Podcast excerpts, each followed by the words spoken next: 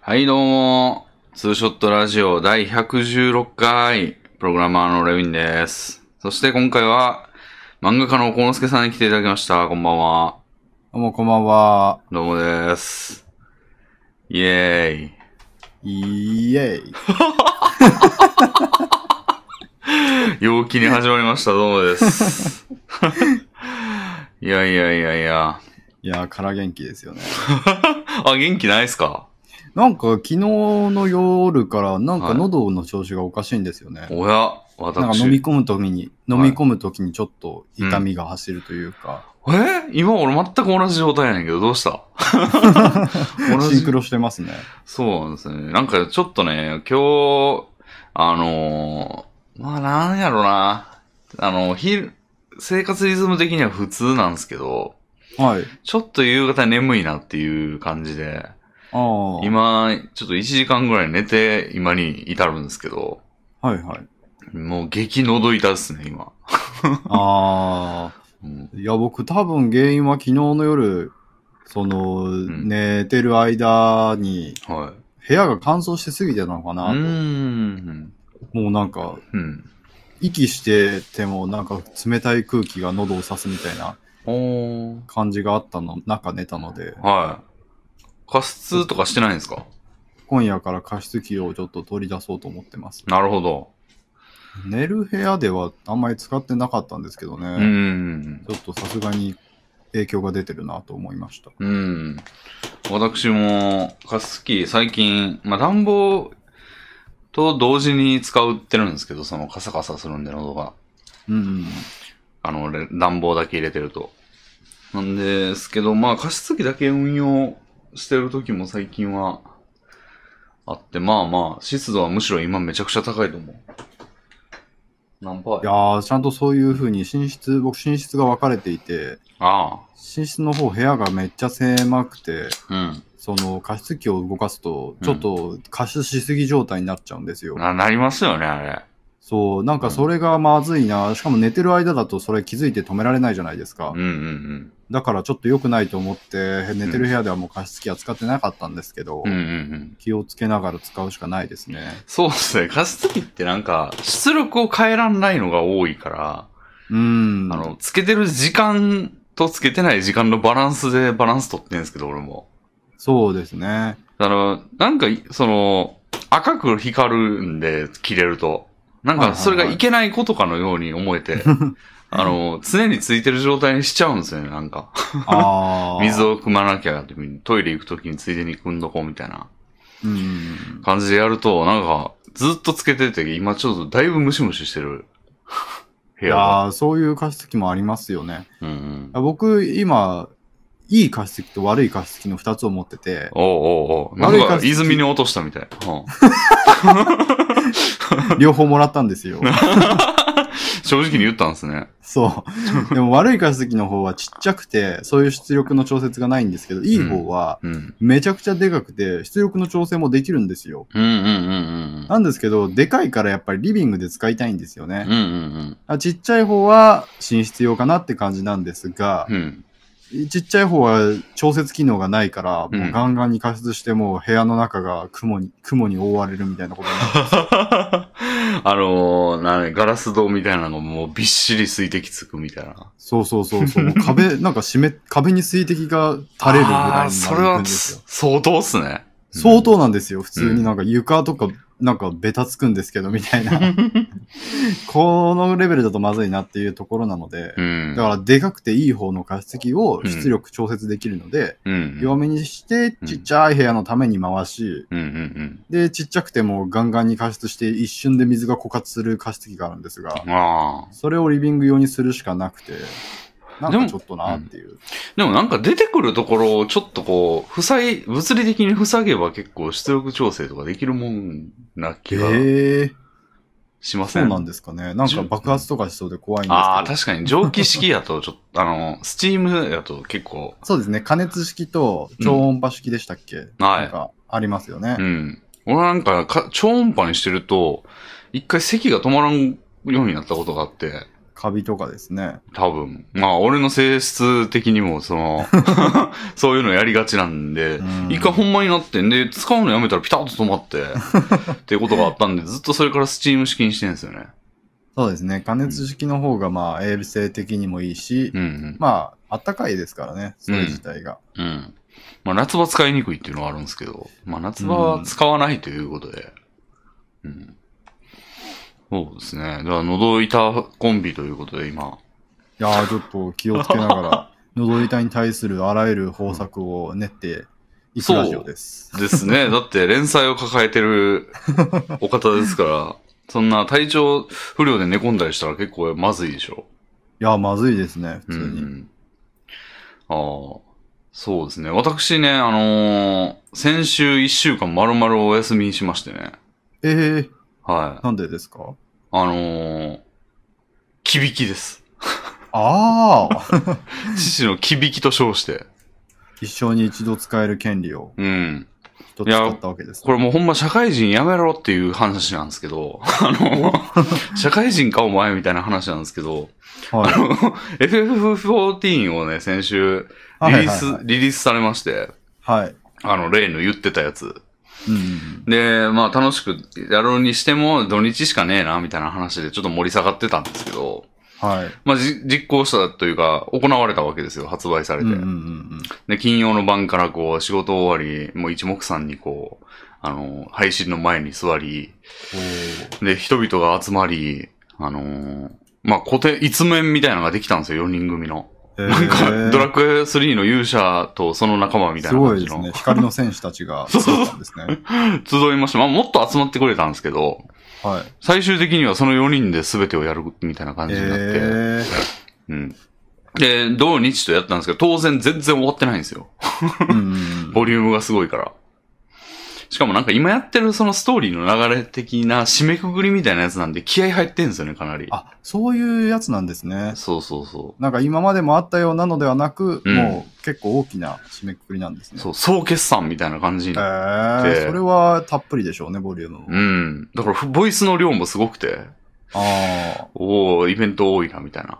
そうですね。なんかツイッターとかでも見ました。その今回の FF14 のボリュームを揶揄するコラ画像みたいな。そうなんだ。とにかくすごいみたいな。うん。そうですね。だから2時間ぐらい戦闘してねえな、みたいな時もあ って。全然ありましたけど、まゲーあ、ムとはって感じですね。そうですね。えー、まあ、それで、あの、なんつうんですか、日曜の晩に、どうすはるい作戦会議みたいなのがあ行ーわれ、まあ、もうね、朝、まあ、1日目は金曜の夜で19時ぐらいから始めて、はい。言うて仕事終わった身なんで、はい。まあ、その日のうちにもう23時とか0時ぐらいに、あの、うん。まあもう寝るでしょ、みたいな 感じになり、で、だが、明日は3時集合だ、みたいな。すごい、やる気満 々ですね。で、3時に、まあ、集合して、で、次の日とかも十数時間やって、6時ぐらいまでやるんですよ、夜の。へーで、じゃあ、えー、まあ、さすがに、あの、もうちょっと時間取ろうってことで、0時集合だ、みたいなうん。感じでこう、すやってたんですけど、まあそのペースでいくと、日曜の夜とかも、もう10 20時とかになってるんですけど、まあ、あ、休みが、 休みが終わるね、みたいな。あああ、その時点では予想想定外なんですかその終わらなさは。いや、当然のことですよ。あ、なるほど、なるほど。だから じ、でも事前、月うん。月曜以降も続くと。月曜以降も、やるのか俺たちは、みたいな。そ の、こっからはそれぞれでいいんじゃないか、みたいな。ああ、なるほど。うん。まあ、その、こう、その、終わらないことは想定してたけど、続けることは想定してなかったんですね。そうですね。で、でも、気になると、続きが。うんこれはもう、キビキカードを使うか、みたいな。ああ、なるほ ど。で、俺はめちゃくちゃ考えてたんですよ、これ。でも12月って年末に休みが集まってるから営業日が少ねえんだよな、そもそもとか。なるほど、なるほど。で、これで、それも休み取っちゃったらなんか、まあ、営実質の仕事の時間が少ないのではみたいな。 大丈別に、夫キビキって有給ではないんですね。まあ、有給とかいう問題でもないんですよね、契約上。その、なるほど。うん。まあ、かい俺と会社の、俺の雇用してる会社との関係はまあ、響きとかいう話になるけど、向こうに対しては、こう、じゃあ代わりの人出すんかみたいな話にまあそうでしょうね。なるけど、まあ、そんなことは別に、なんか、するま、するでかみたいなうん。ことで。えーもうカードを使って、で、めっちゃ、いろいろ考えてたんですよ。キビキって言い出していいのかなみたいな。はいはい、はで、い。それ、を、まあ、証明するみたいな話になるような関係性ではないけど、うん。死亡届って、死亡、 なんか、戸籍に出てたんだっけみたいな。なるだほど。からちょうどそういう話してたんですよ、弟と。まだ乗ってないみたいな。はいはで、それがこう、相続放棄にどう関係するかみたいな話とかもしてて、いやーなんか、うーん、響きと言えるのか、俺の行行為は正当なのかみたいな。い。で、ググってたら、なんか、意外とその、親、肉親が死んだ時、もう、ちょ、一一神党ですか一神党の親が死んだ時は、相場は7日って書いてて、へえ。響きの。まあ、この7日は営業日じゃなくて、あの、実質の期間の。はいはいは。ないんでまあ5日間みたいな感じなんですよね。土日が絶対含まれるから。うん。したらまあ、うーん、長いなって思って。長いですね。 だからなんか、2日ぐらいで終わりそうやったんですよ。月火とかで。あ2日きびきってのもおかしいよな、みたいな。あ。ああ。じゃあもうどうしよう、その辺、もろもろ込みで、うーん、1週間丸ごとお休みっていう結論に至りまして。だ から余計にね、月から金まで丸ごと取ってっていう。あ、じゃあもう、相当久しぶりの出社だったんですね、昨日、今日。出社じゃないですけど、仕事だったんですね。そうですね。だからめちゃくちゃボケてますね。俺何してたっけみたいな。いやー、すごいですね、この忙しい師走に。もうし、し、座るですよね、もう。走ってないですよね、全然。もうね、うん。死が寝るって書いて死ねぐらいの、うん、感じでやってましたね。うん。いやー、すごい、なんか素晴らしい一週間でしたね、でしたら。うん。そうですね。で、まあ、その、キビキらしいことも、まあ、全くしてはな、してないわけでもなくて、はい。いろいろその、年内に、なんか、相続放棄できるのかみたいな話って、なんか、したと思うんですけど、はいはいはいはい。まあ、その辺の手続きも別にね、そうそうそ必要ですからね。う。うん。響きにまあするべきことのうちの一つなんでしょうね、やっぱり。うん。 7日ぐらい取られている。うんうんうんで。まさにそれを、まあ一応やりましてね、水曜ぐらいに。へえ。でもやるっつってもね、なんか、うーん。なんまあ素人でできる感じなんですけど、うんううんん、戸籍を取り寄せるとか言っても、戸籍っていろんな種類があるなとか、うん。うんうんうん。うん、なんか全部とか、全部一部とかいう分類があったり、ああ、その辺の話はエビさんとされてるの聞きましたけど、その後何か展開はあったんですかえー、っと、エビとしたのは木曜ぐらいなのかなあですかね。やったらやったっていうことなのかなやった後の話したのかなうん。なんかお金が足りないって言われて、ー追加で払うの、払わないのみたいなところまでは聞きましあ、た。なるほど。で、その次の日に電話がありまして、役所から。ほうほうほで、あの、お金が足りないって言うんですよ。う。うんうん。でも、なんか、とにかく死亡って書いてあるやつがあれば、いいんですよね、別にって。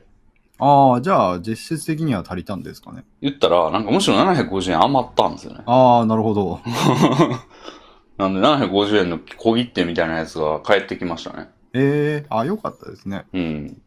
でも、ほんまにいいんかな、これで、みたいな感じで、まあ、わからんけ向こうのど、人が大丈夫な書類があるって言うんだったらいいんじゃないですかあ俺が言っただけなんですよ。向こうは、その、裁判所が何を要求してるかとかは感知しないんで。ああ、じゃあ足りないかもしれないですね、書類は。うん。でも、まあ、合ってるはずなんですよね。なんか、裁判所の方でも、ホームページ見ると、あのー同じことがわかる書類は一つで大丈夫です、みたいなへえ。こと書いてるんで、多分大丈夫。除籍死亡って、死亡日時とかも書いてるし、うーん。いいんじゃないかなと思って、で、それをくる、こう、折りたたんで、封筒に入れて、で、真実書みたいなのも入れて、で、なんか収入印紙ペタって貼ったり、あの、なんか切手とかもね、なんかこっちから84円切手を5つと10円切手を5つとか入れないといけないんですよ。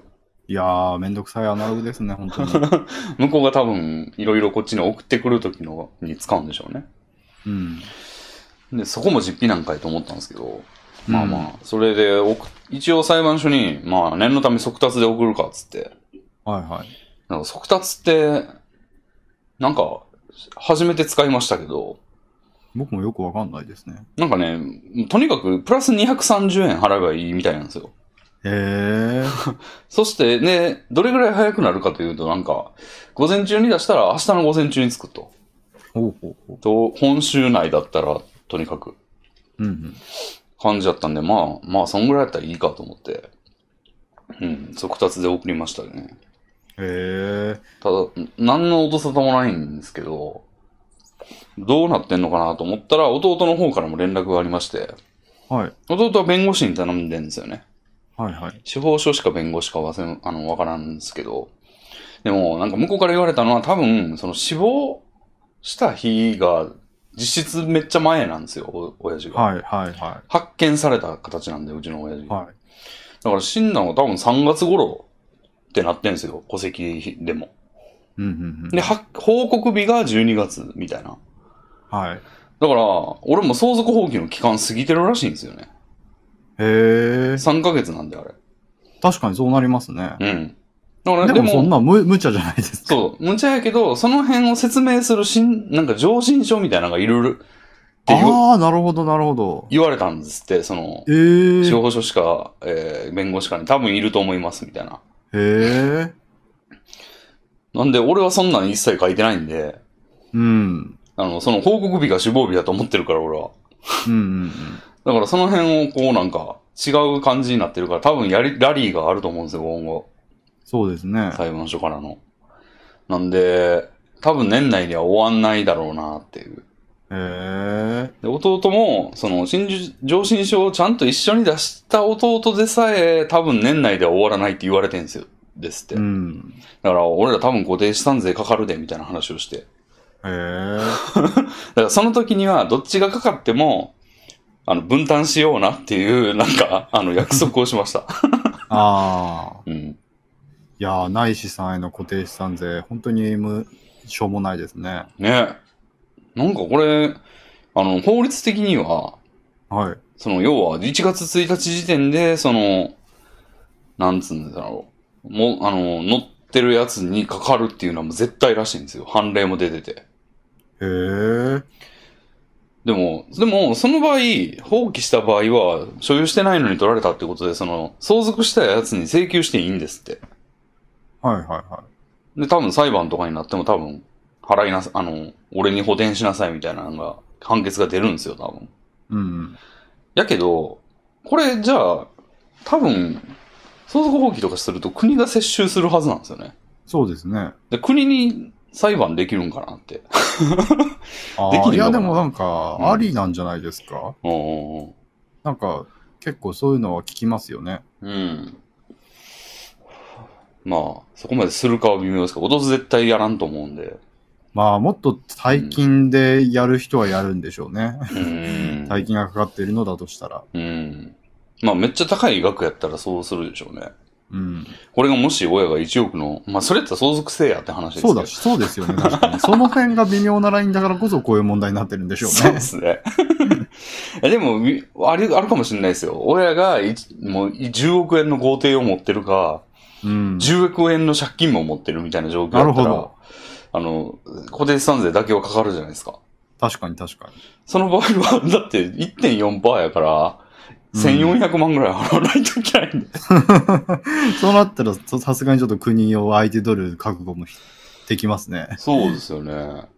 ええ、それどうすんだろうな、本当いや、多分、うんなんか判例があるんじゃないですか、うんうんうんあってもおかしくないぐらい起こりそうな出来事です よね。うん。絶対おかしいよな、それ。うんうんうんでも、ちょっとね、調べてみてもいいけど、まあ、弟と共有っていうことで、まあ、だいぶ気が楽になったというか、まあ、うんこういうのは本当にもう仕方ないこととして、まあ、負担額我が、々小市民は、うん、負担額がどうこうっていう意味で、というよりは、あの、まあ、あの、しょうがないよねっていう、相手がいるっていうことが、まあ、安心という か、安心っていうとあれやな、なんか問題が起こったとしても、まあ、二人で対処しようみたいな感じが、まあ、救いですね。ええということで、なんか、あの、遊びで撮ったはずが、まあ、それなりのことはしてるっていう。 それなりの対応はしているという状況で。うん。したね。ええいやー、僕の方の2週間はう、ん。あれですね。うん。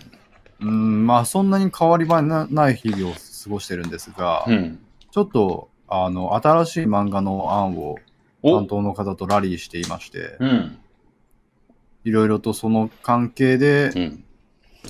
気落ちしたり、舞い上がったり、お 忙しい、精神的な動きは忙しいですね。ただ、お。別に結果、結論は何ら出ていない感じなので、うーん。何も変化はないんですが、ああ。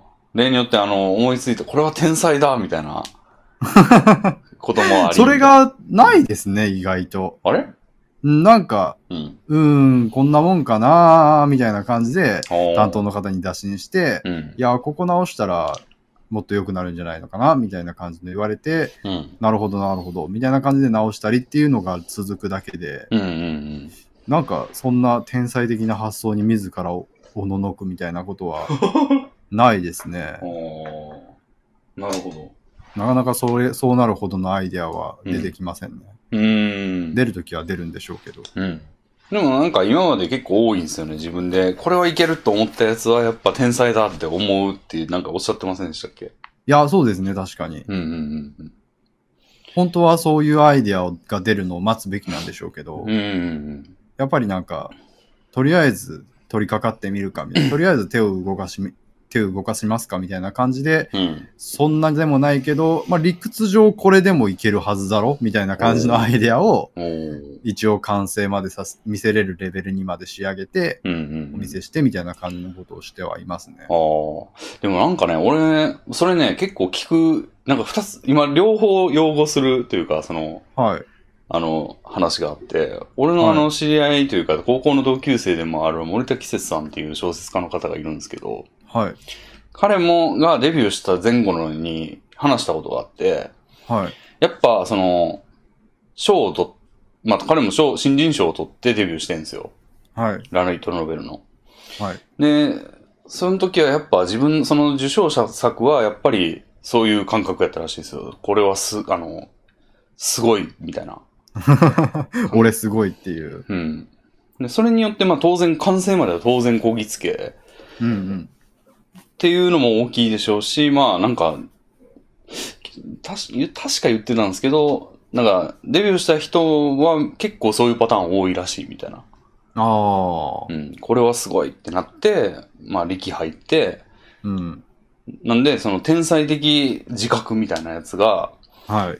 割と重要だっていう話があったり、うでなんか最近聞いた話なんですけど、誰やったかななんか水墨画の画家の人ほがいて、ちょっと名前忘れたんですけど、う。はい。なんかその人が、なんか、えーの体験というか、あのーエピソードで、はい。なんかインタビューかなんかで答えてたみたいな感じなんですけど、はい。なんか酔っ払うって書くみたいな。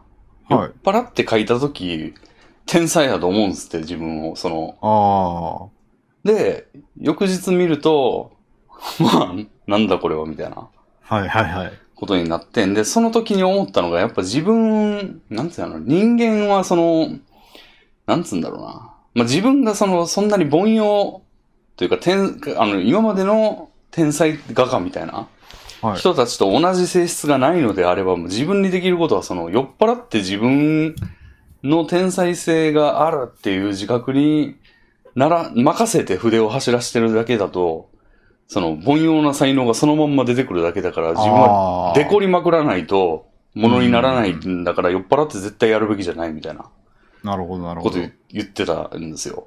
はいはい。だから、それはなんか逆のこと言ってんな、みたいな。そうで すね。天才だって思うんじゃなくて、まあまあこんなもんかなっていうのを、もう入念な準備とか、そうですね。やっぱり計算とか理屈とか、うん。そういうね、技法とかを、うん既存の技法とかをちゃんと駆使して、うん。自分が凡庸であるということを十分に自覚した上でやるっていうのは大事ですよね。うん、うん。っていう話もあって、なんか今この二つがどっちが正しいんだろうみたいな。いやーでもこれは両方正しいんですよ。なるほど。別にそれは多分対立しませんから、ああ、そうなんで天すか。才的なアイデアを、うん。そういう、ちゃんと技法を駆使して、うん。それでもちゃんと届けるために、うん。入念な、様々なうんうん努力を重ねて完成させるのが、本来あるべき姿なんじゃないですか。すべてのランプが灯らないといけないんだな。そうそうそうそう。両どっちかだけじゃ。いや、そう なんですよ、本当に。だかなるら、ほど。その最初の天才的ひらめきによる瞬発力は、多分その水墨画家の人もうん。必要とする局面はいっぱいあるんだと思いますよ、だうから。ーん。なるでほもなど。かなかね、うん降りてきませんね。本当にこれは降りてくるという表現を多くの人が使いますけど、あ、言ってましたよ。森田さんも降りてくるっていうの。いや、もうそんな感じなんですね、マジで。なんか、うん降りてこない時は本当に来ないし、うん。うんうん来た時はもう降りてきたとしか表現しようがないんですようね。ーん。なるほど。それで言うと、俺、そんな感覚一回もないな。 降りてくるみたいな。でもなんかそれはうん、ある、あって今があるんじゃないですか例えばユースト。トリームチェッカーを作る時とか、うん。まあ、このラジオを始める時とかでもいいですけど、ここういうのをやったら、俺は続けられるんじゃないかとか、あ、あれか。 あれか、いけるでしょ、みたいな。そうそうそうそうそうそうう。ーん。なるほど。まあ、それのうんいけるっしょ具合によって、実際いけるかどうかにも大きく結果も影響が出てくると思いますから、うんうん。ものすごい結果を出している人は、そのいけるっしょ具合がもう絶大なんでしょうね。ああ。なるほどね。雷に打たれたような衝撃とともに、うんいけるやんってなって書き上げて、絶大な結果を残してるんでしょうね。うーん。ああ。なるほどね。いや俺がこのラジオで結構言い出してる時とかは割とそういう感覚なんかも。ああ、いいじゃないですか。あれのことを言ってるのか。うんでも、。じゃあ、割とレミさん降りてきてる方かもしれませんよなるほ ど。創作の神に愛されてるけあーど、さっき言った水墨画家の方の言うような、うん。その勢いだけに頼らずう、ん。努力や計算をうん。やらなければダメだよっていう、そっちの部分が実は足りてなかったりするのかもしれないですね。うん。あとは、意見、人に意見求めすぎなんかもね、俺 も。人に言それっもて、同じ、なんかそねう。。そうでもないなっていう気になってくるんですよね、だんだん。ああ。これは良くないんかいや、これ、それはでも本当に僕もありますね。なんな。か、固まってないうちだと、うん。その人の意見に、担当編集の方もそうなんですけど、うん。そういう人の意見に、うん割と簡単にひ自分の意見があー流されてしまいますね。うーん。多分だからこれ天才じゃんっていう、降りてきたわ、とうとう来たか、これならもういくらでもっていう気持ちでうん。、ネーム書き上げて、うわ、天才のネームじゃん、これみたいな感じでうん。担当に投げて、でも担当が、うーん、そうですかみたいな感じのこと言われ ると、そうかもしれないってなるんですよ。ああ。それでもなんか水刺されるのか、ちゃんとこう冷静にしてくれるのかっていうのも、いまあ、や本人本当にの受け取り次第なのか。正直これはシンパシーの問題でもあると思うんですよ。はあ、はあはあ、これいけるやんがうん。ある僕のその一つの輪としてあって、うん。向こうの人がこれいけてるやんって思う輪も別であって、その二つの輪が重なり合う箇所ってある程度狭いじゃないですか。なるほど、なるほど。そこにはた挟まってないと、うん二人で作り上げる創作物としては、うん。まあ、ちょっと足りなくて、うんうんだからそれを探っていくしかないんじゃないかなってちょっと思ってますね。うん。おー。別にだからそのヒット、うん。ひそのヒットするレンジがその重なり合った場所にあるとは限らないんですけどねう。んうんうんうん。なんか、でも、いいところ、いいとこは何なんでしょうね。じゃあ、複数の、その、 ベン図的にこう、重なってるところみたいなことを言わ、になると、だいぶ狭いじゃないですか。それはだから、うん。でも僕のいけるやんも、うん。向こうのいけるやんも、うんヒットゾーンに入ってるかどうかはわからないじゃないですか。そうですね。ど、どの部分が。うんうんじゃあ結果、うん。うん。二人で狭めたう、んそのゾーンが、の方がうんうんヒットゾーンにかかってる確率が高いってお互いに思えれば、うん。あ、なんか無駄玉を打たずに済むなっていうああ、なるほど。状態になれるわけですよね。ああ。まあ確かにね、人がそのヒットゾーンを志してるなら、二人ならば、うん。まあ、なんやろ、自分が超外れたところにいる可能性はちょっと減らせるってことか。そうそうそうそはうそう。いはいはいはなるほど。まあそういう。そう考えて、うんうん、まあ、とりあえず2人でやるメリットとしてはそうなんでしょうね。 うん。実際、すごく、その、悪いような言い方になっちゃいますけど、創作の幅は狭まりました。おーやっぱりある程度出してくると、こういうのは違うなって言われて、うん。もなんか、こういうのが合ってるんじゃないのみたいな風に言われた結果、うん。もうそういう言われた範囲のものしかちょっとうん受け付けてもらえない空気になってきて、ああ、そもそも出すものも、ちょっと、そんなの、そうそうそうのそほうずに走らないみたいなことになってくう。る。そうなんですよ。うん。あそれはいいことだと捉えてます、小野助さんは。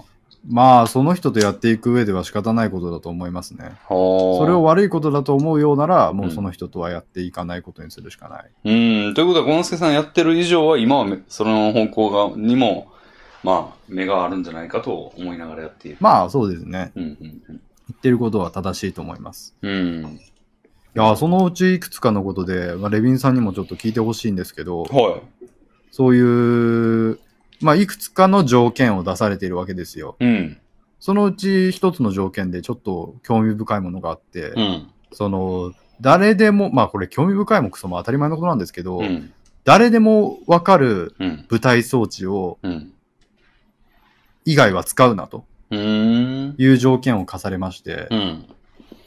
舞その一回う僕、ん。そう、一回僕、ハイファンタジーみたいな世界観で出して、これはちょっとな、みたいな風に言われた時にそれも言われたんですけど、ハイファンタジあハイファンタジーっていうのは、はいその、ハイファンタジーの用語で、ー。うん。えっ、と、ローファンタジーに対するハイファンタジーっていう使い方をするんですが、ほローファンタジーっていうのがう。、うん。現実世界の人間がうん異。世界転生してファンタジー世界に行きました。うんみたいなのがローファンタジーで、うん。ハイファンタジーっていうのはもううんファンタジーの世界のみでうん。物語が完結している。へえ。ドラクエみたいなのがハイファンタジーで、うん。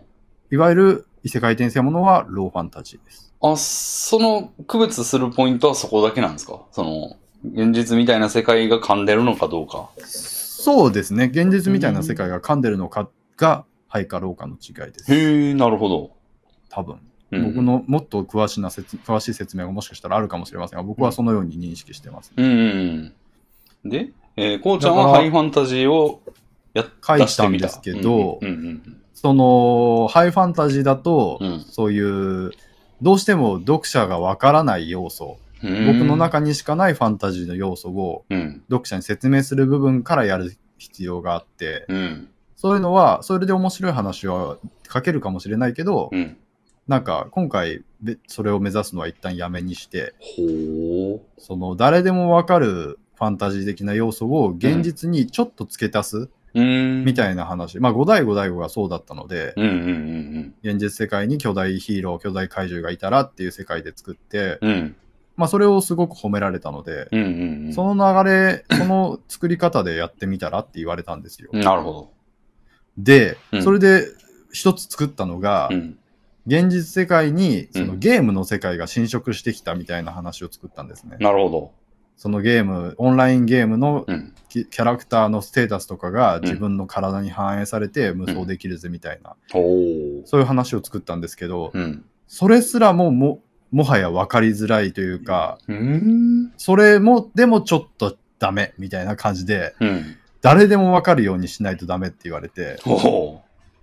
だいぶ厳しいですね。だいぶ厳しおーい狭め方をされている状態ですね、う今。ーん。あ例としてはやっぱり、鬼滅の刃みたいに、うん現実世界にそういう鬼がいて、うん。鬼を狩る鬼殺隊がいてみたいなのとかお、お。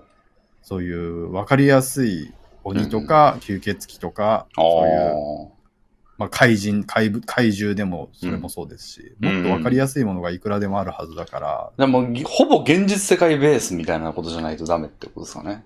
そこは多分最低条件として課されてますね。いなるほやそれですごい迷ってますね、今だから。ど。うん。その怪異的な何か、分かりやすいオリジナリティ皆無のうん。何か、うん。なんかいいのとにかく出さなきゃなっていう感 じで、なるほど。ネタ出ししたい。ネタ出しをししています、今。なるほど。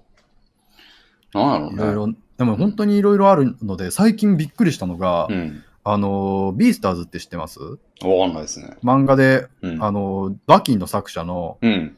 娘さんが書いてる、へえ。チャンピオンで連載してる漫してしてた漫画ですごいヒットしたんですよ。ほーん。その作者が最近新連載始まって、うん。そのテーマが、うんあの、サンタクロースなんです。ほうほこれ、僕、そその、誰でもわかるものみたいな感じで言われてた時に、ねえよ、そんなもんみたいなことで、ちょっと半切れだったんですけど、う。その時に板垣先生の、その、うサンタクロースをテーマにし、現実にサンタクロースがいることをテーマにしたバトル漫画なんですけど、 バトル、どういうことやままだバトルにはなってないけど、そういうミステリー的なうん、ちょっとシリアスな内容でうん。描かれてたんですけどう、ん。それ見た時に、うん。全く自分の中にはそういうサンタクロースを出して、面白い少年漫画に仕上げるっていう発想がなかったんで、おいおいおいおい。なんかもう反省ですよね。はそういう、なんかもうその、そんなアイデアが出せるのに、出せたその指示だったのに、ん僕はもうそれを拒否しかけていたことをあ。深く恥じました。ああ、それはだから、小野瀬さん的には、あ、これ、それがあったかみたいな感じなんですかまあ、それ自体が面白いアイデアかどうかはさておいて、うん。なんか、それぐらいの幅があることにうん。感動したって感じですかね。ももちろん。ん面白そうな導入ではありましたし、うーん。なるほど。なんかサンタクロースって子供の願いを叶える存在じゃないですか。うんうんうんうん。あ主人公にはサンタクロースの血が流れていて、本物のサンタクロース の。ほほほなんか同級生の女の子の願いを聞いた瞬間、ほサンタクロースの血が騒ぎ、うん。うん。すごい戦闘能力を発揮して、なんか戦闘能力なのかわかんないですけど、すごい力とともにうん。サンタクロースの力力が目覚めるんですよ。ほほほほ願いを叶えるために戦える戦うサンタクロース戦士なんですよ。なるほど。あ、すごいちゃんと少年漫画でもしてるし、サンタだなっていう。おーおーおびっくりしました、それ見て。ーなるほど。なるほどってなるでしょはいはいはいはい。どう面白くなるんかは全然わからんけど。 確かに。まあなんか、ない切り口というかまあ。あない切り口でありながら、わ、うんかるサンタクロースっていう素材はすごいわかりやすいし、そうですね。それに作りとしてちゃんとワクワクするようにできてて、うん。できるなーって思っちゃいましたね。なるほど。できるんだなーって。うんうんあそういう、だからサンタじゃないにしても、うん誰もが知ってるうん。夢のある、そういう物語の材材として使える存在うん。を、もう本当に出し尽くすぐらい出し尽くさないと、うん。サンタクロースぐらいの、あっていうものはもうないわけで、あーちょっと今それを頑張らなきゃなって状態です ね。うん。へえ。なるほどな。なんかいいのあるかな。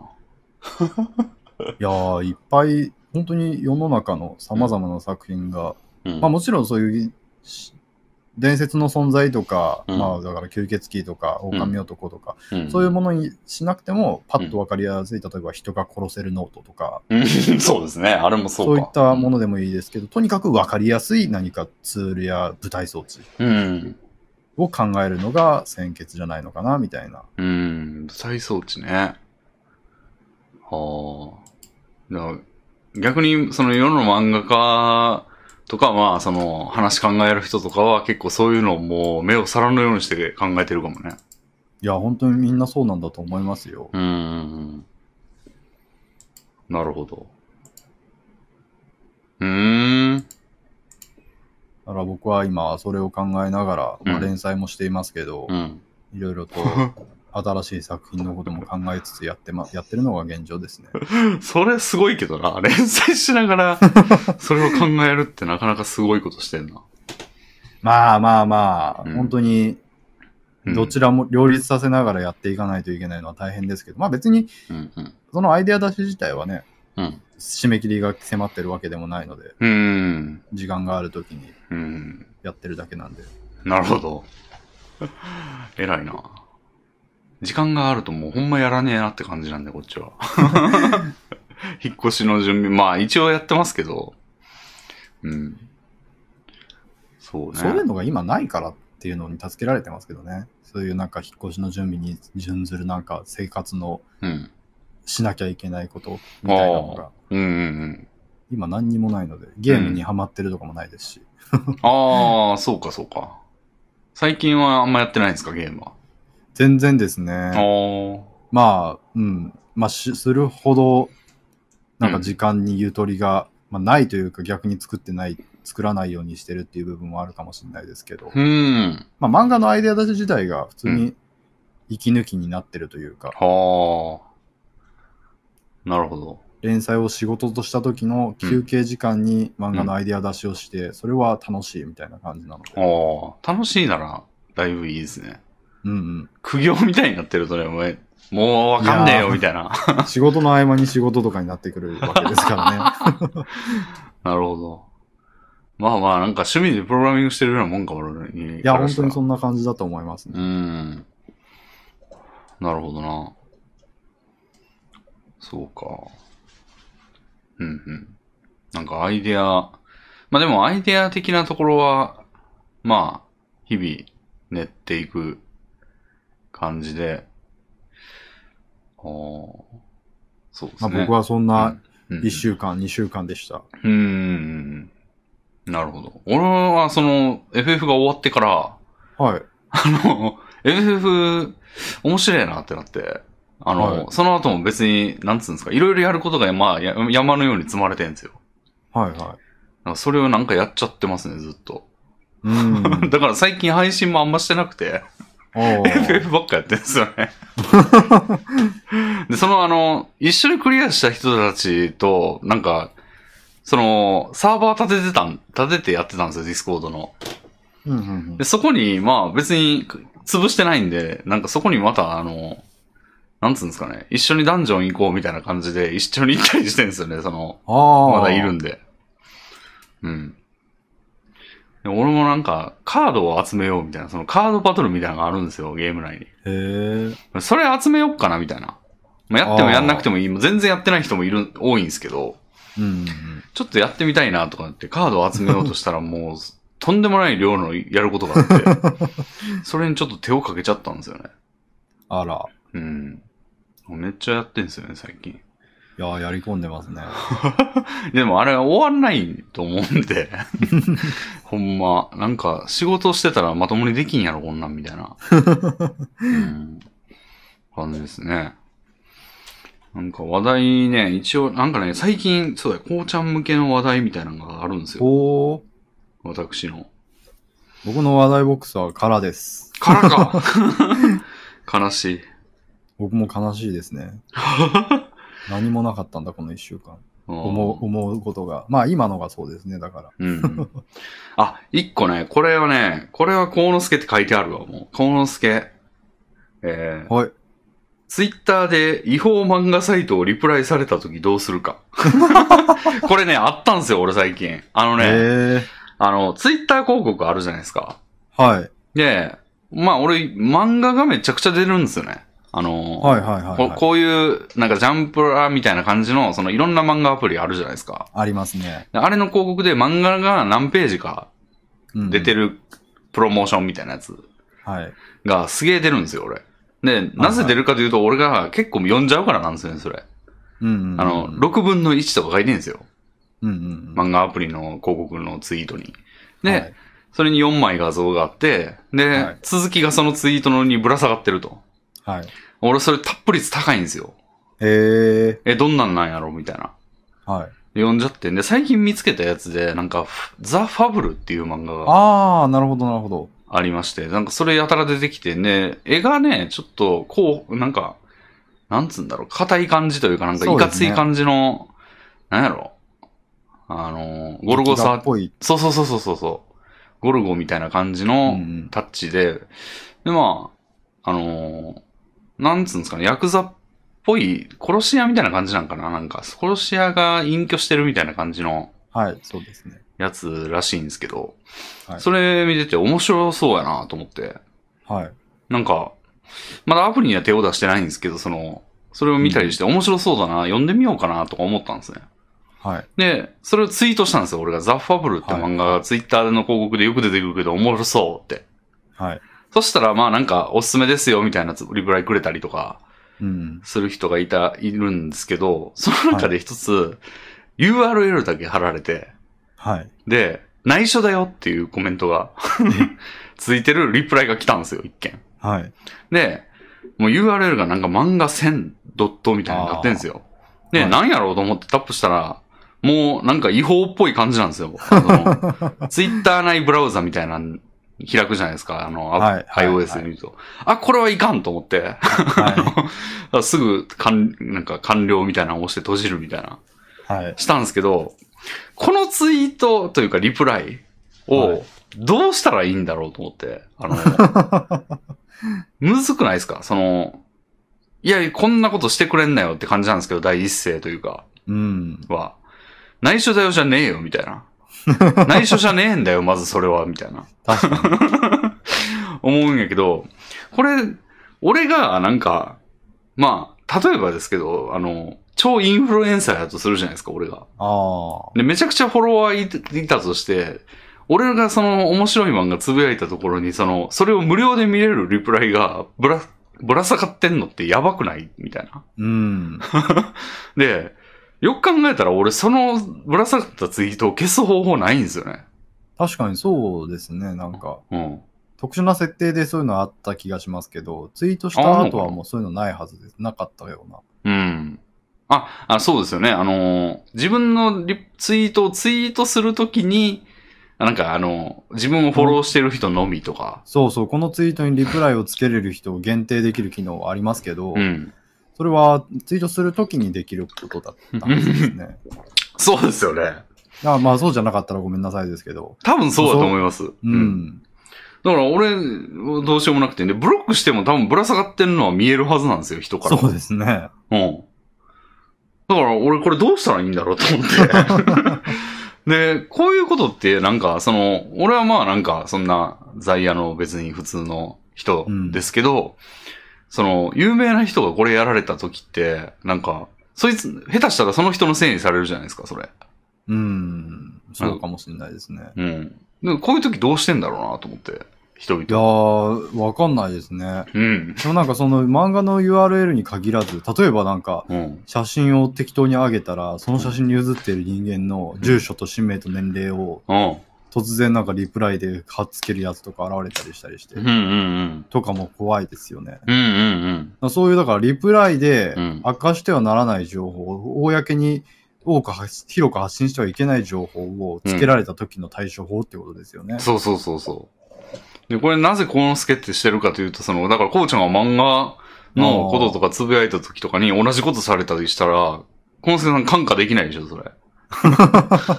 まあ感化するべきじゃないでしょうけど、でも実際感化するより他なくないですか そうなんだよね。だから、で も、かんなんとかしたいなとは思うと思うんですよ。うん。できることなら。だから、その時、 こうちゃんならどうするみたいな。まあブロックするしかないんじゃないですかうーん。まあ、内緒だよって送ってるってことは、うんレビンさんに好意があった上 で、その、レビンさんはこれで喜んでくれるかもって思って送ってるとしたら、うん。まあ、ブロックをすることによってうん。意思表示ができて、その人も反 省。分かってほしいけどな、ほんま。そんな、こういう、それがゆる社会では許されないんだっていうことも知ってほしいけどな。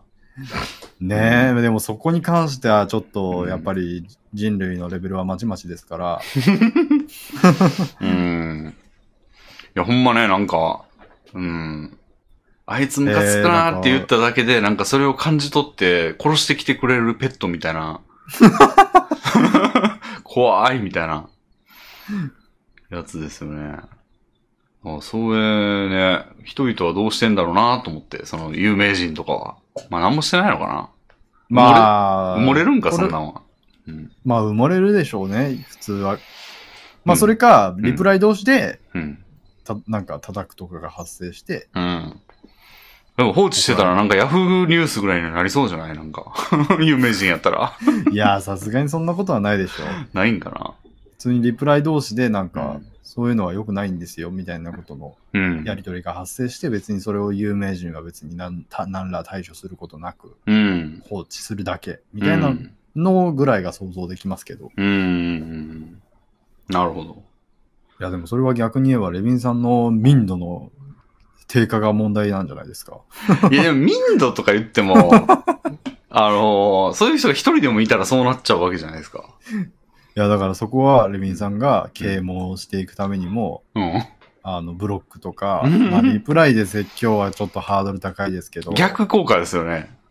いや、そう逆効果とも言い切れないですけどね。目立っちゃうんじゃないですか、でもそれによって。あ、違法で読めるみたいな。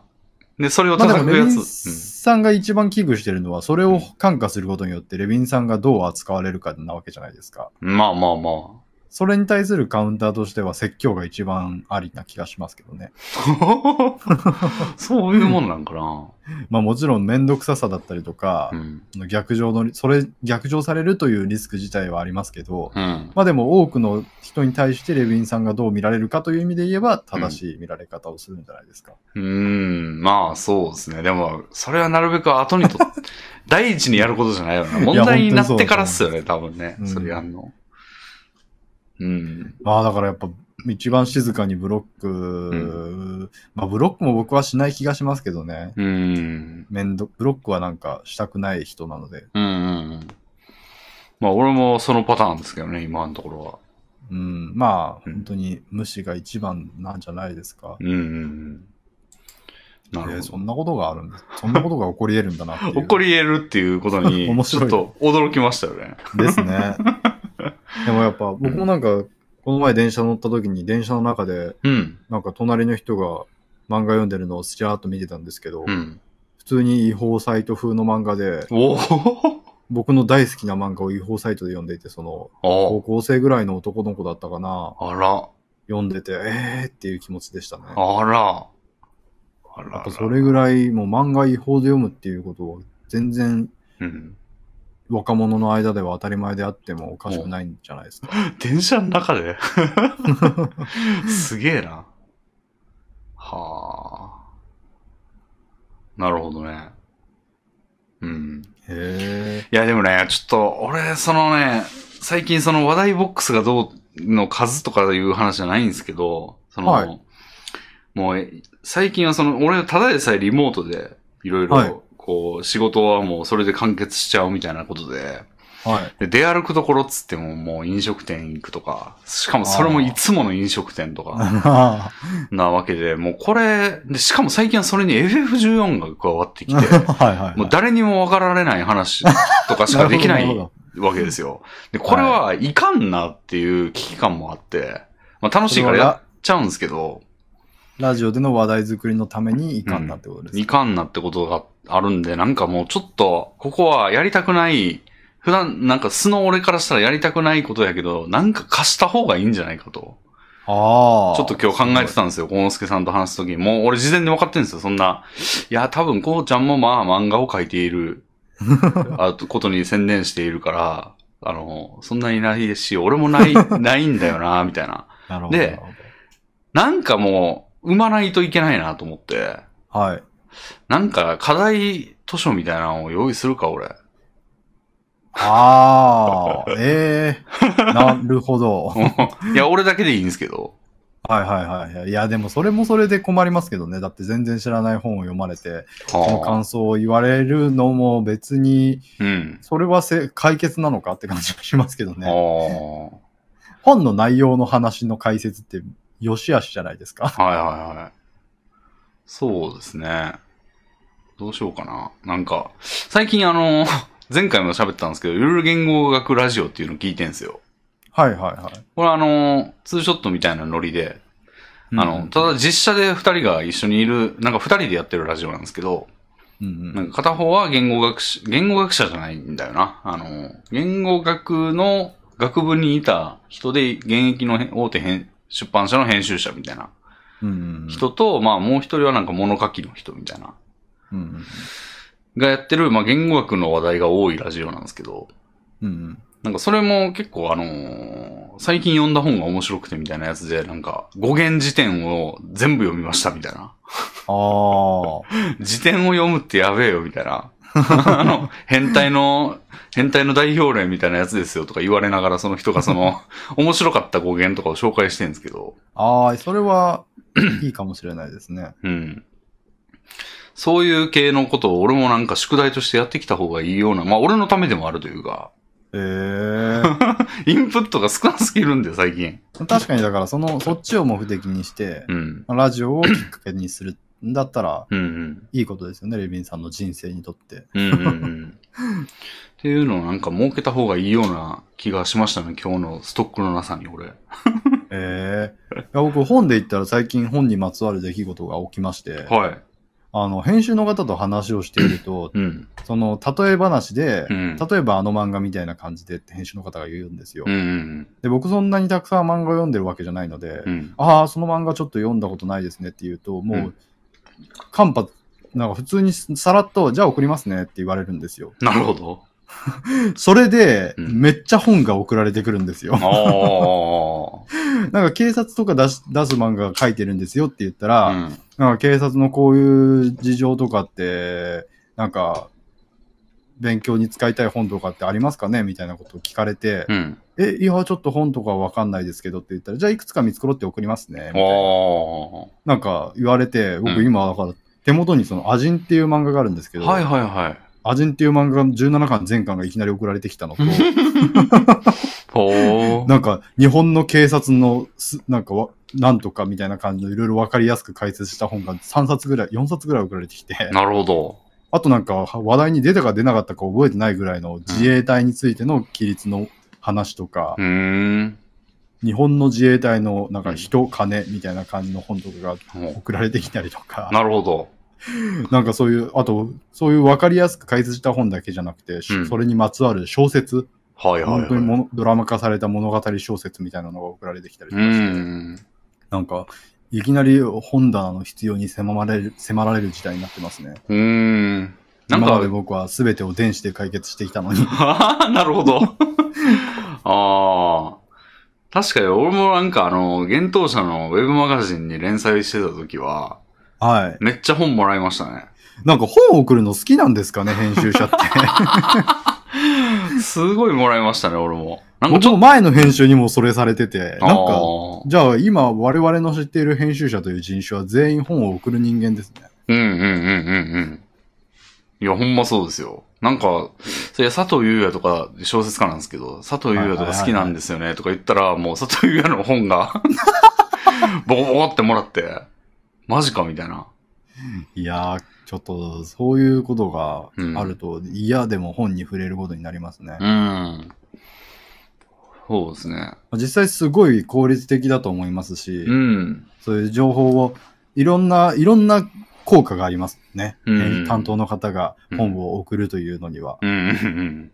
まあなんか、慣れるとそうでもないのかもしれないですけど、うまあ、オン、オンというか、ありがたさとか、うん。そういったことでその作家に対してうん。コミュニティが上がるみたいなうん。こともあるかもしれないですし、単純にやっぱ知識を提供するという意味でもうんうんうん。いいでしょうし。うん。いやー、なんかでも、ちょっとインプットをね、俺はまあ、その、今別に編集者がいる状態じゃないん で、あのー自分でやんないといけないので、なんか、でもなんかやった方がいい気がすんだよな。えー、じゃあそれでもその課題図書じゃあなんかうん。ラジオの相手とか視聴者とかから募集するしたらいいんじゃないですかこうちゃんなんか一個ちょうだ いなんか、こうちじゃあゃんが見た映画とかでもいいや。あの、アマプラとかにあるとちょうどいいんですけど、ああ映画かこれ見てみたいな。ええー、 じゃあ、うん。あれですね、うん逃げ恥を 右端ね。なるほど。プライムビデオにあったんですよああ、なるほど。ネットフリであネットフリかなんかで見てうん。プライムビデオにあるかどうかわかんないままレビンさんと話をしてたんであれあの時はあれだったんですがうん。あることをその後確認しましたのでなるほど。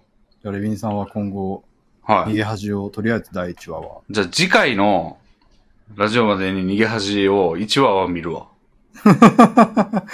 どういう反応になるのか楽しみですね。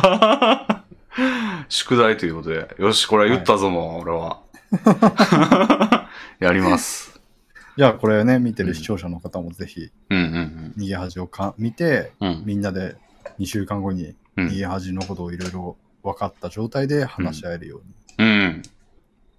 なるほど。確かにそういうの感もで感き想る。のお便りとかもあってもいいかもしれないです、ああ、なるほど。私私はも逃げ、恥を見てこう思いました。いなるほど、なるほど。いいですね。やー、すごい読書会みたいになってきましたね。そうですね。いや、これはでもいいことだと思うんだよな。ちょっとじゃあ試験的にはいこの制度を導入してみましょう。そうそう、そうです ね。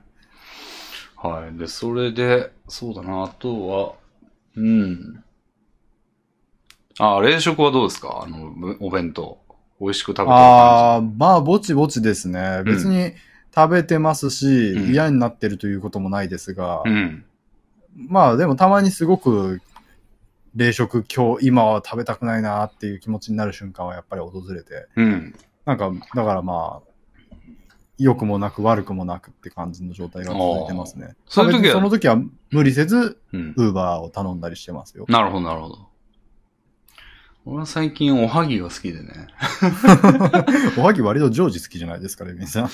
そうですけど、最近特に食ってる感じが あります。ああ、そうだ、僕、あの、レミンさんからおすすめしてもらった削り節、うん。頼んで買って食べました。いああ、どうですかや、美味しかったですね。うん食べきっちゃいました、すぐに。うん。パクパクいっちゃうよね、あれ。うん。あのーでもあれなんか、そんな歯に負担がっていうのはよくわかんなかったですね。まなんか、多分、買った商品の種類が違ったのか、別に食べやすい。あ、あれはあれしかないと思うんですよね。え、めっちゃありましたよ、削り節という商品名の商品。あ、そうなんだ。めちゃくちゃありましたよ。何のこと言ってるんだろうなって思ってました。あ、ほんま。その中で、その、おやつに食べやすい生ハム風削り節みたいなのをう買っん。て食べましたけど、おー。なんか多分それ以外のやつうは、ん料理に使うやつとかなんじゃないかなみたいな感じの印象を受けましたけど、うーん。出汁を取るようなのではみたいな。あ、じゃあそれかな。多分そっちは硬そうだったので、うん。柔らかそうなやつを選んで買いましたね。 うーん。あ、じゃあ違うやつかも ね。多分違うやつな気がします ね。俺だったやつはもうビーフジャー、買ってビーフジャーキーみたいなああ、感全然そうではなかったです。生ハムでした。じ。なるほど感。触としては。うん。でもまあ同じように多分味は鰹節の味がするおやつとして食べたと思うんですけど、うん。すごい美味しかったですね。なるほど。俺も食いてえな、久しぶりに。うん。食い物で言うと、なんか、 まあ、結論としては別にそんなでもなかったやだから、あんまり言ってもしゃあないんですけど、はい。塩キャラメルピーナッツっていうのを買ってみて、なんだそれめはっちゃ美味しそうじゃないなんか。いや、うーん、謎だなって感じの印象ですけどあねー。僕そもそも塩キャラメルをよくわかんないので。まあ、そのまんまじゃないですか。塩がまぶしてあるキャラメル味の。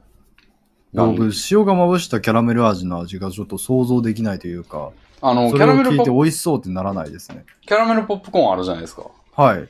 あれにのし、ちょっと塩味するな、みたいな。ああ、確かに今そう言われてみると美味しいのかうん。なんか俺キャラメルポップコーンも超好きなんで、な。はい。なんかピーナッツにキャラメルコーティングがされてて塩かけてたらめっちゃ美味しそうじゃないと思っへてー買ってみたんやけど、まあそんなでもなかったっいや、僕はそうだろうなって感じでしたね。ていう。まあもっとなんか、 色も物感がすごいじゃないですか。っとなんか、キャラメルポップコーンってすごいキャラメルのジュクジュクしたこう、蜂蜜くのようなうまさないですかなんか。うーん、まあ、そうですかね。うん。あ確かになんれか、普通に砂糖とよよりは、ちょっと深み、コクのある美味しさですよね。うん。あれが超好きだったんで、もうこれも絶対うまいやろうなと思ったら、まあピーナッツってなんか、どう、んなんつうんだ。ラグビーボール型というか、はい。なんで、表面積がそんなに大きくないんで、なるほど。あんまり味が変わんないと。まあそうですね。変わんないことはないけど、うん。まあ、まあそう確かに言われてみればそうですよね。ポップコーンは中がスカスカで、しそかうそうそうもあの形状だからよくキャラメルが絡んで美味しい。そうそうそう。うそうそう。超美味しいんだよね、あれ。だから大好きだったんですけど、っていう。いやーなんかそういうね、お菓子系は、うん。その、普段の食事とは打って変わって、こだわりたい欲求が高いので、なるほど。おやつ系で美味しいものだ言っってたら、うん。ましたね。うん。僕はまだヨックモックを食べ続けてるんですけど、ああ基本俺なんか、 腰を揉んでもらいに行ってるんで、はい、その帰りによくスーパーに寄って、なんか、はいはいなんかないかな、みたいなのを結構探してるんですけど、まあそれで見つけたんですよ、これも。うんうんうん、いなんでまあ、なんかいいのがあったらまた言いますわ、じゃあ。や僕なんかポッキーのうん。サラ一般的なポッキーサラダ味のなんかお得用パックみたいなのも買ったんですけどはい。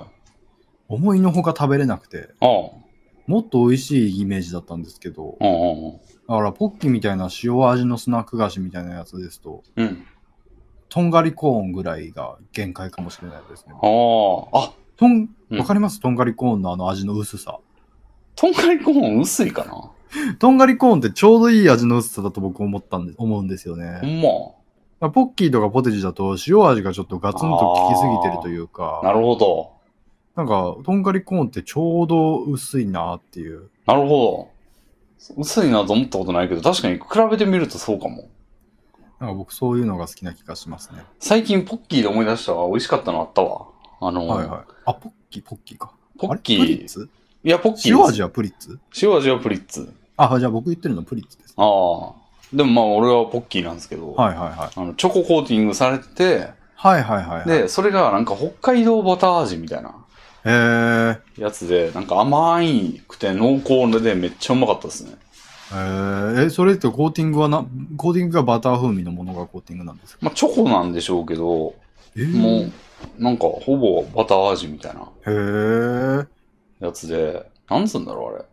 クリームっぽいというか、うん、なんかそういうコーティングがされててんで、あの、一般的な箱、長方形の箱じゃなくて、あー。あれなんて言うんだろう。あの、パなんか、お得用パイの実みたいな感じのさ、あの、平べったい、平べったい、なんて言うんだろう。あの、小分けにされた、ほあの、三連の縦長のやつがこう、連なってて、その中に、四五本入ってる袋がいっぱい入ってるみたいな。へー、そういう売り方もされてるんですね。うん。レジ前にあって、うんうん。買っちゃったんですけど、めちゃくちゃうまかったから、へー。 2個目も買っちゃいましたね。あったら買おう。うん。バター系の甘みは僕も好きなので。キーワードは北海道バターやな。あの、えー、ちょっと正確な味の名前忘れたんですけど、北海道バターとは絶対書いてたんで。なるほど、なるほど。うん。黄色いんですよ、全体的に。黄色いパッケージなんうんうんうで、ちんょっと見かけたらぜひ。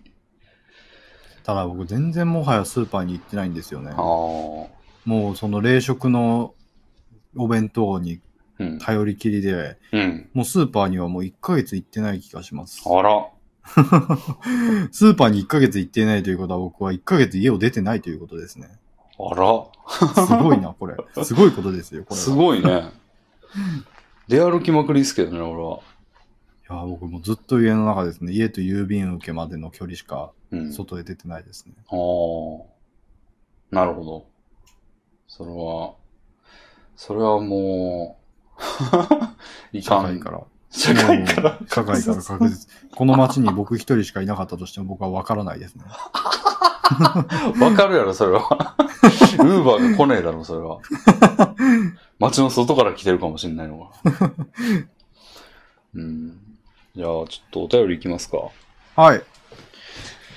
うすうす。へえへえへえ。お便りはね。 うん。まあじゃあなんか一番新しいのをパッとはい。行ってみましょうか。はい。えー、っと、じゃあ読んでいきます。はい。これは、匿名さんからいただきました。はい。ディズニー、ドラえもん、マリオ、名探偵コナン等は、なぜ長い間支持を得ているのでしょう多くの漫画家やアニメプロダクションが飽きられないように新しいキャラやストーリー作りに宿泊しているのを尻目に、それらはおなじみのキャラクター、どこかで見たような話の展開で突っ走り続けているように見えます。うんうん。私には全部子供向けという共通点しか見つけられません。漫画家視点から何が魅力を形作っているのかご意見を聞きたいです。といううんうん。お便りですね。いや、これはもう、うんもうこのお便りに答えが書いてあるんですよ。おこれを、それらはおなじみのキャラクター、どっかで見たような話の展開で突っ走り続けてるように見えますって書いてありますけど、うん。それをうん。最初にやったのがうん、それらだという考え方。ほだからもう。うん。う、同じことばっかやってるじゃん。なんかどっかで見たような話やってるじゃんっていう、うんもう。こんなのいくらでもあるじゃんっていうのの、うんいくらでもあるのの原点になったほう。作品である可能性。ああ。これは、一つの考え方としてあると思いますね。ドラえもんとかは特に。いまあ、確かにそうっすよね。ドラえもんって発明っすよね、ある意味。や、本当にそうですよ。ある意味っていうかもうそうですよね。うんだか。ら、他に、ドラえもんにとって変わるものが、うん。まあ、生まれうる、生まれ得たのかもしれませんけど、うん。まあそれはでも先行者利益といいますか、うんうんなんかもうドラえもんがある以上はそこに木は育たないみたいな。うんあーでもなんかその、最初は発明だったと思うんですよ、当然。はいはいはい。でも、それが今となってはもう陳腐化してんだから、もうその長い間の指示じゃなくて、最初は爆発していいけど、今は指示なくなっててもいいんじゃないのっていう疑問うんうんうん、なんじゃないですか。そうですよね。うん。まあでもそこについてはもう。うん子供向けっていうのも非常に大きいと思っていて、うん。子供がうん。成長してそれに飽きるっていうのは当たり前に起きて、うん。うーん、それってでもうん。作品が世界から飽きられたことにはならないじゃないですか。うん。子供は新たに生産されて、うん。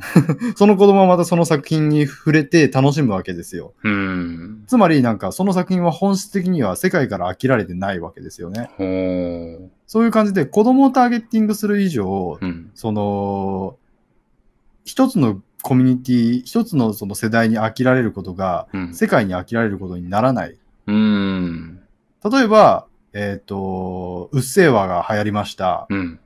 うっせぇわがある特定の年代に刺さる。でうもんそれは、うんその特定の年代は通り過ぎていき、うん。飽きたうんら、うっせぇわはもう終わるじゃないですか。うん。でもドラえもんとかみたいなものの場合は、うん。そうはならないわけですよね。うん。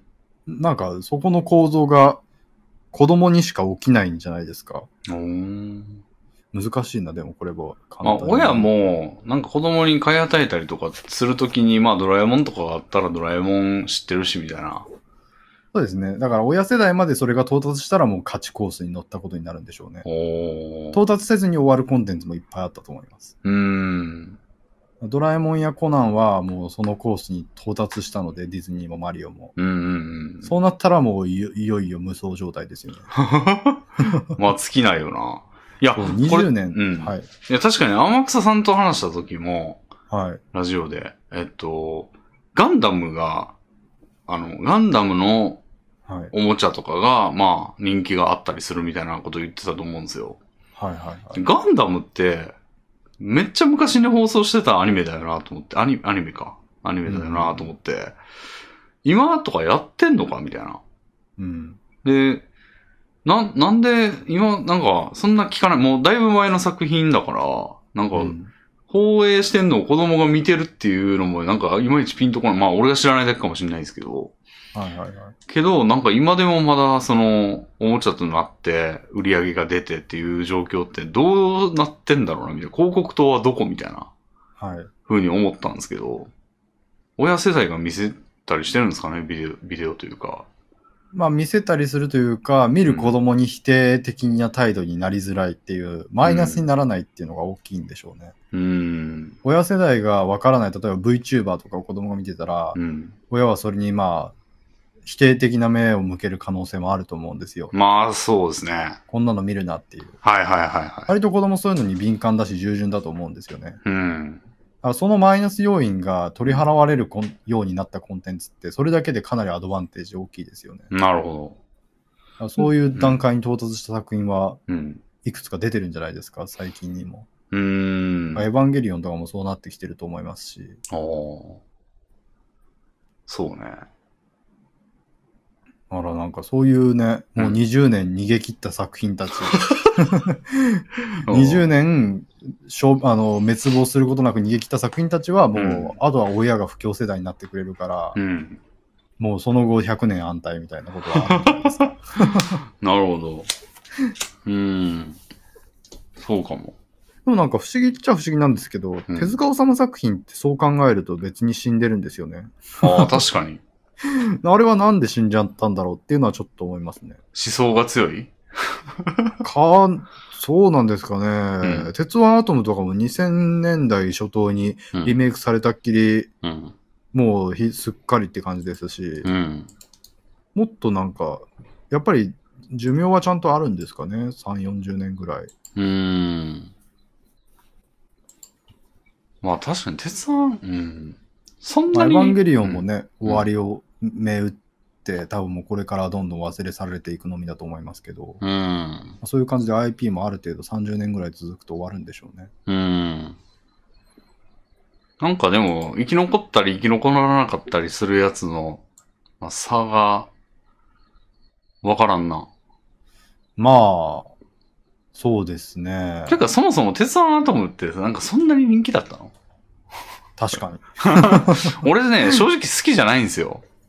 ああ、まあ、そもそもまずジャンルとして好きじゃないっていうのはあるんですけど、もともと俺は。うん、うん。その、こう、お悩み解決みたいな、その、感じでヒーロー的なやつが活躍するみたいな感じじゃないですか、はいマテさんあともはいおそらく。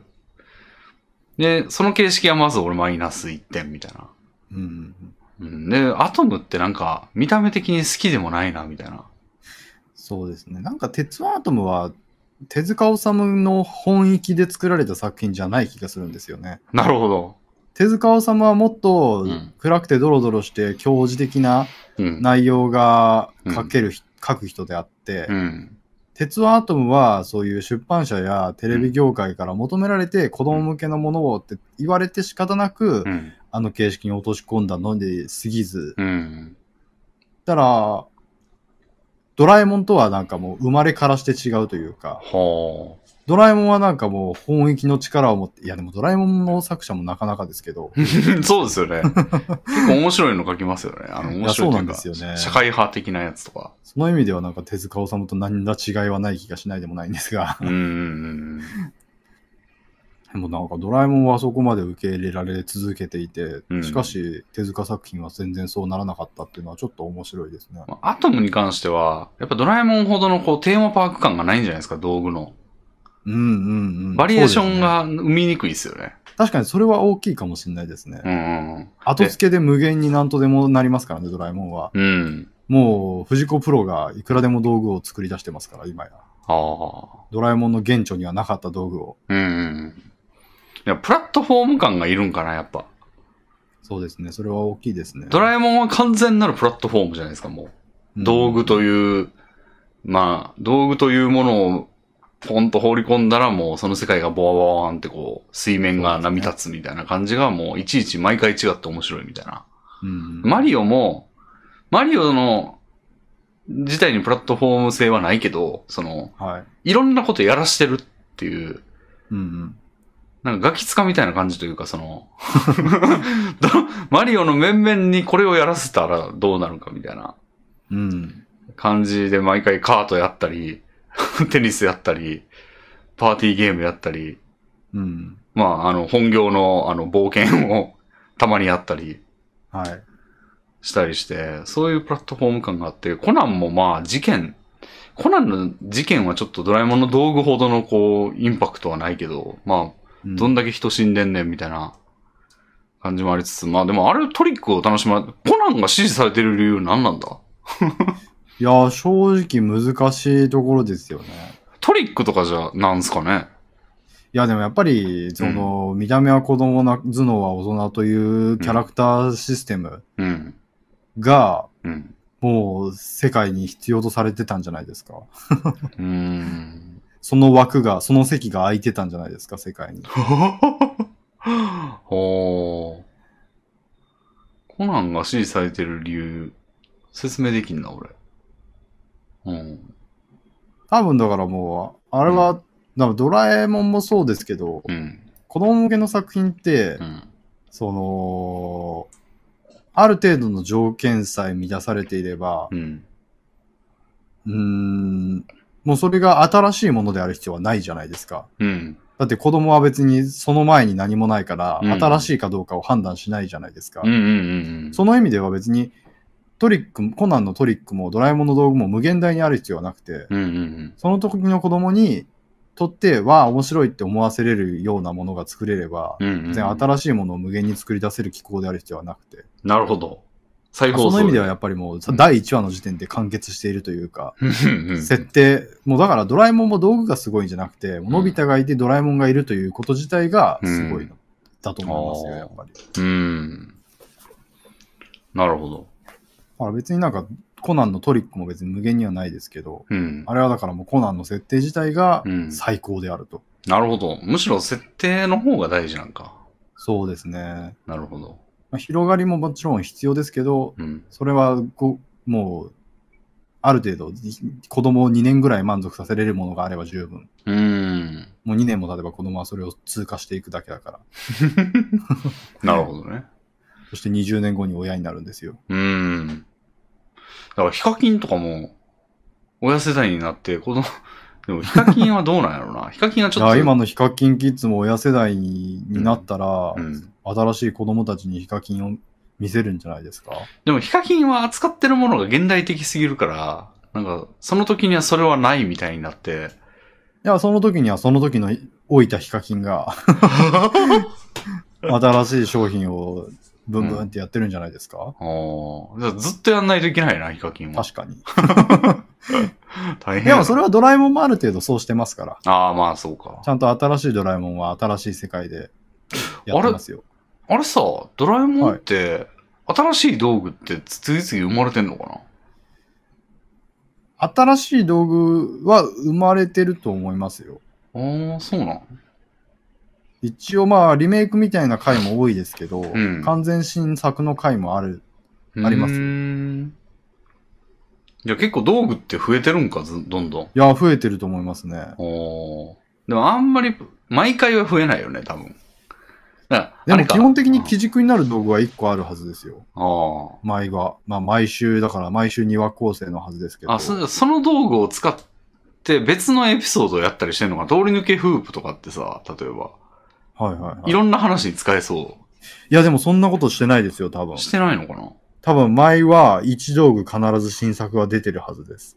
じゃあ、どんどんどんどん増えてんの、う今も。ん。まあ週2で増えてますよ、道具もうほが。んま にいや、ほん増まにえてるかはわかんないですけど、うんそれを冬、いや、もう増えてるとそうかん判断しするしかないですね。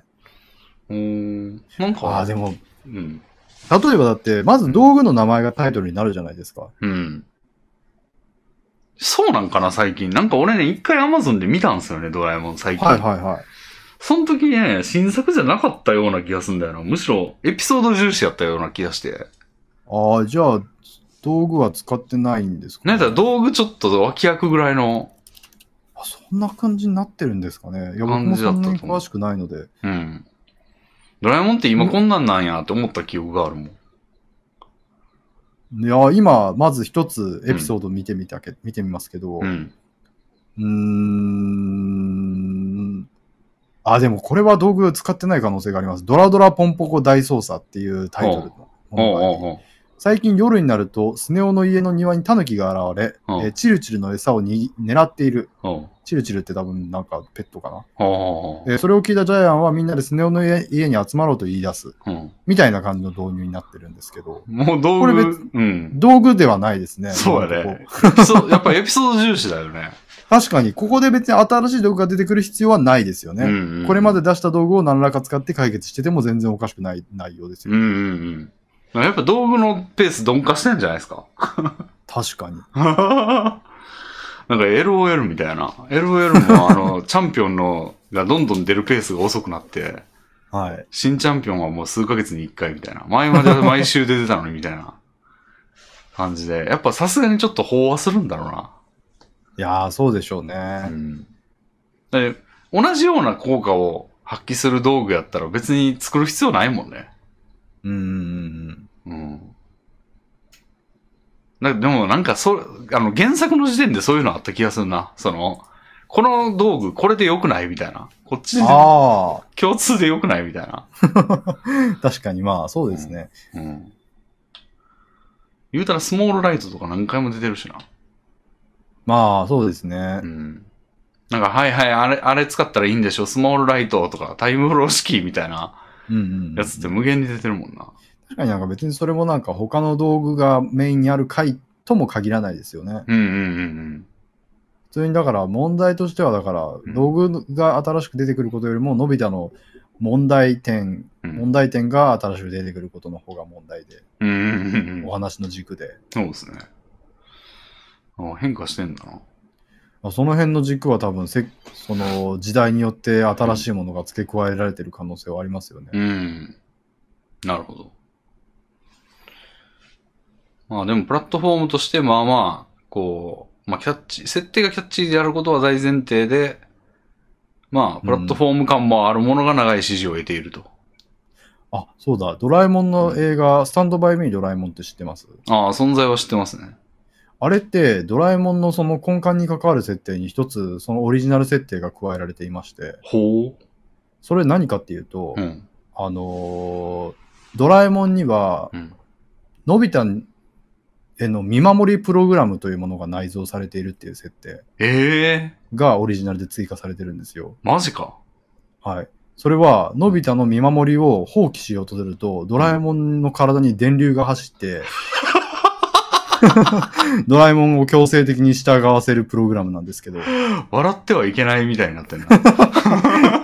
そケツにう。。それが、すごい賛否両論だったそうです。いなるほど。そら、俺も今一瞬聞いてギョッとしましたもん。や、僕もギョッとしたんですよ、それ知った時に。ほあの、それの作者、作者というか、その映画の監督って、あの、Your Story の監督なんですよね。うあら。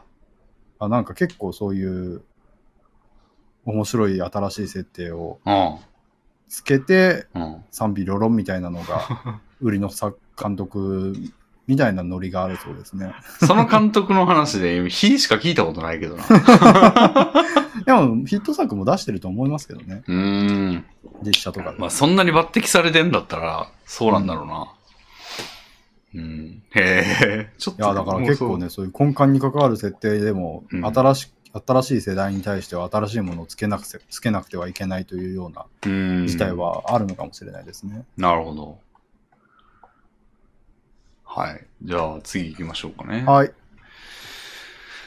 あ、はあはあはあはあ、じゃあ、これも行ってみようかな。新しめの。これちょっと、幸之助さんのね、生活に関わる問題かもしれません。はい。えー、肛門太郎さんからいただきました。はい。えーっと、僕は若干の字とスキンタグがあります。はい。スキンタグとは、力みすぎによりできた肛門付近に飛び出ている小さな川です。うんうん。イボジじゃないけど、イボジと間違われるような形態です。はい。つまり、スキンタグは字ではないのです。うんうん。あっても問題はないのですが、通常の字のように気軽に薬で治るものでもないです。はい。本気で治す場合は、切除と複雑な治療が必要になり、推奨されてません。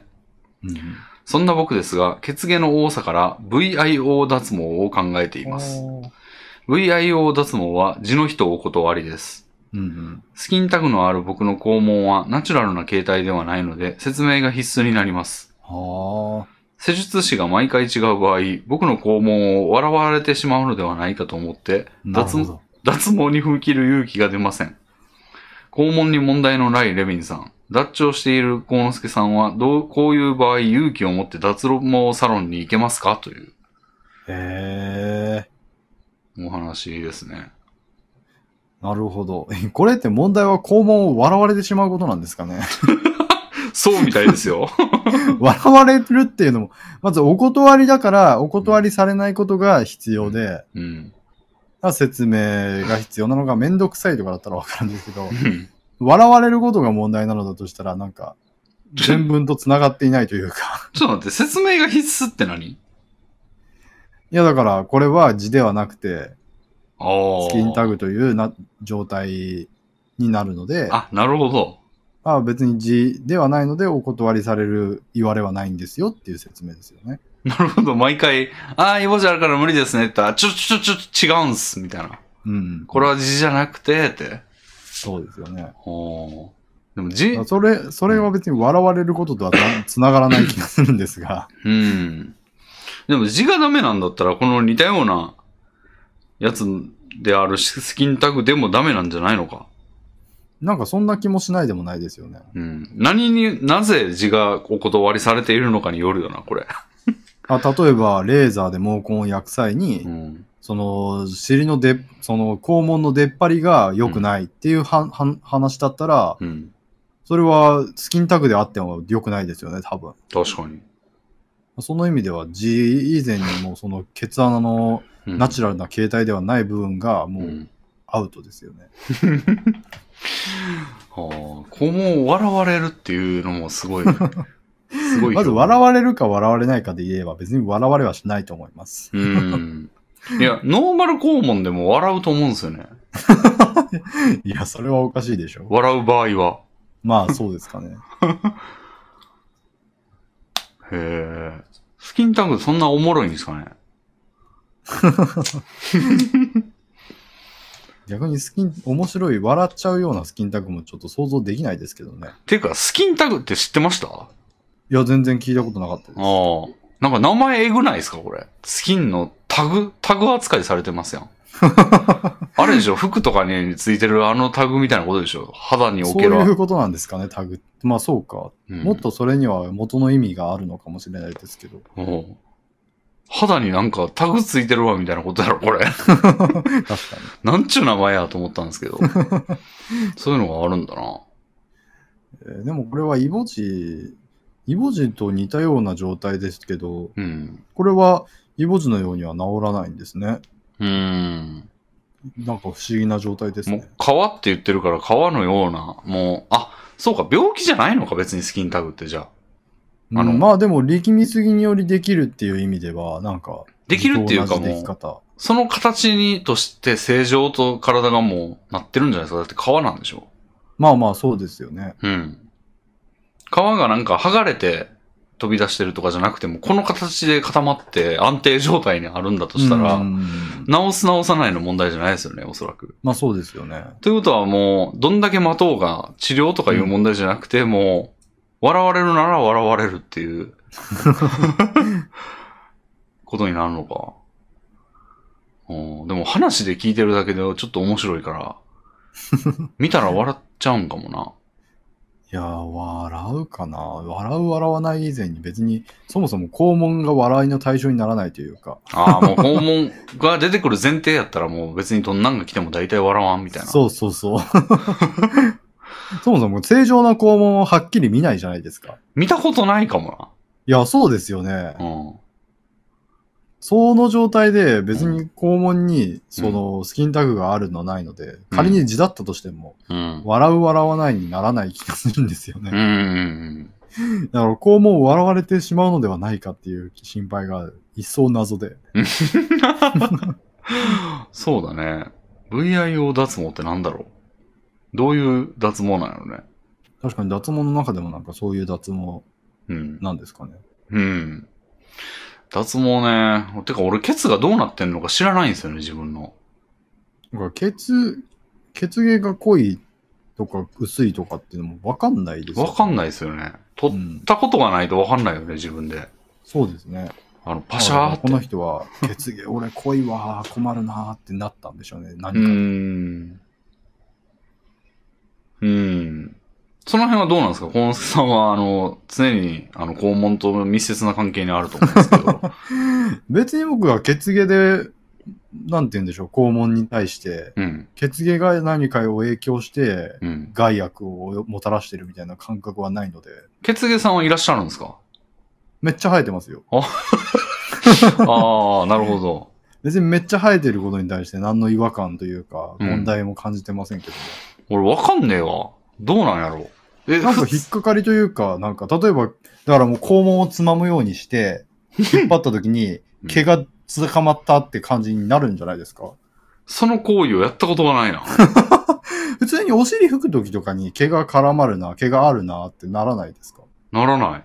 あ、じゃあ血毛ないんじゃないですかえ薄いんそうなんじかゃないなですかえ、でもふ、そんなことあり得るのわかんないです。それは僕はレビンさんの肛門に聞いてみないとわからないです。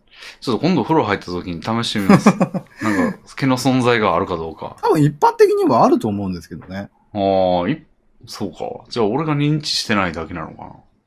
まあ、それか認知しない程度に薄薄めなのかもわかんないですけうど、ーん。僕は存在を日頃感じられる程度にはもっさり生えてる気がしますね。なるほど。濃い方の可能性は全然ありますね。まあああ。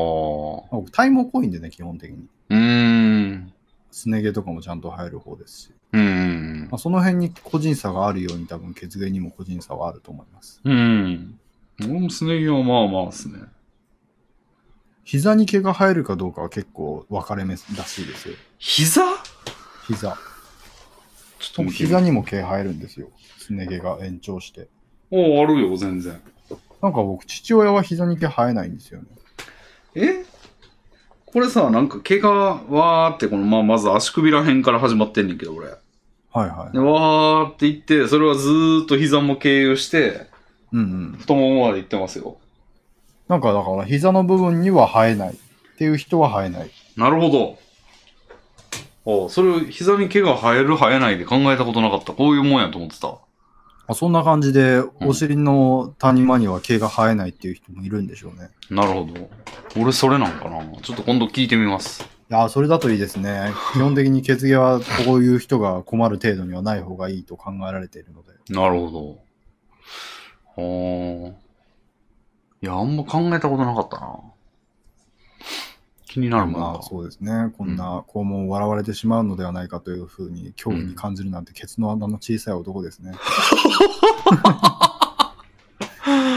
そうですね、力まないと出ないわけです し。うんまあでも俺も結構力む方ですけど、なんか力むとちょっと怖いですよね。なんか、いや、よくないですよ。プッツンするんじゃないか脳の負担が。そうそう。んまあまあ力むまんだあでよも、ねレビンさんは便秘がちということなんで、それはそうなんですよ仕方ないかもしれませんけど。あんなに食物繊維を取っているのに、まあ取っているからこの程度で済んでる可能性はあるんですけど、うん。うんっていうのはありますね。あ、僕、あの、冷凍ご飯にするようにしてから、うん。結構お腹緩いんですよね。おーご飯はやっぱ。下痢がち、悪い意味で下痢がち。あ、あごれ飯というか、お弁当、お弁当。おー冷凍お弁当にするようにしてから、あ、米の問題じゃなくて。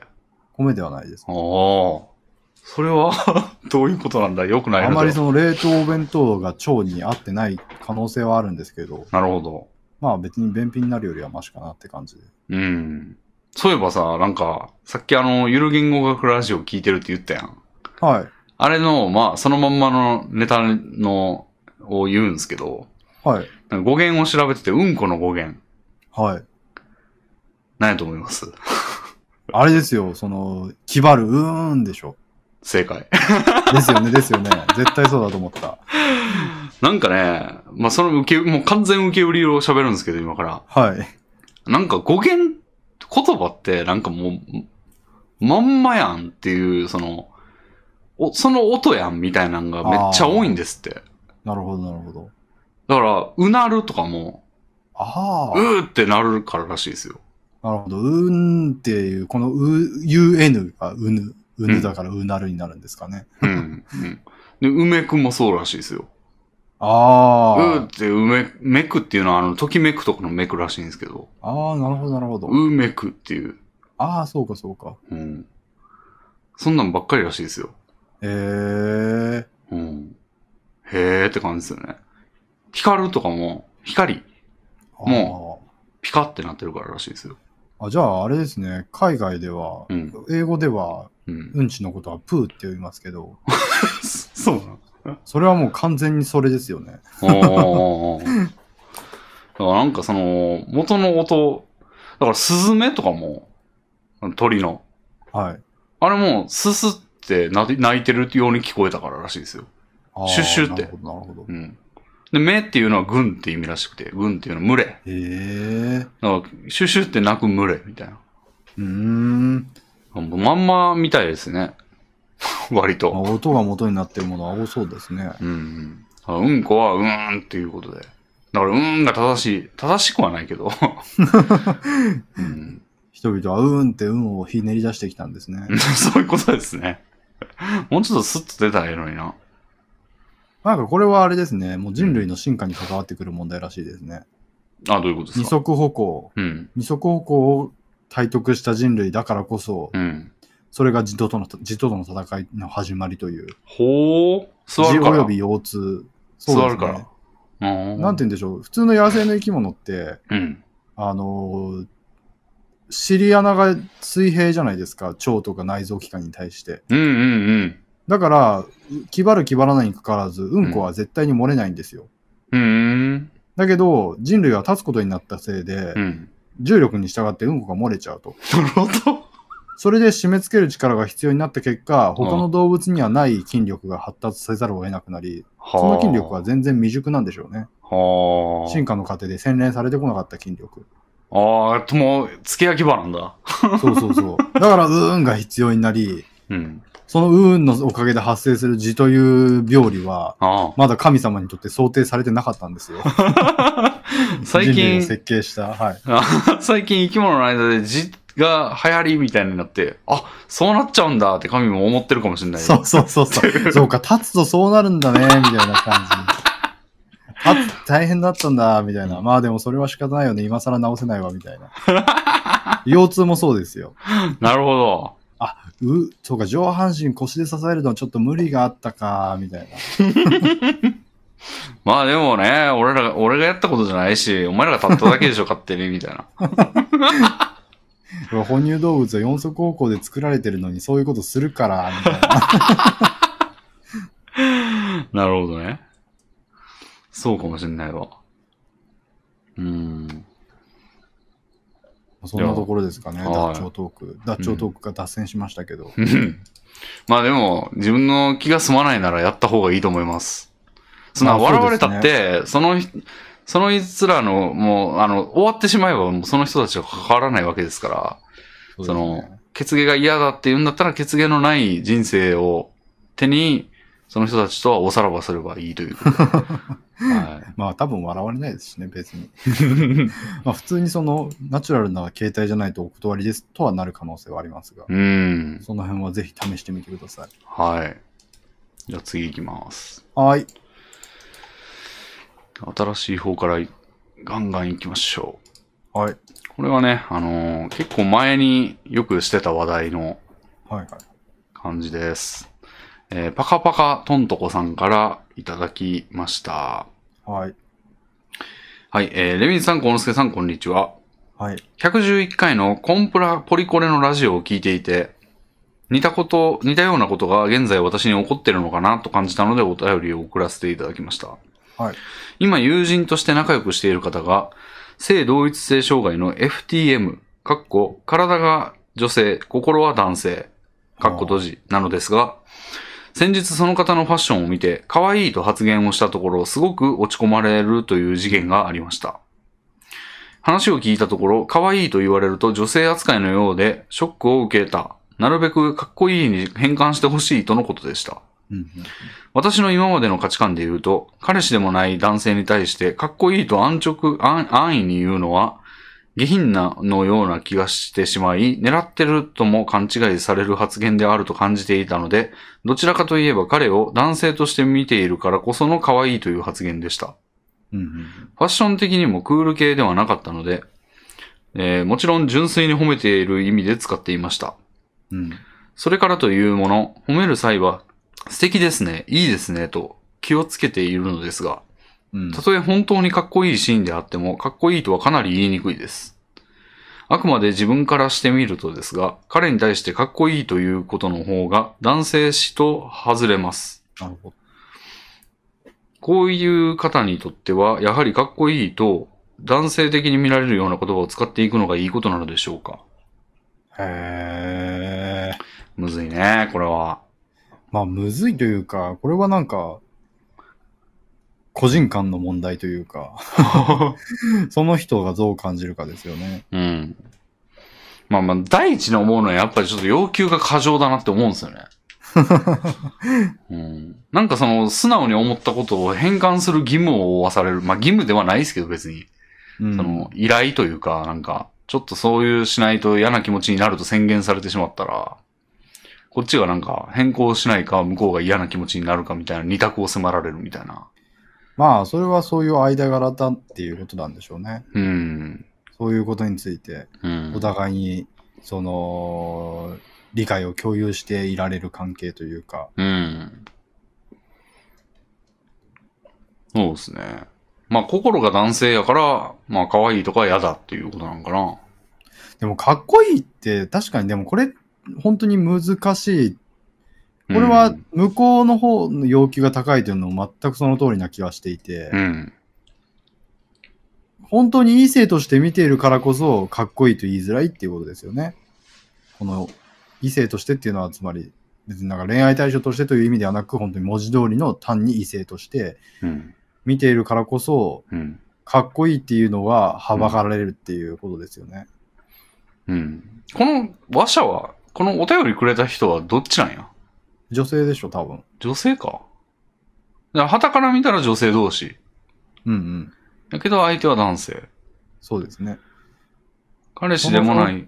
はその状態で、かっこいいっていうのは、仮に相手を男性として、仮にというか、実際に相手を男性として扱っているからこそあ。う、ん。言いづらい。うんうんという気持ちは、すごく、まっとうだ、自然だと思いますね。うん。うん。それはだって、レビンさんだって、うん。女友達がいて、うん。まあ今日の服どうって言われた時に、うん。可愛いよって言ったら、うん。友人関係から一線を越えた発言なんじゃないかって危惧しませんかわかりますね。ですよね。うんだから今日の服どうって俺に聞いてる自体がかなり異常というか、 そうですね。 なるからな。うん、でもその意味で言ったら、うん。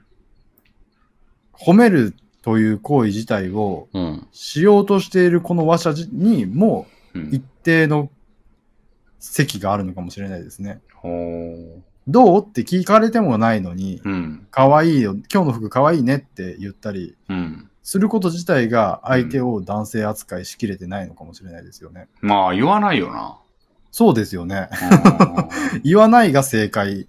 だから、んうんもう服装を褒めるという行為自体がうんうんそもそも必要がない、うん。ふさわしくないという部分で、うん。可愛いっていうべきかかっこいいっていうべきか悩むっていうのはもうなんか前提から間違ってるよみたいな。でも女性同士はするんかそうなんですよね。女性同士だと、な。うん今日の服可愛いねっていうのは多分普通にするんですよ。うん。だからそれを男性、相手男性に変換しきれてない結果、うん。起きてる相互な気がしますね。なるほど。完全に男性に変換しきれていれば、うん。なんか言い方に迷う、以前に言わないという選択肢がうん。できたのかもしれない。絶対むずいよな、そんな。そうですね。いや、俺がもし仮に、そういう、まあでも俺に置き換えるが不可能なんだよな、これ な。だって女性同士でっていう時点を満たさないとこの状況は再現できないやん。そうですね。男服装を褒める云々ということが出てこないですからね。うん。これが俺が男であることをいいことに、この、じゃあ男同士で相手が女性、心が女性だったらって言ったら全然違う話になるもんな。うん、そうですね。うん。ただじゃあ逆、いや、うまいことでそれをやろうと思うと、こうなりまうす。ん相手が心が女性の男性で、うん。そこにじゃあレヴィンさんがあったとしようんうんう。。それでレヴィンさんは服装に対して何も言いません。うん。それは相手を女性扱いしてないということになるんです。うん。だから相手はショックを受ける。うん。という状態にこれは多分近いですね。ああ、行為自体も変換することになるのか。そうですね。だから、服装法について言及するかしないかの部分で、でも俺も、ほんまの女でも、ほ んま、ほんまとか言うとまたこれ、ちょっと、あの、問題発言ですけど、そうですね。あの、一致してる女性性と心が一致してる女性にも言わねえやからな、俺。そうです よね。あらゆる人に服に関する話をしない。ただ、この送ってくれた方が、うん一般男性に対して、うん。今日の服装素敵ですねって言ったりする人間じゃないんだとしたら、うん。この人の対応は間違っていることになりますよね。うん間。違ってるっていう言い方めちゃくちゃ厳しいですけど、うん 一貫性を欠いてるということになりますよね。相手を男性として扱い切ることができていなかったということになりますよね。うん。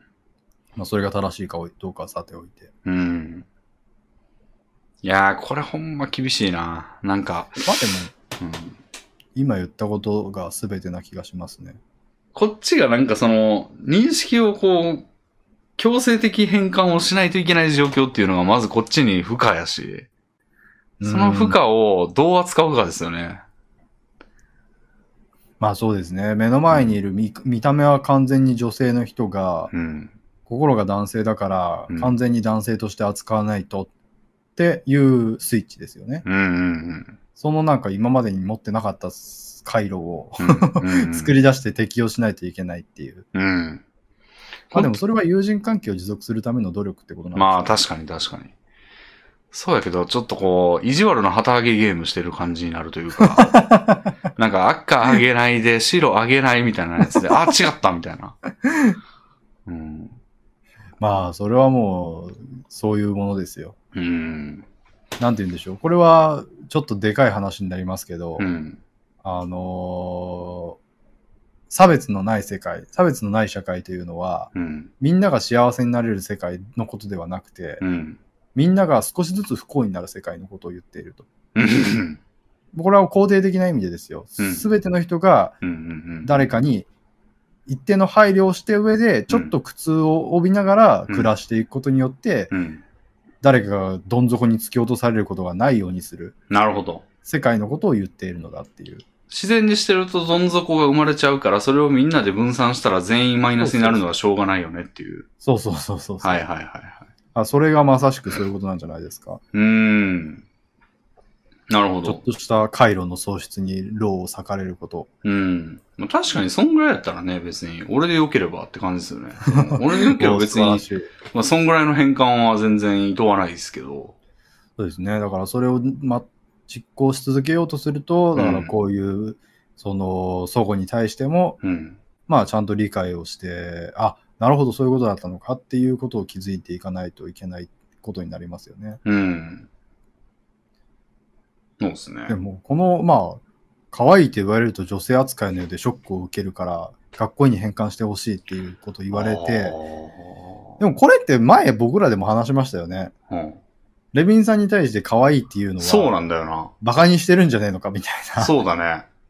これはだから、うんこの性同一性障害がうんぬん以前に、うん。男性に対して、うん。可愛いですねっていうことが褒め言葉だと思ってしまってる、このお便り主さうんうんうんうん。んの、その考え方がすでに、もう、うんコリポリコレうんぬんの話以前に、あ男性というものを見誤ってますね。あなるほどね。うん。まあ、可愛いって言われて嫌な男性しかいない、ばっかりなのかっていうのは疑問の余地あるけど、そうですね。俺は嫌やな。まあ、嫌という人はうん。多いので、うん。多いと思うので、だからこの人のその辺の価値観もちょっと考え直した方がいい。そうね。でも俺かっこいいって言われても皮肉かって思っちゃうんですよ ね。なわけないからっていう。まあ、服装に気を使ってないのに、服装についてほなんか言及されるのって、なんか、ね。ゼロマイナス、ゼロはマイナスですよね。そうだよね。そうだね。うん。そのせいやな。俺がムカついてんのは。うんうんううん。ん。まあでも、この回避の仕方もまあまあいいんじゃないですか、でも。あの、素敵ですねとかってめっちゃ、ね、あの、プレーンというか。プレーンかもしれませんけど、でむずもっそれでもやっぱり、服装に言及するということ自体が男性に対する接し方として、うん。ちょっとふやや不自然な気は僕はしますね。うーん。あそこ、その時になんか、うんあ、、体は女の子だけど、うんそういう心が男性として振る舞うために、うん。男性らしい服装に心がけられてるねみたいなニュアンスが発生してしまうと思うんですよ。うんうんうんそれって、なまるほど、真男性として扱ってほしい側にとっては、なんか変な引っ確かにかかりが生まれると思うんですようん。うね。ん。それはどうなんだろうってちょっと思いますね。確かに、俺ももしかしたら言うパターンはあるかもしれなくて、その、かっこいいねとか。それは相手がファッションに気を使ってるっていう事前情報が分かってた時は言うかもしれないですね。うんうんうん。今日いいなぁみたいな。ああ今。日かっこいいなぁみたいな。かっこいいなとは言わないかな。うんうん。なんら、なんかしらで褒めると思うわ。うんうんうん。うん。例えば、竹内さんとかね。竹内さんなんかちょっとファッションにある程度興味あるらしいんで。はい。竹内さんがほんまに俺から見てもいいなっていう格好してたら、今日いいなって言うかもしれないですね。はいはいはういんはういん、うん。それもやっぱり相手がどう、自分のファッションについてどう思ってるか知ってた上でですからね。うん。まあ別にでもこの人も別になんか今言ったようなうん。ものよりももっと様々な事情があった上でのこの問題には至ってると思うので、うん。多分なんか我々、我々というか僕が今論じたようなものはもうすでに通り越してうん。いる可能性は全然あるんですけど、うん。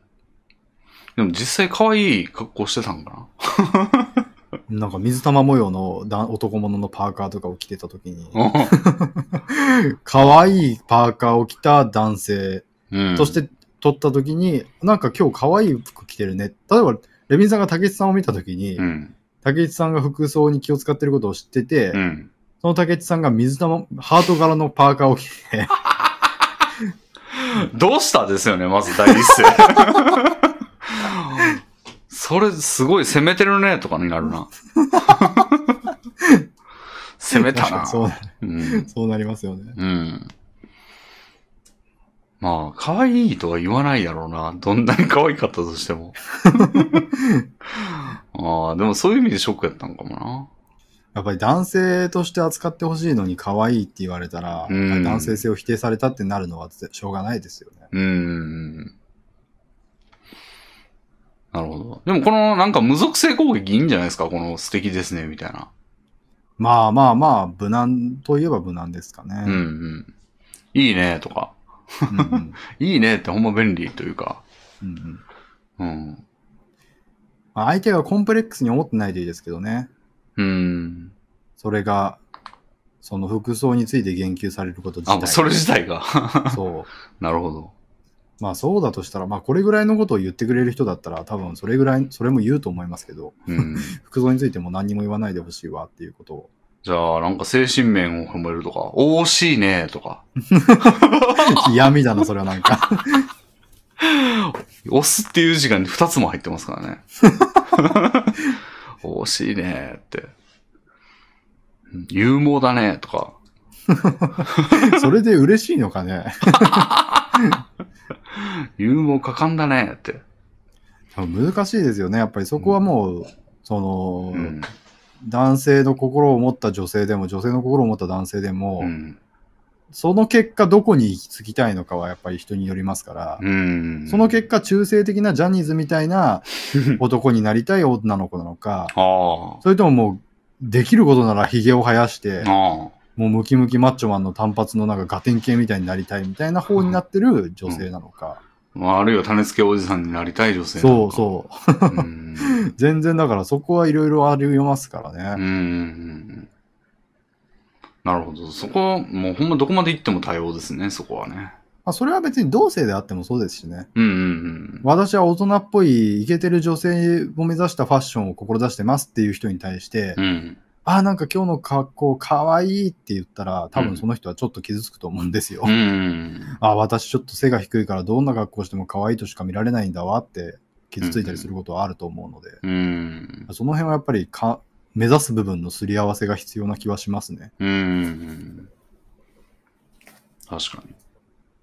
どうしましょう僕、レビンさんと出会った時に何て言おうかな、 服装について。言わなくていいだろ、服装について。こうちゃんはどう、などうがいいんですか別に何も言及してほしくない。まあ別に言及される必要はないですけど、別うに言及されても嬉しいですけどね。うん。う気を使ってないわけではないので。ーん。全く気をつけてないから、俺もタバコで穴開いたズボンとかで歩いてますからね。うん。それは逆に言及されると思いますけど ね。なんかあったんですかみたいな。お金ないんですかみたいな。 うん。気古しまくってますからね。傷つ、なんか気づいてないかもしれないと思って、なんか言ってあげる人とか言いてもおかしくないですよね。ああ、確かに。あ、それ穴開いてますよ、みたいな。確かにね。でもこうちゃんに会ったら多分ムキムキだねって言いそう。ムキムキだったらですけど。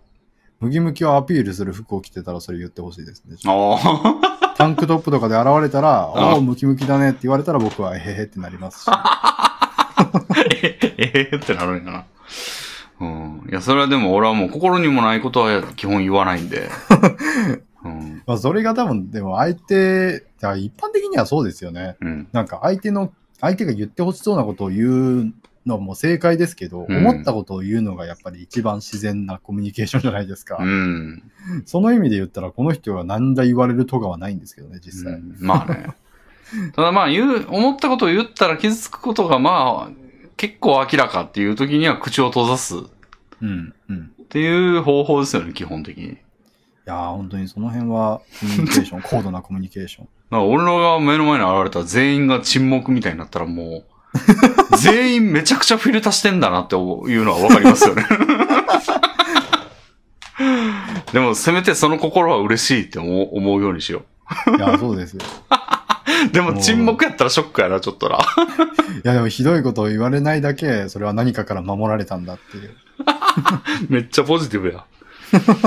うんじゃあい次や行できましょう。もこの手の話は面白いですね。うん。じゃあ次行きますかね。えー、ああ、じゃあこれも、おお、同じような話が。あら。これはどうかなえー、内容的には、まあちょっと行ってみましょう、じゃあ。うん。えー、っと、これはね、ナスさんからいただきました。はい。レミンさん、コウノスケさん、こんにちは。はいはいはい。いつも耳を埋めていただきありがとうございます。おー、素敵な表現。 LGBT 関連のお便りです。はい。私は学生時代、典型的な不女子の友人がいました。はい。先日その友人と久しぶりに会ったところ、自分は FTM、まただ、同じワードがな出んてきかましたね、このキーワード僕、今日は、今日、初めて聞いたぐらいのレベルなんですけど、こんなに浸透してるんですね。ほう、出てきましたね。まあ、フェメ、フィメールトゥーマンみたいなことなのかなメール、メールか。で体は女、心は男のゲイだとカミングアウトされました。うん。はい。現在、ホルモン注射などはしていないそうで、待ち合わせ場所で顔を合わせた時は、モード系のうんボーイッシュな女性という印象でした。うんしばらく友人の話を聞き、彼女は社会的に男性として生きたいのではなく、BL の登場人物や不女子の間で重宝される不男子になりたいのではそのために FTM のゲイを名乗っているのではと感じてしまいました。はい。理由としてはカフェでいきなりカミングアウトしてきたこと。ボーイッシュな女性というラインで留まっていること。ゲイは BL を読まないし、不女子も嫌いという私の認識が大きいです。はいはい。 LGBT にらしさを求めるのはやはり不毛なことでしょうかまた、友人の性のあり方について、ドノン家の男性であるレビンさん、ドゲイの男性であ るコウノスケさんの意見も聞いてみたいです。はい。はい、ドノン家です。ドゲイです。これはこれ、面白い話ですね。これ、レビンさん分かりました話の内容。ちょっとつかめきれてないかも。これはですね、うんあの、まず、体は女性であると。うん。心は男性であり、ゲイであると。いうことは、要するに体はじょ、心の問題を除けば、体は女性で男性を愛しているうん。ことになるので、なんら、うんしなんか、かなんか一般女性と変わらないんですけど、うん。だから心の中の問題だけがうん。 LGBT の一員であることの証明というか、理由付けになってるわけですよね、この人、この友人は。はい。だから、わからないわけですよ。その本人以外に、その真偽は。あー。どういう部分について、うん。嘘を言ってるんじゃないか。でも、それを証明する手段はない。っていう状態が、このお便りを送ってくれた方の気持ちですよね。なるほど。 で、その理由、そう、それが嘘なんじゃないかって思う理由が、うん。いや、やっぱり、不女子の中で、うん。その、不男子って、ちょっと地位がああるんですよ。うん不女子界隈の中で、はい。普段子ってどういう人かっていうと、はい。 BL をたしなむ男性あなわけですけど、そういう人たちってちょっとちやほやされるわけですよー。なね。るほど。そういう人に心だけでもなりたいというか、は不女子の、ただの不女子と私は違うっていう特別な不女子になるために、うん。心は男なんですよね、みたいな。うんうんうんでも心は男だけど、男性同性愛が好きなゲイなので、うん。うん。私は女性で男性が好きですけど LGBT です。うん。 っていうそういう特別なキャラ付けなるほど。を行ってるんじゃないのっていう疑いが生じてるわけですよね。なるほど。はいはいはいはいはい。まあ、要するに痛い女なんじゃないかっていうことですよね。なるほど ね。おーしかもなんつうんやろ。まあ LGBT ってほんまに悩んでる人は多いわけじゃないですか。はい。それをこうなんか傘に来てというか、はい。利用してる、まあ、それ、そうだったとしたら極悪の存在ですよね。でもそういう極悪の存在というのはなかなかにいまして、おあのやっぱり仮面不男子みたいなのっていまして、ーはそういう不男子のふりして、不女子に近づき、あ。うん。不女子と性的な関係を結ぶ。なるほど。実は別に BL に対して興味はなくあて、あ、不女子はちょろいからみたいな、なるほど。そういうなんか、うん。 えっ、と、ファッションホモですね。ファッションも。なるほど。ファッションとしてのゲイを名乗る男は結構存在していることが確認されていて、へえ。あそれのアーシュだと思いますね、これは。あアーシあュ。とも考えられる、あれですね。こいつの目的は誰にチヤホヤされたいのあ女子と仮に、の仮に、我々はのい仮説まあ、この人の仮説が正しいとしたら。この人の仮説が正しいとしたら、うんまあ、不女子コミュニティでうん特別な私おーを、インターネットであればう、んうんうん別に男性として振る舞ってもバレないわけですよね。はいはいはい。だから、それをしたいけど、うん。それが嘘になっちゃうじゃないですか。あその、自分が同性愛者、同性自分が、えっと LGBT じゃないとしたら、あ。うん。単に男性になりきっている痛い女になっちゃうじゃないですか。うん。それを避けることもできる。ああ。自分が FTM であることにすれば。ああ。まあ、多分、うん。なるほど。でもこれはまあ、かなり邪推というか、うん。あんまりメリットはだからないですね。えっ、と、この、今言あった程度のことしか。あー、なるほど。でチヤホヤされたいとしたら、チヤホヤされたい相手は不女子ってことか。まあそうですね。コミュニティ内での不女子。うんうんすっごい邪推をすると、うん例えばその不女子の中で、うん。うん。あ、私は心が男だからこのキャラクターの考え方わかるんだよね、みたいなうん。ことを言って、うん。特別な不女子を演じるみたいな。 なるほど。まあ、そうとしたら、激、激、激、きつですね。激キツです けど。でも、うんそんな激キツなことを、うん。いい大人がするっていう気持ちもあ って、うん。中学生までですよ、そんなことができるのは。はあ。そういう意味も含めて、まあ、よっぽどこう精神的に未熟な人でもないのなら、うん。まあ、マジなんじゃないですか。マジ、だから演じてる自覚がない、もしくはマジ。うん。つまりまあ、そういう、そういう、なんて言うんでしょう。まあ、心の問題は本当にある。いや、俺、激きつの大人見たことあるんだよ まあ、僕もあります。な。でも、それはもうなんか野暮というものですよ。うん。うん。そこはも う、ね、なんか海猫のフルドエルカみたいな、エリカみたいなことをしないと、うん。相手の心をずたずたに引き裂いてでもいいから、真実を白日のもとにさらけ出すみたいなことをうん。しないと、手に入らないわわかんないよね真実ですからね。うん。激激きつおるから、なんかこの人もそうなのではって思うのはまあ無理もない話というか。でもなんかそう思われるリスクにも無頓着なんですかね、こういう人って。確かにね。いきなりカフェでカミングアウトか。まあ、正直、久しぶりに会った友人うん。カフェでカミングアウトして、実何験が、したいんだろうっていう感じもありますよね。実験されてた可能性もあるな。 こいつで試そうみたいな。この設定で行くぞって決めて、 こいつで試してボロ出んかなみたいな。うん。邪推の極みですけど。いやーもうこれはでも本当に邪推、邪推するか、うん。その、優しい人間であり、優しい判断を下すかの二択であって、うん。なんかもうこれについてはもう、それ以上何も踏み込むことはできないですね。うーん。ただ、ゲイは BL を読まないし、不女子も嫌いという認識は うん。間違いです。別に BL を読む男のゲイはいくらでもいますし、うん。不女子と本当に仲良くしてるゲイというか普段子うん。もいくらでもいるので、うん。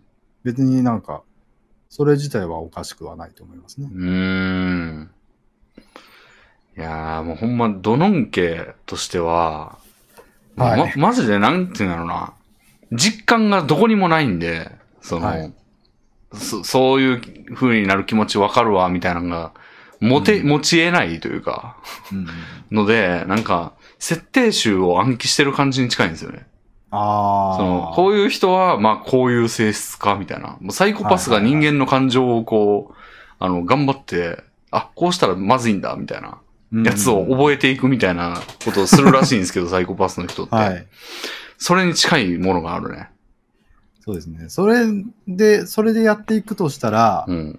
今回学ぶべきことは、うん。その、そういう人もいる。うん、で、とどめるべきで、うんそういう人を偽っている痛いやつもいるは、抹消した方がいいと思いますね。 なるほど。別にそこを疑う得はないですから。ああ。 なるほど、確かにね。うん。そうじゃない人にそういう認定をしてしまうリスクが大きくて。そうそう、リスクはものすごく大きいですよ、それは。あーあーやけど別に、じゃじゃあそういうのをもし仮に見出せたとしても見出せただけで終わりみたいそうですねな。。そいつを遠ざけて終わりみたいな。うん。まあ、やっぱり、それもだから、最後の言葉に集約されてますけど、LGBT らしさを求めるのは不毛なことでしょうかっていうのに対しても、うん。不毛なことですので、別にそういう LGBT もいるということは事実ですので、うん。この人もそうなのだとうんうんうん。思い込むのは間違ってないと思います。ああ。ただ、まあ、このお投稿者さんは、うん。この人との関係性がもっといろんなところであるあったと思いますので、うんうんその辺を勘案して、うん。うん。確かにでもこの子結構昔から痛いところあったし、なんか嘘つきなところあったし、みたいなところを勘案したらまた違った見方もできると思いますけど、うーん。まあ、この事実だけを総合するなら、うん。この人の言うことをそのまま信じるでいいと思いますよ、ね。まあそうですね。それが無難っすよね。だから正直、まあ、僕は当事者だからそう思われても仕方、そう思われてたらちょっと嫌ですけど、一般的に LGBT ってうんごっこ遊びに付き合うようなもんなんですよ。なるほど。 LGBT に対して一般ができる最最大限の配慮って。うん。その当人が言ってるだけの謎のごっこ遊びに、へえ、そうなんだ、そういう人もいるかもねって付き合い続けてあげることだと思うんですよね。なるほど。普通になんか生きてて自分とは全く違う性的思考を持った人間の心の問題をうん。自分のことのように理解してあげることって不可能じゃないですか。まあそうそう、そうですね。だからそれに対してやっぱりごっこ遊びをするぐらいしかできないと思うんですよ、うーん。普通は。うんうんだからそれの延長ですよね。これもだからこの人のそういうキャラクター設定に付き合ってあげることしかできないで仕方ないと思います。うん。まあそうですね。ほんま、だから実感が持てないからそうなりますよね。いや、僕も正直こういう人が現れたらちょっとどこまで、なんて言うんでしょう。 気持ちを寄り添えられるかわからないですね。うーん。そうですね。だからなんか、うん。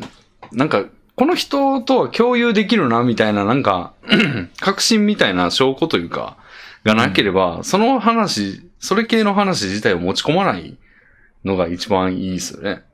別に。まあ本当はそうですよね。うん。だからこの人も別に、この投稿者さんのこのお友達も、うん。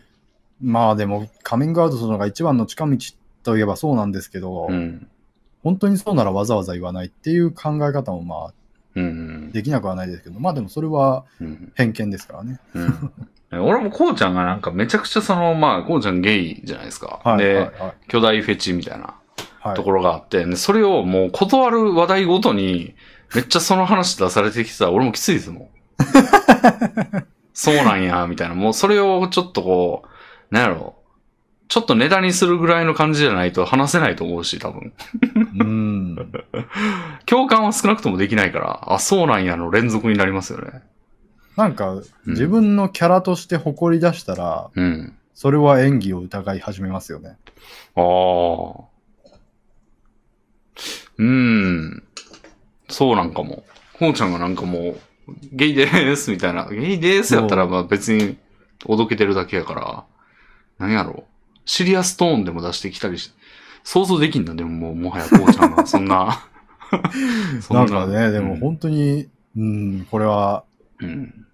いろいろな人がいますからね。それでもだってネタにしながらも本気である人もいますし。うーん。そうね。まあ、まあだからそこについてはもうだからさっき言ったように、ごっこ遊びに付き合ってあげて、それが苦痛に感じるようなら、もうそれはもう人間性にうん拒否感を持ってるんだということで、別に差別に、差別意識ではなく、その人とフェードアウトするというのは別に許されると思いますよ。うんうんうんうん。まあそうですね。無理やり付き合うはまあ、そもそももう、その先にも何もないし。そうそう、付き合わせる側の人間性に普通に問題がありますからね。うん相手に苦痛を負わせて何も思わない時点で。うんうんうん。人は全部、必ずしもフルコンタクトをしなくても、あの、付き合えますからね、別に。そうですよね。うん。この面だけでの付き合いみたいなんてできますからう。んうんうんうん、はい。では、次行ってみましょはい。う。えー、っとね。えー、っとね。ちょっと趣向を変えて、まあこれ、はい。で、行ってみようかな。はい。えーこちらはすするさんか。すするさんからいただきました。レミンさん、コノスケさん、こんばんは。最近私の散歩コースに心霊スポットがあることが分かりました。心霊スポットはいくつかあり、丸1、頭髪と人骨が発見された池。うん。丸2、旧日本軍の幽霊が行進すると噂のある自衛隊基地周辺。うん丸3、深夜に騒ぐと内側から扉を叩く音がすると噂される太平洋戦争の慰霊塔。おー丸4、丸2から坂を登った先にある木々の生い茂った道路。具体的な噂はありませんが、出るという噂だけあります。丸5、上の丸1から丸4とは別の散歩コースですが、地獄池という名前の家系があり、そこが、えそこにこ男の子の幽霊が出るとのことです。はなんとなく地元に心霊スポットってあんのかなと思って検索したら、散歩コースとがっつり被っていて驚きました。お二人はいつも歩いている道や利用している場所に思わぬ誘惑があった経験はありますかあ。へえ。これはあの、ちょっと怖い話系 のやつですね。すごいね。地獄池って別地獄 駅。でもこれ、ちょっと思ったんですけど、に。うん。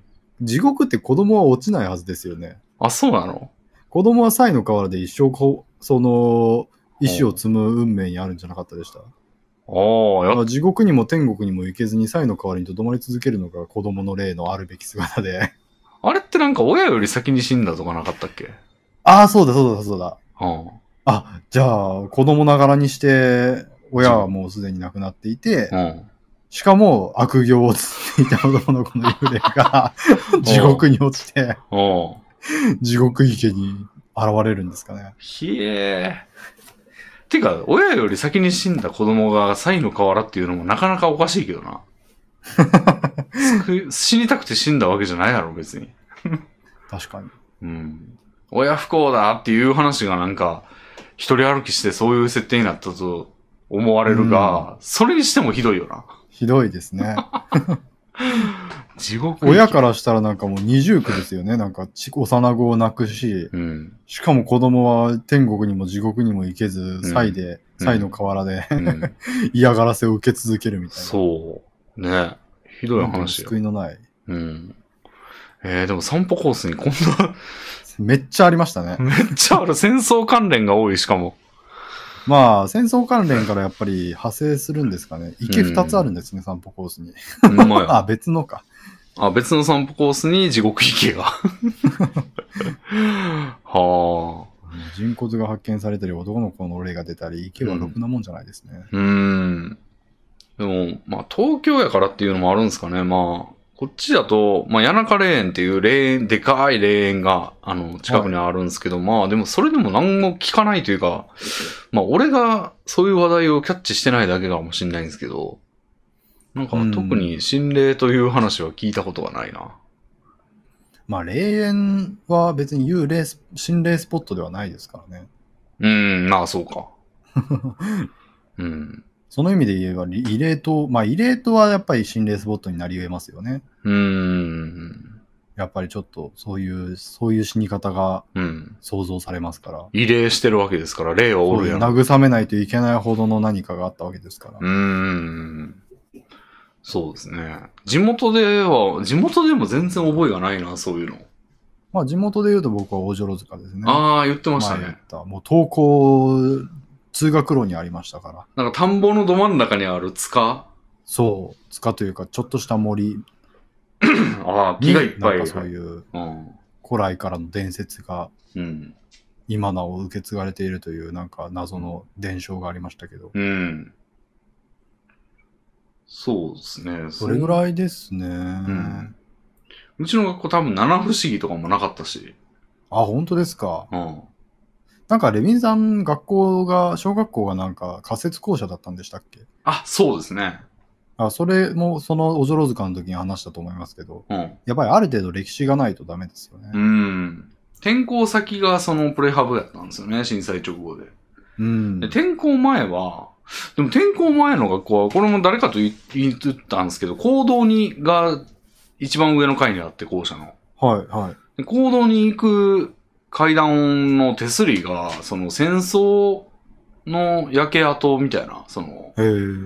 木材なんだけど、えー木の手すりなんだけども、戦争空襲かなんかでボコボコになってんですよ、真っ黒で。ええ。で、それがそのまんま、 あの、コーティングかなんかされて保存されたまま使われてたというか、ええ。で、その、プレートみたいなのが貼ってあって、これは戦争あの、ーみたいな。戦争の後をそのまま、あの、保存しております、みたい な。すごいですね。なんか、うん。 3つぐらい得してる気がします。得じゃないですけど。だってももうボコボコになったのにしかも使ってる。さらに教育の材料にしようとしてるんですようね。ん。なんか役割すごい果たしてますね、それ。うん。うん。しかもその空襲を受けた校舎のままなんだっていう感じです ね。うん。あったけどなんかボコボコした手すりだなって思ってただけですけど ね、正直。そんなんもあるのに、七不思議的なことは一切なか ったな。誰も、へ誰も言及してなかった気がする、それについて。ー入そ学れし。やっぱりなんかいい、なかなかコミュニティにもよりますよね。うん。多分なんかそういうのが好きなコミュニティとかだと、う。うんまいこと伝え聞いてたりして、存在を認識できるのかもしれませんけど。学友に今までオカルト趣味のやつ一人もいないかもしれない。うん。おーなかなか、うんそうですね。まあ、オカルト趣味って難しいですけど。うん。あ、でも肝試ししようとは言ってたけど、あれは、言ってたやついて、こ夜の校舎に行ったりとかしたことあるんですけど、へえ。へえ。それも、なんか単なる度胸試しあるいは非日常イベント好きみたいなうん。だけで、別に怖いのが見たいと か、そういうわけじゃなかったと思うんだよね。そうですね。あ、レビンさんって子供の頃に廃墟に入ったりしました廃墟に入ったりか。いや、ないかな。僕、小学生の頃普通に犯罪なんですけどう、ん。あの、廃墟に入るのがうん。友達の間ですごい流行りましてう、ん、なるほど。危ない。近所にあった2、3軒ぐらいの廃墟にうん。入って、その、なんか、見取り図を描いたりしてましたね。ほああ、ここ1階にはこれ、こういう構造になってて、2う。階は見取り図を書いてたんだ。見取り図描いてましたね。へえ。 そんなに廃墟あったんですかまあ、普通に校区内に 2,、うん2個入れる廃墟はありましたね。うーん。なんか片方はうん使われなくなった市庁、なんかそういう、まあ市の庁舎みたいなところで、うん。結構なんか、埃をかぶった、なんか備品とかめっちゃ置いてあるんですよ。そのまま置いてあって。うーん。なんかその中の一つの部屋に、うん。信じられないぐらいの数の、あのー置き時計えが置いてある部屋があって、怖っいや、なんか不気味でしたね。それ怖いな。もう壁の一部屋の一角を天井まで積み上がる、天井までは違いますね。うんなんか床に置いてある、床を、うん、一部屋の半分ぐらいの床を埋め尽くすぐらいのうん。置き時計が怖っ ええ大小様々な、俺そういうのが一番怖いと感感じるわ。俺がもし廃墟に忍び込んでそん なんあったらし、ちびるで、だもん。怖ー、それ。ゼンマイ式の時計だったので、一うんつ、そのうちの一つを巻いて、なんか、動くぞみたいなことやってた覚えがありますね。ああ、なるほどね。しかもそれなんか、時間になるとボーンボーンってなるんですよ。ええー、怖っ。その、巻いたやつだけですけど。おーで、やべえぞ、これ、なんか、音鳴ってるのがバレたら、外から普通に人あが入ってきたりして、そんな見つかるでけえかもしれないみたいでなけえ音なんだ。そう、ことになって、うんその、なんか、ネジが巻く、ネジ巻く穴が文字盤上にあったので、うん。その文字盤に巻く鍵、ネジを巻く鍵を差しっぱなしにして、うん。それで時計の長針の動きを止めるあ あ、止まるんだ。ことで、 もうならないようにして、へえみたいななんか、謎のやつをやったりしてましたね。はあ。へえ、廃墟か。まあ普通に危ないけど、まあ危なくないとしたらちょっと、興味はあるな。いやー、でも子供の頃しか許されないですよ、そんなのまあまあ、そらね。大人になってやったら普通に逮捕ですよね。うん。まあ子供の頃も許されはしないでしょうけど。まあ、うん。で、それは1件目として、2件目はもっとちょっと興味深くて、ええあの、1階は工務店みたいな感じの、はその、なんか、こうちょっとした工場みたいな感じになってるんですけあ。ど、うんうん。そこの部屋のガラス窓がことごとく割れ割られてるんですよ。はあ。全部割れてて、そこから入れるみたいな感じで。いまあ、まず割れてんのおかしいよな、普通に。や、本当に。うんで、入ってみると、うん。普通になんか人が生活してるんじゃないかみたいな、うん。その、1階が工務店で2階は普通に生活空間なんですね。は人が普通にせ昨日まで生活してるんじゃないかぐらい、してたんじゃないかぐらいあ。のん。生活空間なんですけど、うん。あのー部屋中のうん。棚という棚からすべてのものがテーブルの上とか床の上とかに積まれてるんですよ。えすべての部屋がそうなってるんですね。はで、一つの部屋はなんかタンスが倒れたりとかしていて、ものすごい荒れ、荒れ放題になってて、あ。うん。で、もうなんか家財道具とか全部あるんですよ。うん。でお皿とかも、その、た食器棚から出されて机に積まれてるみたいえな。なんほか普通にゲームカセットとかもあるんですよね。う。へえ。子供部屋みたいなところに。ほで、なんかペットのケージみたいなのがあってう。、ほうほそこの周りにはなんかペットフードみたいなのがあったりして、そのペットフードがすごい匂いを放ってたんですけど、 う。ほなんかそんな感じでなんか普通になんかか、えどういう事情でみたいな感じのう。え空き家だったんですよ、目星。で振りますよ。まあ今をして思うとうん、多分夜逃げ。ああ、なるほど。 1階が工務店みたいなところだったから、ん自営業の会社で、会社兼住宅で、うん。まあ、親子でやってるか、いせやってるかどうかで、ああ。で、まあ、資金繰りができなくなって、うん家、そのままに夜逃げした結果う、んうんうん。まあ、借金の型になるものがないかを誰かが探した形跡みたいなのが。確かに、アイデアで振って思いつきそうな話ですね。ななるほどねそこ漫画とかあったんで、普通になんかその、ああ。誰。もいない、そのか、散らかった家屋で漫画読んだりしてましたよ、友達と。なるほど。それは、そういう時なんか、不気味に思わないんですか、みんなで。僕は結構ビビり散らかしてたんですけど、うん。そのうちの一人の友達がやたら勇敢で、うんうんいや僕は割となんかビビって一人では用意かんかったんですけど、うんその子だけはうん。すごいなんか一人でも何回も言っいその後も何回も言ってたみたいなこと聞い て、一人で行ってやべえなこいつと思って、廃墟で誰もいない廃墟でそんなちょっと不気味な様相を漂わせてる場所に一人であ何回も行ってるってちょ相当だなみたい な。みんなで行った飯はうまかったから一人でも行ってるみたいな感じやん。あっこちょくちょく行ってんすよ、みたいな。いや、あれに一人で入れるのは相当だなと思いましたね。へえ。それでもなんか、いい経験っちゃいい経験じゃないですか、でも。いや、貴重な体験だったなって今をして思いますね。良くないことではあるけど、うん。まあ、体験としてはいいという。うんうん。なんか VR あるじゃないですか。はい。なんかそういうのでちょっと行ってみれるんだったら行ってみたい感じはありますね。なるほど、なるなほんかど。ランダム生成された廃墟に。うん。入ってみるみたいな。うん。いや、でも現実の廃墟もレビンさん今から行きましょう、じゃあ。ちょっと、は犯罪や言うてんね。でもなんか、まあこういううん。近所の廃墟とかだと犯罪ですけど、うん。有名な心霊スポットとかだと、まあ犯罪ですけど、みんな行ってたりするじゃないですか。ちょっと。 YouTuber とかめっちゃ行ってたりするじゃないですか。ああ。いや、いかんでしょ。 あつらえられた廃墟とか違うもんな。まあそれは全然違いますよね。うん。でもそういえばこの前、ハイホテルで、うんに、うん。肝試しに行った一団が、うん。本当にそこで自殺した死体を見つけたっていう事件ありましたね。へえ。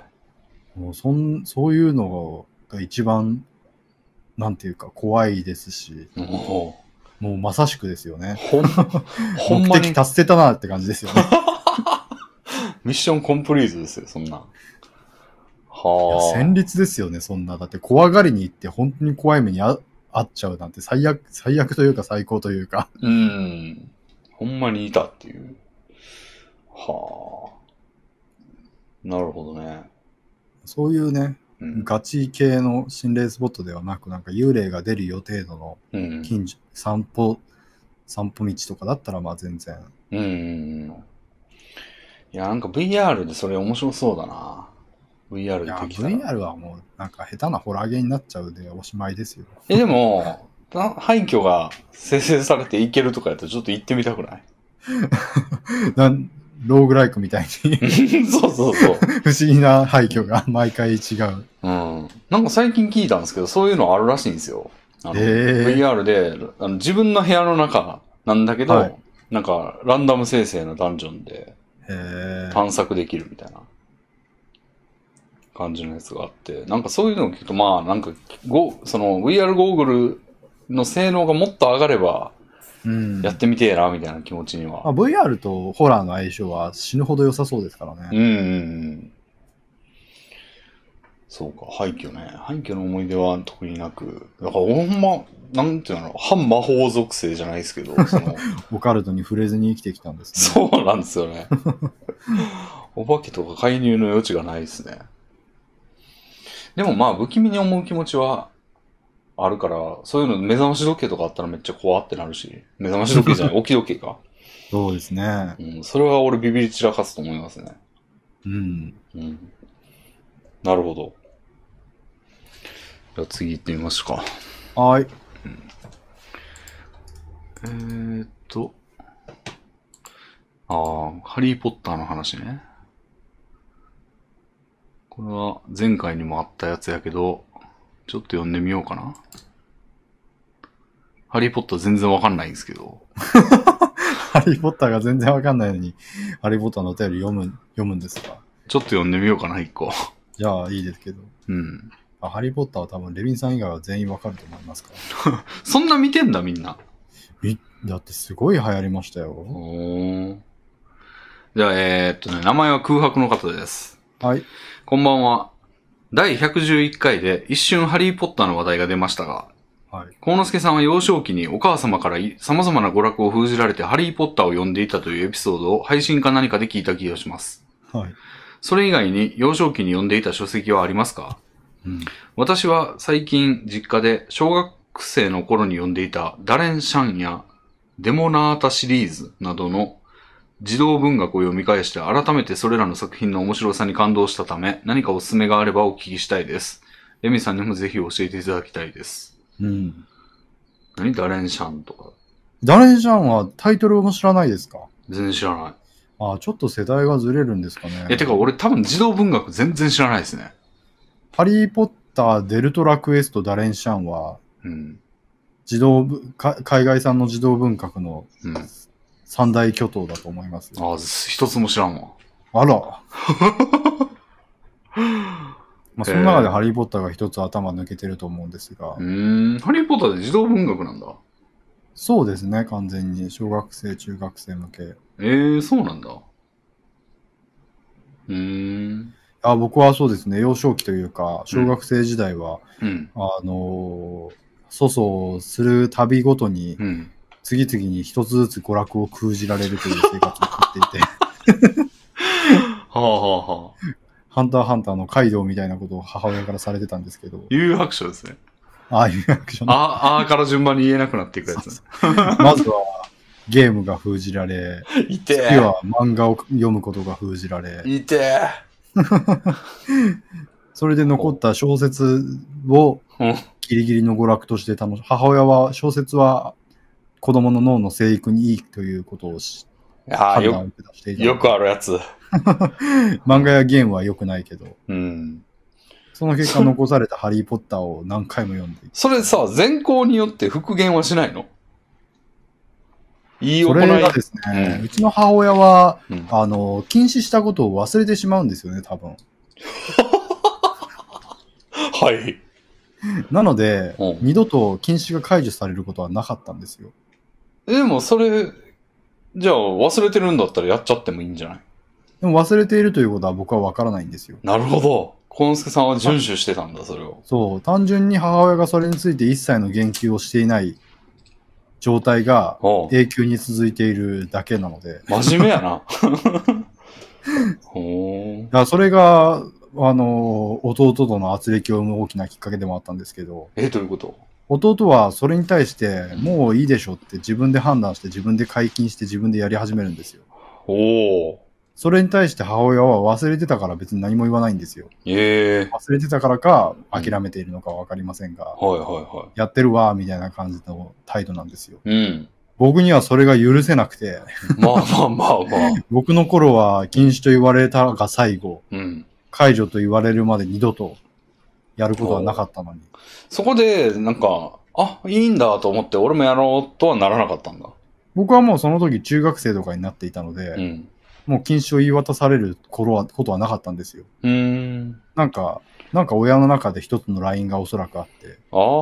小学校低学年、中学年以降はもうんう禁止がカードとして切られることはなかったんですよね。あじゃあ、なんか禁止されてるような時期があんま被ってないってことですか、お父さん。そうそうそうなんですあよ。なるほどね。なので僕の頃はそうじゃなかったのにっていう怒りですね。なるほど。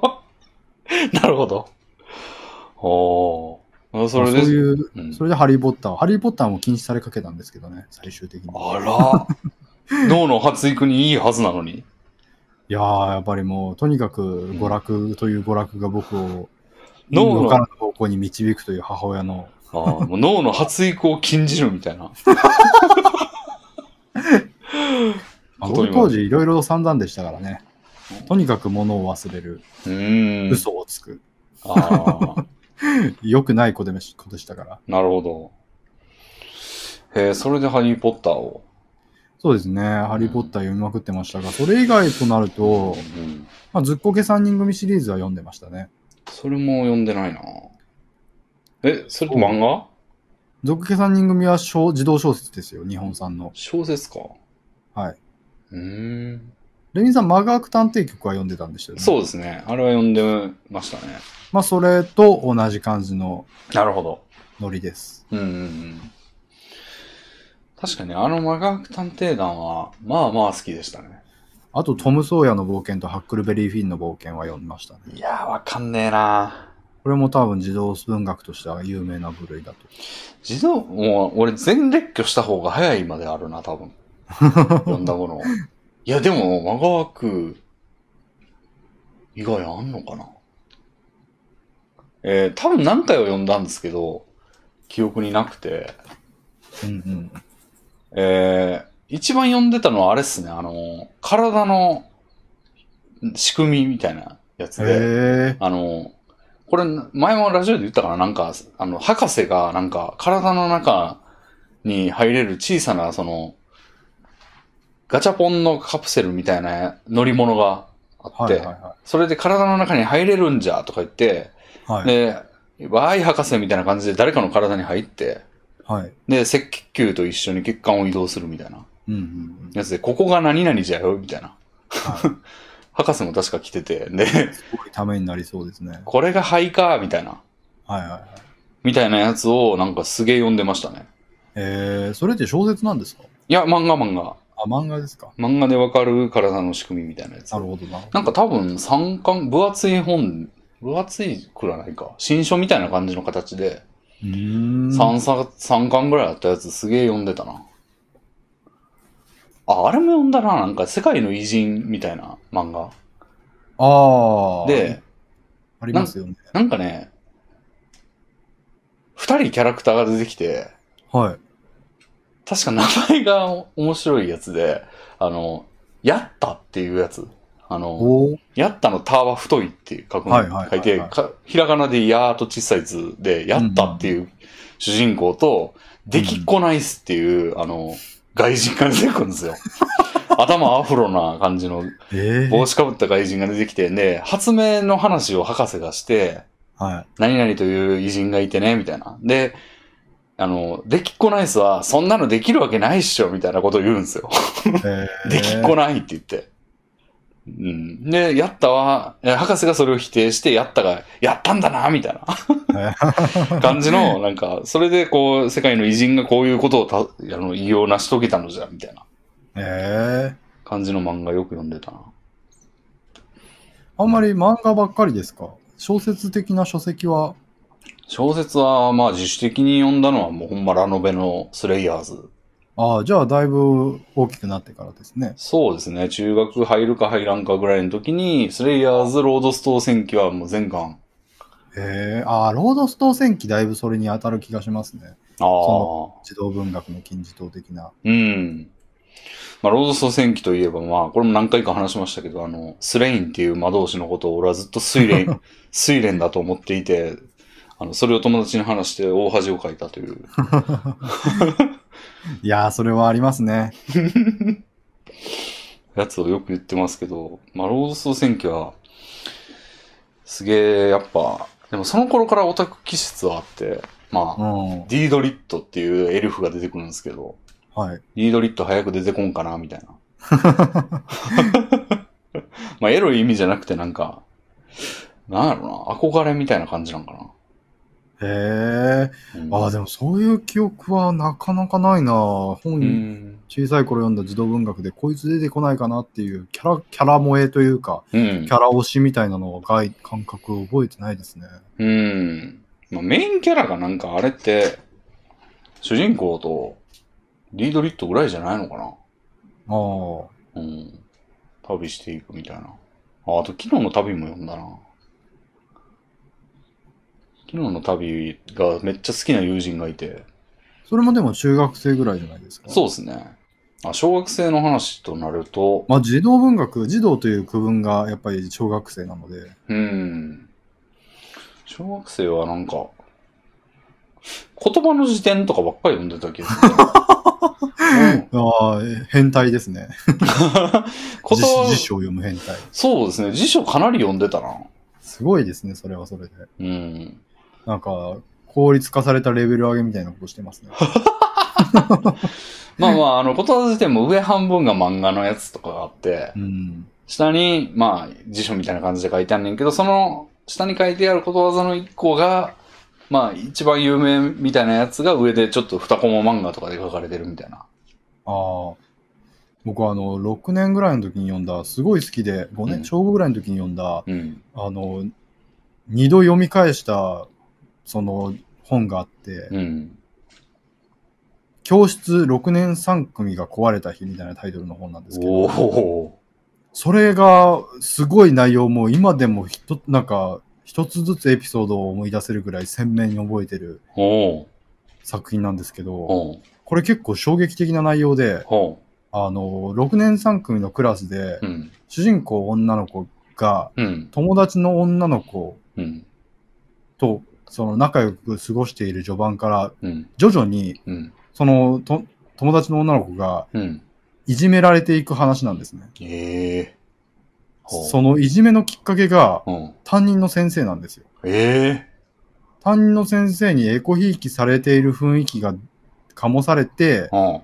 それがきっかけに、うん。うん。そのクラスの女子からどんどんいじめられるようになって、ああ。最終的に、その学級裁判みたいなことが行われ、うん。で、いその、その先生が吊るし上げられるんですよ。先生がその、そう、うんそれ、結果的に結局先生のエコひいきのせいだということで、うん。その子供たちの間で解決がなされていて、おう。その先生が、いろいろエコひいき以上にいろいろ悪いその対応をし続けてきた結果が今は現状を招いているということをお明らかにした子供たちが先生を吊るし上げる裁判を行ってお終わるんですね。すごい、いや、すごい内容なんですよ。最終的に先生はうん教室の真ん中で泣き晴らし、泣き散らしてうん、出て行って終わりみたいな。すごい バッドエンド では、えー、そそれはどういう児童文学なんですかそれは文学まあ、児童文学ですよ。普通に学校うの、んその、教室の後ろに置いてありましたね。へえ。よう置いてんな、そ んな。へえ。それは刺激的やな。いやー、それ刺激的すぎて、普通に僕本一冊読んだらそれで十分みたいなタイプだったんですけど、2回読むくらいああ。 ハマりましたね。はあ。それを周りの人は読んでないんですか周りの生徒は。別になんかそれを共有した覚えはないですね。普通そうかに一人で読んでうん面白がってたくらいで。うん。あんまりなんか、読んだ本とかの話しなかったな、友達と。ああ、そうですね。あんまりしなかったですね。うん。小学校の時は。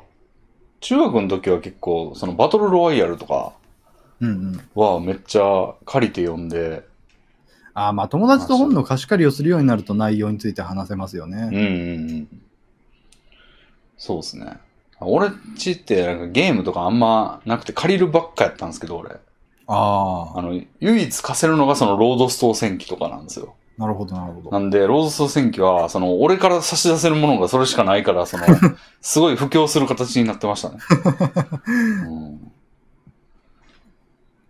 そうですね。ロードストー戦記、スレイヤーズ。まあ、ツタヤに通ってたんですよ、すごい。中学の時。はいはいはい。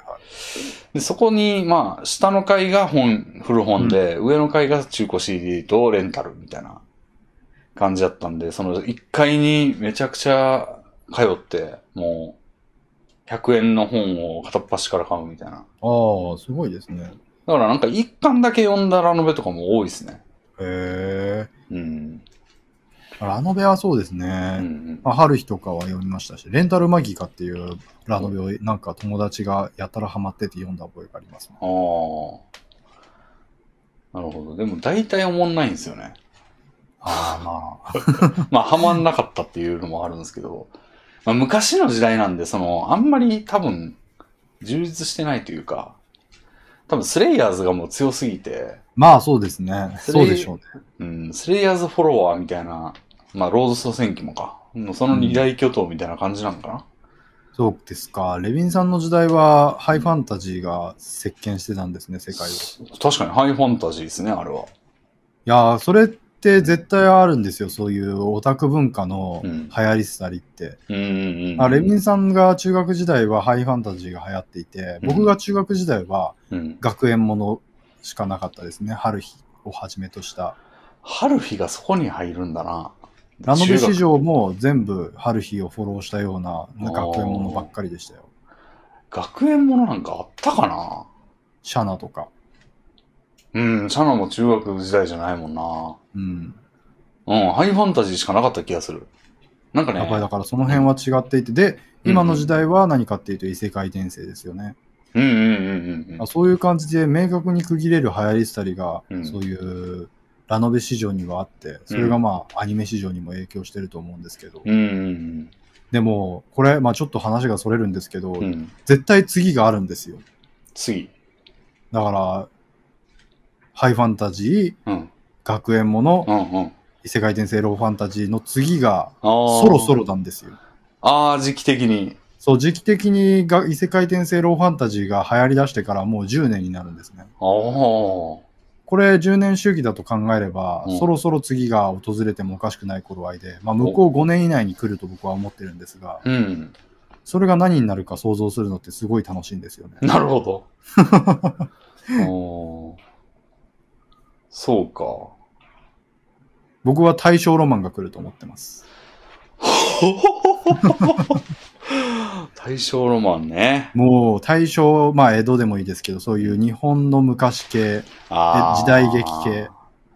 鬼滅がつなぎになり、みたいな。そうそうそうそう。はいはいはい。鬼滅フォローがいくらでも出てこれると思うんですよね。なるほど。あと、ゴールデンカムイとかもそんな感じなんですけど。うーん。大正ロマンは、俺は、きじゃないんだよなうん昔だから時代劇とかああいうのも全然ピンときてなくてじゃあ俺にとっての暗黒期になるかも、まあ今のそのいわゆるローまあそのドドローファンタジーそのうんうん。なろうみたいなやつも全然ハマってないから、まあ今も別にあの謳歌してるわけじゃないんですけどいやーやっぱその辺は本当にもう、うん流行り出してしまうとそれ一色になっちゃいますから、うんちょっとハマらないなーってなるともう何にも触れられなくなっちゃいますからね。うんなんかデスゲーム天国とかになってほしいけどねあ、それは全然あり得る話だと思いますよ。なんならちょっとなってますね。なるほどデスゲームもの今ものすごく多いですから。うーん。あ、でもそれにも触れてないから触れたいな 確か。にそっちも可能性として、でもちょっと出尽くしてる感はもうありますね。イカゲームとか。そう。他何があんのやろああ、まあでも人狼ゲーム。まあ人狼ゲームって流 行りの一部として 捉えていいんかわからんけど、なんかあったよな、他にも。まあ、デ来スゲームものは、うんうん、なんかそういうライアーゲーム時代からうん今はもうだいぶ、なんて言うんでしょう、出尽くした感のある市場になってると思いますよ。うーん。まあ、弾丸論破とかもそうですしあ、あ。確かに。全然流行んなかったデスゲームものも無限にありますから、うん。でやってこうただやっぱりもう市場を埋め尽くす異世界なろうほどではないですけどね。まあそんな感じがしますよね。はい。なるほど。じゃあもう出てるから、次っていうわけではないのか。多分そう、次にデスゲームが席巻するっていうイメージはないですうね。んうんうんでも映画、日本のアニメ映画市場とかって知ってます、今もうどういう状態になってるか。うん。わかんないですね。あの、君の名はに席巻されたんですよ。へえ。君の名は以降の日本のアニメ映画市場は、はもう全部、中学生、こまあ、高校生ですね。高校生の男子と女子がい。うん。いて、うん。世界の終わりがあって、うん。愛の力でなんとかそれが食い止められるのかどうなのかみたいな。はあ、世界系みたいなこと。そう、世界系なんですよ、全部。うん君の名はと同じ感じの。う。ん。世界系ってなんか、ちょっと前のような気がするんだけど、まあそれが、まああれって別にもう時代とか言うんじゃなくて、もうエッセンスとして、そうですねも。うスイッまあ、チをただ、そのうん昔の世界系は男性向けに作られたエロゲーの世界系な気がするんですけど、はいはいは新しい世界系はもう男女問わず、い。うん。なんなら、まあ、男性女、男女カップル向け、うん。カップル向けのものとしての世界系が今新しく創出されてる感じがありますね。うん。なるほど。あだから今の児童文学とかそういうのも多いですよ。うん。世界系か。児童文学の表紙をわっと集めてみたみたいな画像とか見た覚えがあるんですけど、ああ、いいっすね。全部君の名みたいな雰囲気なんですよ。へえ。そうか。やっぱり男子、え男子女子問わず小学生、中学生が、うん。その綺麗な青うん。春うん。と、そういうちょっとした世界の崩壊みたいなものを描いた作品に、うん。心惹かれる時代が今来てるんですよ。そうか。まあ、それもまた俺のあんまり好みではないんだよ な。俺、世界ロ系そーんなドストー戦記じゃないでしょ。 うん、世界系が好きじゃなくて、あ、そうなんですかエロゲーあんなにお好きなのに。あの、邪魔だなって思うんです よ。その、その世界系に接続されてんのが。へえ。そこで閉じろよって思うんですよね。ああ。だからさっきのあの、幸之助さんが言ってた6年3組みたいなはいはいはいや。つとかってめちゃくちゃ閉じてるじゃないですか。そうですね。だからすげえいいなと思ったんですよね。なるほどなるほど。なんか、その、例えば、なんていうのかな、自分たちの命運が世界にそのまま直結するって邪魔だなって思 って、なんか余計な外野、なんか野球してればいいのに、なんか観客の、なんか動向が影響してくるとかって邪魔だなって思うんですよね。すごい。なるほど。うん、それはもう世界系に対する完全否定ですね。うん、そいつらで閉じててほしいんだよな。うん。いやでもやっぱりそこはもうファンタジー要素の一つとして必要なんでしょうね。うん。なんか世界が命運を共にするってなると、なんか全員同じ方向を向いちゃう感じがあるじゃないですか。なんかそう全なんですかね。全員同じ方向を向いて自分だけ後ろ向くか、いや、向こう向かなきゃとかいう、その主人公の葛藤にもうスポットライトバーン当たって、そのまんまずっと上映みたいなイメージがあって。まあでも確かにそうかもしれないですね、なんか。じゃなくて、周りもいろんな方向を向いてほしいんですよね。なんかその時の状況に応じて。うん。ああ、でもそれ言えてるかもしれないですね。世界系もの本当にうん。そういうのないですね。うんあエヴァも言うたら、そのもう、世界の命運のためにエヴァに乗って倒してくれやみたいな方向に全員向いてるじゃないですか。はいはい、はい。で、シンジ君は時々後ろ向いたりとかして、うじうじとかして、はい。しそ、その動きになんか大部分を取られてるというか、はい。っていうのってなんかもう、シンジ君をずっと見す見すぎなんだよな、みんな、み たいな。じゃなくてなんか周りのやつも思惑があってみたいな感じになって、そうはなりづらいですね。うん。せいぜい理解できない大人がいて、うん。その人に足を引っ張られるみたいなことはあったりしますけど、うん。やっぱりし登場人物全員目指すところはうん。世界の救済の方向ですよね。うん。あんまり、あんまりそうですよね。敵みたいなものがあって、違う思惑で動いてる人がいてみたいなのは珍しい気がします。うん。あいろんな利害を持ってる人たちが、なんか急に出し抜いたりみたいな感じの方が、なんか、おーっていう爽快感があったりして好きなんですけど、うーん。うん。確かにまあ、そういうのは、うん。いや、でも、その辺の複雑さとかをうん。排除して、うん。わかりやすく仕上げると、仕上げているのが児童文学なので、なるほど。多分なんかその辺に、その、求めるもの、答えがある人もいるんでしょうね。うん。うんい。やーなので、この人が最近読み返して面白さに感動したということがありますけど、うん。児童文学を大人になってから読み返すっていうのは結構、鮮烈な体験になり得ると思うんですよ。へえ。児童文学って本当に何て言うんでしょう。今言ったように、レビンさんは真逆のことを欲していましたけど、本当に分かりやすくうん。登場人物がワクワクによって世界の救済に立ち向かっていく話なんが多いので、うん。ワクワクした展開とともに、うん。そういうなんか小難しさうん、がないので、うんないものが。多いので、うん。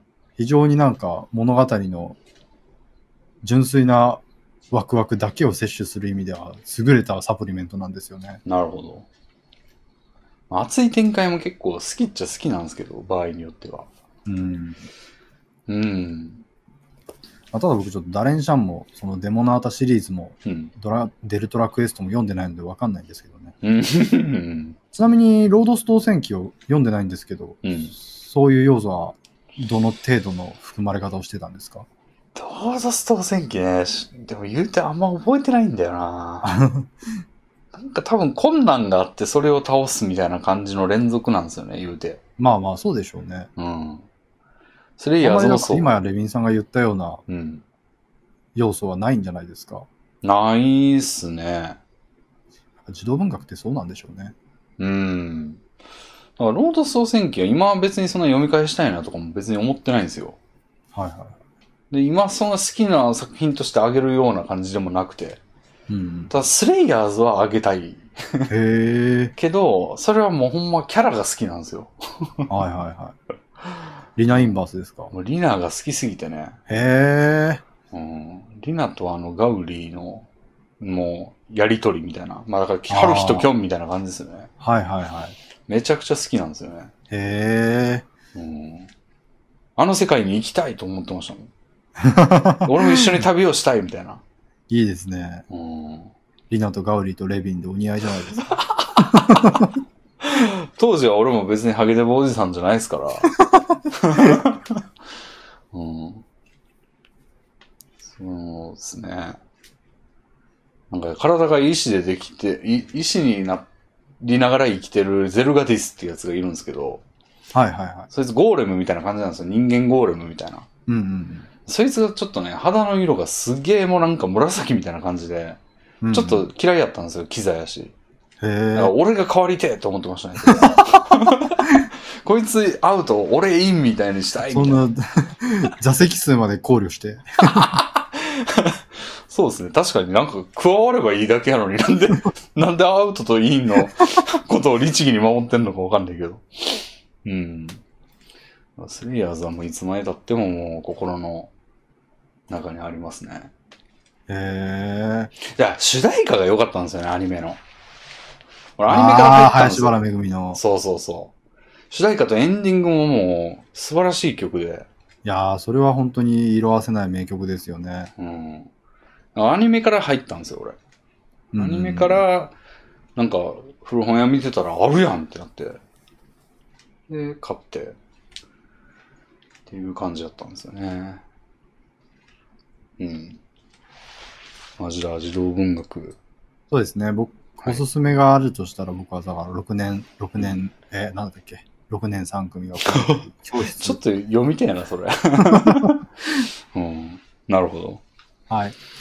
じゃあ、次あたりラストでいきますか。えー、それではですね。うん、うん、うん。じゃあ、久しぶりにこの方いきますか。はい。えー、っと、青年漫画家おっさんからいただきました。 なげえ。長えやつですが。はい。ほんまや、めちゃくちゃ長い、 これ。まあ、読んでみます。ヤミさん、ゴノスケさん、こんにちは。前回のお便り、前回のお便りいつやっけな 答えて、答えてくださって嬉しかったです。ありがとうございました。はいまた長くなってしまいましたが、どうかお付き合いいただけたら幸いです。はい。来年の今頃、これ何月、いつ投稿されたんだろう。10月末ですね。まあさすがに今年以内でしょうね。うん。来年の今頃には東京に引っ越せるように私も毎日がん、ま、漫画を頑張っています。なるほど。この方なんかプロの漫画家としても活動されてる、はい。えっ、と、心は女、え体は女性で心男性の方でしたっけはいはいはい。ですよね。一応前提を言っとかないと。えっ、と、いう方で、で、漫画を頑張っています。はい。で随分と先ですが、結果を早くご報告したいです。はい。疑問に思っていたようですが、私は性自認が男性で恋愛対象も男性です。うん。最近は楽なので、ギャルか量産系地雷系の格好をして出かけています。はい。なんで地雷の格好をしてんの これのメリットですが、キモい男に話しかけられない。なるほど。気が強そうに見えるので面倒ごとに巻き込まれない。自分が好きな層の男性にモテる。単純に好きな格好などがあります。常々思っていますが、付き合ったりすると、私男なのに付き合っていいのかなとなります。苦笑。前置きが長くなってしまいすみません。本題です。これは主に3次元の人が対象で、女性から男性への行行為限定かもしれませんが、なぜリアコは気性いのでしょうかリアコリアリアコ前回のお便りで書いたガールズバーのお客さんに似ている彼のファンなど、ちょっと待って、これ調べんと 話がわかん ないな。ちつ伝わらないですね。ょっとリアコを調べよう。なんだろう、何リやア、リアルコミュニケーションリアコ。リアルに恋しているの略。ああ、ガチ恋ってことですね。ああ、なるほど。ガチ恋と同義語であるって書いてあるな。なるほど、なるほど、なるほど。なぜリアコは気性いのでしょうかって。うん。えガチ恋が気性いってことまあ、ガチ恋は気性いって言われるんじゃないですか。なん であ、アイドルとかに対してってことまあ、多分そうですね。三次元の人が対象で、女性から男性、女性から男性。ってことは、じゃあ、ジャニア、ジャニオタとかが、あジあ。ャニーズアイドルにガチ恋してるのは気性いのでしはなぜでしょうか。なるほど、なるほど。えー、なぜ気象いのでしょうか前回のお便りで書いたガールズバーのお客さんに似ている彼のファンなど。彼ガールズバーのお客さんに似ている彼のファンなど、三次元あーこれは前言ってたのは、ガールズバーのお客さんが、うんなんか、テレビを騒がすと犯罪者に似てて、みたいなことを話してたんですよね、この人。だほう。からそのテレビを賑わせてる犯罪者のファンが、ああ、ああ、あ気性いあ。はい、はい、はい。という話をしたいんだと思います。なるほど。ちょっとまだ把握できてないけど、まあ続き読みます。はい。ガールズバーのお客さんに似ている彼のファンなど、三次元リアコがとてつもなく気性いです。二次元も気性いかもしれません。とても良いお客さんとガールズバーのお客さんを書きましたが、当時は彼から一方的に好意を寄せられていて、ご飯に行ったりプライベートで遊んだりしました。当時は漫画が一番で彼氏を作ることは考えてませんでした。似ている人が起訴されて、あ、私あの人のこと好きだったんだなぁとやっと知りました。あと初めて陽キャっぽいまともな人にモテてすごく自信がつきました。わら。はい。似ている人がたくさんいることは知っているので、付き合えない人を思うより、これから会う人、似てる人と付き合ったらどこか、どこに行きたいか、何をしたいかを考えたり、理想の自分になるために何をしようか考えてり、考えたりする方が私は楽しいです。うんしかしなぜリアコは付き合いもしない人で、キスも、キモい妄想をしたりして気性いいんでしょうか 友人らに聞いたら、もう女だから、外見が良くないから、恋愛経験がないから、C 牛だから、おばさんだから、純粋にキモいから、私のように現実を見られてないからなどの回答が得られました。うん正直、簡単に似ている人と付き合えて楽しいことを知っている私には理解できない世界なのかもしれません。そもそも考え方が生産的じゃないと思います。実際に付き合える人の方が良くないですかうん。お二人のご意見をお聞きしたいです。ちなみにこう、お二人はこういった女性のリアコは記者いと感じますか男性の意見がとても知りたいです。あと、気象いリアコに共通していることなのですが、絵が下手すぎる。 おばえ、かっこ絵柄が古すぎる。もう女、センスが絶望的、外見がやばい、頭が悪い、かっこググればわかることもわからない。メンヘラ、かっこガチ、無職、追廃などがあります。 言いたい放題でとてつもなく長くなりすみません。でラジオもこのすけさんもさんの漫画も楽しみにしております。あとどうでもいいことですが、ひろゆきは内面も外見も割とタイプです。わら。 やべえな、こいつ。いや、この人の文章、本当にちょっと面白くなっちゃうんですよね。脳が破壊されるわ。 すげえな、この人。いやー、すごいですね。はあ、俺こんな文章、ひっくり返っても書けんわ。 ひろゆきは外内面も外見も割とタイプですっていう締めもすごい。いや、すごいです。なんか完成された何かを見た感じですね。このさ、なんかあの、悪、なんか悪い点を過剰書きというか、過剰書きじゃないな、列挙するみたいなやつあるやん。うんうんうんこれってよくやる形式やと思うんやけど、長いよ こんないっぱいあげらんないよ、普通。うん。いや、そうですよ。なんか、うん。なんかどっかでまとめた方がいいかなみたいな感じになって、うん似たような要素をひとまとめにして、2、3個に収めると思うんですけど、そうね。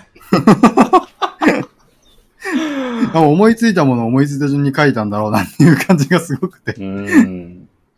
すげえななるほど。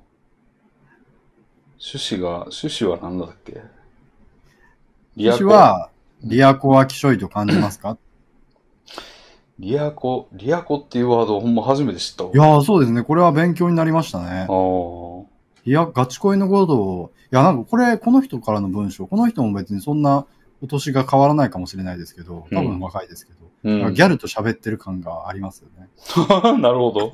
うん 鮮烈な体験を得られる。でもまあ、この人も FTM ってやつですか。そうですね、FTM、だからさっき、痛い女だ、うんたらって言ってしまっていた、その人と同じで すね。いやー、申し訳ない。うん、いやーちょっと厳しい言い方になってしまっていたかもしれませんが、 いるんですよ、だから。うん。量産系、地雷系、量産型地雷系の格好をして出かけてる。量産型地雷系の格好でレギンさん想像つきますあ、わかんねえな。これはね、僕ももしかしたら考え方が2000年代中後半で止まってる可能性があるんですけど、うん。僕の想像だと量産型地雷系はうん。ツインテールで、うん。燃えすピンク、薄いピンクぐらいのセーターだとして燃え袖していて、うん。ニーソニーソックス、ニーハイソックスを履いてる感じなるほど。が、量産型地雷系の僕の知っているか類型ですね。まあイメージ検索すると、まあまあそんな感じでできますね、でも多分、現代に置き換えるともうちょっと変わってるとは思いますけどね、さすうがにん。これも多分すごい流行があると思うので。うん。あとは、あれですね、ゴスロリとか。うん。ああ、ゴスロリね。ゴスロリはまあもう絶対そうだよな。もう本当にだからそういういろいろき、なんか、自己防衛のやり方とかを分かって、うん。その上で、男と付き合ったりして、うん私をおと男なのに付き合っていいのかなとなったりはするんです。する、するということもあるんですね。まあ、だからゲイだからってことですよね。内面的に。そう、内面は男だけど、うん見た目が女性だから、相手もそれを許容していて、うん。まあ、騙してるみたいな感じにはなる。気持ちとしてはそうなるみたいなところはうんうんうんあるんでしょうね。うん。うんうんうん。まあ、アイドルとかに、をマジで好きになることが、きしょいっていうことですけど、まあ、きしょいというか、無理やろっていうのが第一感ですね、俺の。まあ、この人もそういうこと言ってますね。うん。無理やけど、まあ別にそうしたいならいいんじゃないっていうぐらいですけどね、俺うは。ん、うんなんか、これは、信仰なんじゃないかなって思いますね。ほうほ宗教。う。うん。だからなんか、イエス・キリストが、うん。その、世界を救済してくれるっていうことをうん。信じることって、うん。その、人々が生きていく活気につながったりするじゃないですかうん。。うん。でもそれって、完全に信じてるわけではない場合もあると思うんですよ。うん。うん。ちゃんと科学的なものの見方もする人はするでしょうし、うん。うん。まあ、その中で一つのレイヤーをなんか取り払ってるのか追加してるのか、うん。それを信じているという態度も同時に取る。うん。ということで、うん。なんか、うーん、それを否定するほどうん。うん。の何かを持ってないですね、僕は。まあね、その話ばっかされたらだるいから、なんかあんま付き合わないっていう選択を取るかもしれないですけど、あ、そういえばなんか関係ないけど、今そはの神を信じるみたいな話で思い出したんですけど、はい。最近なんかニュース、ニコニコニュース見てて、はい。あの、神を信じる人の国ごとの割合おうを見てたら、はい。えー、日本超低いんですけど、はい。あの、日本はね、わからないが突出して て、なんつうんだろうな。だから信じてる信じてないの割合が当然その100%からそれらを取り合ったらさ、あの、うん下がっていく、下がった分だけ信じないが上がるやん。はい。だから、だんだんこう、グラフがこう交差していくんですけど、はい。日本のところだけわからないがボーンなって て、あの、そこだけなんか、その、信じてるも信じてないも少ないんですよ。はい。はい。はい。はい。そこだけ歪になってて、なんか、あ、日本っぽいなって思ったんでいすやよ。ー、日 本ですね。結果、あれですか、じゃあ、信じてない人も減って、うん。日本は信心深いみたいな結論を導き出されたりもしそうですね。うーんと、信じてない人が多いんですよ、基本。あの日本あそうなんはですお少ない方なんですよ、信じてる人が。はいはいはい。少ない方なんだけど、なんやろ、ランキングとして並べると、もうちょい上ではみたいな感じで、その、要は、もっと信じてるのではみたいななるほど。感じで、わからないのせいで、すべての数字が少なくなってるみたいな。いや ー、ミステリアスジャパニーズですね。日本のすべての事象が霧に包まれてしまい ますね。今全員何でもかんでもわかんないわかんないって言うから、うーん。どういう心象を抱いてるのかが常にわからないですよね。多う分ん。そうね。だっていうのをちょっと思い出したんですけど、まあ、ちょっと関係はないが。いやー、リアコは気象いと感じますかについてもわからないですよ。ああ、でも、何やろうな。なんか、まあ、あんま肯定的ではないですね、俺も。うんううんん。という、うん、さっきはまあその好きにしたらっていうのはまあ信仰の自由的な意味で、うん。うん、で、まあ自分の身近にいたらなんかあんまりいい、うん、プラスにはなんないというか、うん。むしろマイナス。だって、なん、なんつうんだろうな。あんまりその自分の幸福に直結するみたいな行為に心血を注いでるのってすごい共感できるから、はいはいはい。わかるんだけど、なんかこれって直接的には、あの、結びつかないような気がしてて、うんなんかワンクッション、ツークッションあって幸福に結びつくかなぐらいだと思うんですよ。うん、その自分のが、それがちこ、あの、付き合いたいみたいなことを、に準じてるというか、えーはいはいその道、その心をそのままにしておくっていうことで幸せを得てる。はい。あの、そんなことはでもできないんだとか、自分をその、たしなめることをすると不快じゃないですか。はい。でもそれをしないままそのまま置いとくっていうのは、まあ、ある意味幸福というか、その余計そうなですよね抑圧がされてないっていうことで、まあ、幸福に結びつくんかもしんないけど、でもそれって絶対無理やんみたいな。ところと絶対無理やんは、うん。その人には存在しないんですよ。 えでもそれはまあ、客観的に見たら、まあ無理でしょっていう。でも、客観が存在しないんですよ。ね、客観はまあだから、客観じゃ、その人の主観以外という意味で俺が見て、ああ、えー無理でしょって思ってることに、まあ、なんかすごい労力を割いてるっていうのは、なんか幸福効率悪いなぁ幸福効率悪いことにそんな力注げちゃうってことは冷静な判断できてないなぁなんかあんま話が合わなそうだなぁってなっちゃうんですよね。まあ。話が合うか合わないかでは合わないでしょうけど、うん。幸福効率はいいと思いますけどね。うーん。だって何にも満たす、何何かの条件を満たして、例えば付き合いたいと思った人と付き合ってうん幸福になりましたっていうのが、うん。その正しいというか、うん。客観的にも正しい幸福の見つけ方だとして、うん。そういうでもガチ恋は、うん。琵琶湖はそういう一切を経ずに、うん。自動的にうん。幸せにもうたどり着いてるんじゃないですか。たどり着くのゴールは付き合えることでしょいや、あー、そうなんですかね。うん。妄想自体がゴールとして、うん。もう、生産してるんじゃないですか。そう自体がゴールっていう時点で結構、妄想自体がゴールだったら、それは単純に幸せな気がしますけどね。うん。例えば、夢小説とかうん。を書いてうん。たりしたら、それはもう妄想自体がゴールじゃないですか。うん。妄想自体をうん。小説にしていて、その小説はうん。別にそれが現実になることはないんですよ、絶対。うん。でも、うん。幸せじゃないですか。うん。だから、勝利条件が明確じゃないものはあんま評価してないって感じですね。だから、俺は。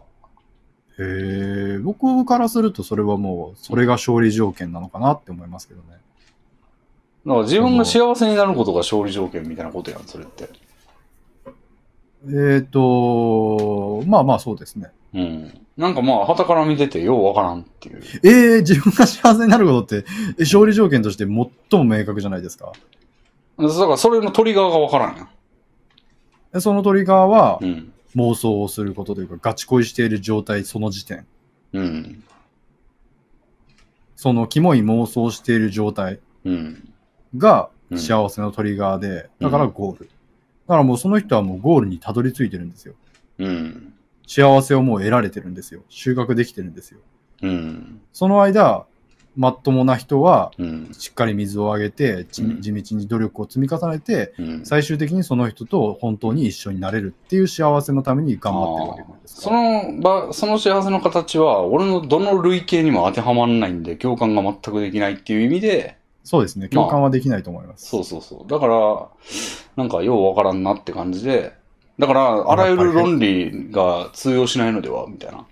そうでしょうね。話し合って分かり合うことはできないと思いますね。うん。それはだるいんで。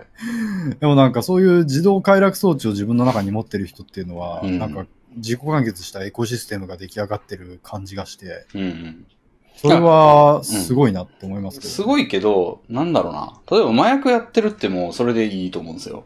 あのはいはいはい幸せを追求の仕方としては、まあ、妥当というか。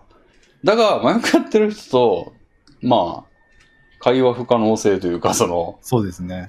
っていう意味で遠ざけたいなっていう。そうですね。そういう感じはしますね。うん。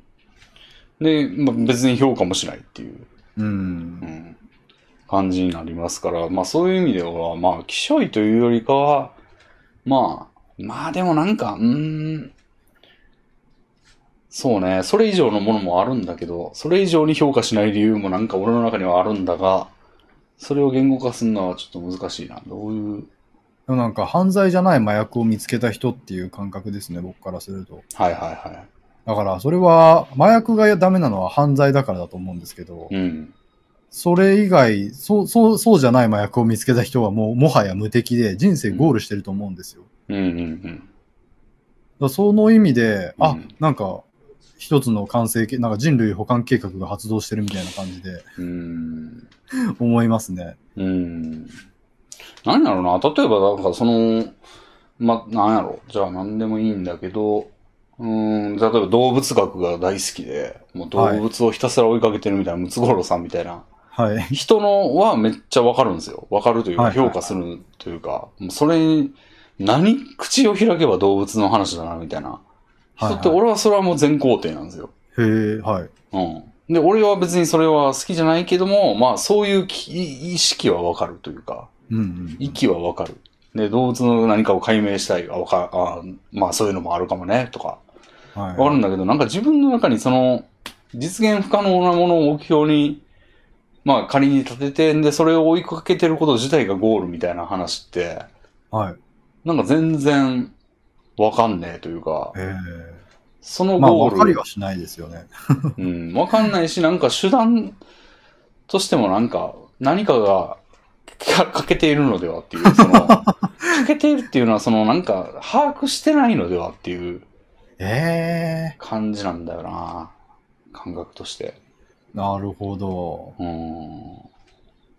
なんか、そうですね。そこはだから僕とレビンさんとのそれに対するつ捉え方の違いとしては、うん。嫌な言い方をすると、レビンさんはなんか下に見ているというか、まあまあ、そうかもしれないですね。そうですね。うんまあ、僕は、まあ、ある意味それは下に見てる言い方になるのかもしれませんけど、うん。完結している別の生き物みたいな感じで、 うん。自分の肛門と口がつながって循環系が成立している生き物とか見見る感じですよね。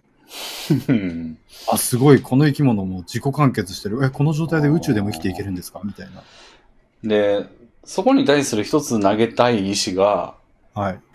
例えばその、それが永続するか、永続っていうか、そんな長続きするかっていうことも言いたはいいんですはいよ。はそう不意に変わるのではとか。でもそれってうんあらゆることに言えることではあるんで、い。ちょっと意志足りえないなと思いながら今意志投げたんですけど、はい。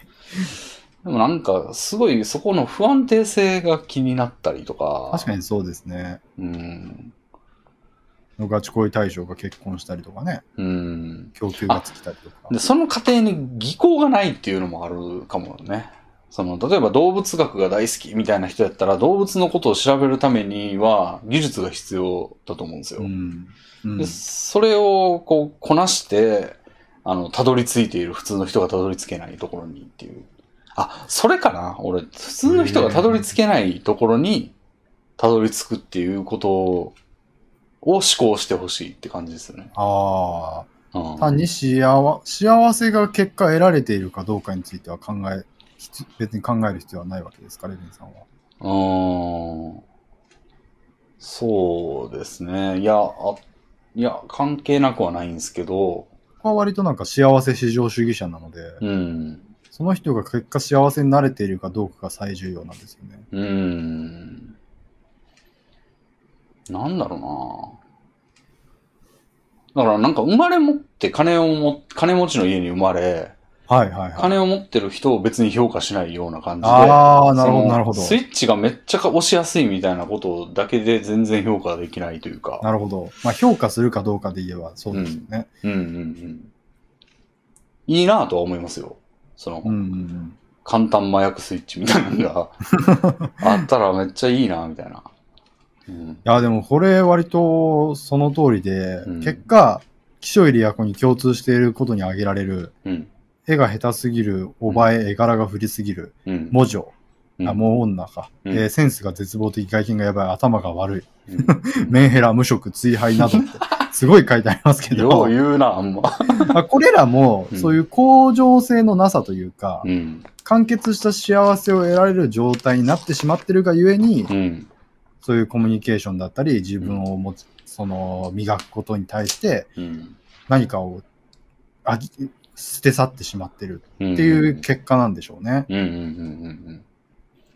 だからやっぱ重複してると思うんですよ、その、そうですね。この人の考え方とレビンさんの考え方は似てると思います。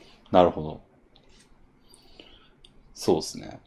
あんまり、うん、まあ評価しないという言い方になりますね。なんか僕はそれによって幸せ、これはすごい突き放した言い方になりますけど、うん。そうやって幸せが自動的に解決できてる人々がうん。もっと多ければ、うん。自分に向く矛先が減ると思うんですよね。うん。無敵の人とかってそういう幸せを見つけられないまま技術もないままどんどん落ちぶれていって結果人を刺し殺したりするわけじゃないですかうん。うん。そういう人たちにとってももしこの幸せ回路麻薬スイッチがうん。存在していたならばうん勝手にねうん自分の肛門から出てくるものを吸収して生きていくことができるその例えめっちゃきしょい。ムカデ人間やん。うん、いや、まあまあ、いいんですけど。うん。だからそういう幸せがとにかく得られてるという時点でもう、それはもう賞賛に値することで社会に寄与することなんじゃないかな。麻薬と違うしっていう気持ちですね。うん。麻薬はやっぱり社会をどんどん破滅に導きますが、うん。これはいい麻薬なんじゃないかみたいな。うん。そういう意味で僕は宗教に対してもそういう肯定性を持ってるんですよね。うん。なんだろうな、その、例えばなん、うん、まあ世の中の人がなんかどういう状態にあるかって、まあ不明瞭ですと。はいはいはい。で、全員、なんか例えばその、まあやべえ、俺にも危害が及ぶかもみたいな社会事件を起こすような人って、はい。まあなんかその伏せられてるカードやとしたら、ペラッとめくったらマイナス1億とか書いてるわけですよ ね。で、はいはい。で、その幸福簡単スイッチを持ってるっていう時点で、まあ、はいおよそゼロみたいな。ペラッてめくった時に、およそゼロってことがわかるので、はいマイナス1億、ペラッてめくったらもしかしたらマイナス1億かもみたいな人よりは、いいんじゃないかみたいな話だったら、はい。言うてめくってゼロ付近だったら別に評価はしねえなみたいな感じなん ですよね。ほうほうほうほう。うん。なんか、いい数字書いてある人こそ評価したくて、うんうん。なんかそ、の、みんな、はい、ペラゼロだね、ペラゼロだね、みたいなのをいちいち褒めたくないというか、 ああ。褒め、褒めるというか、なんかそれは、それでなんかいいんじゃないですか、みたいな気持ちには別になんないという感いじ。や、僕は踏みとどまれることを褒めたいですね。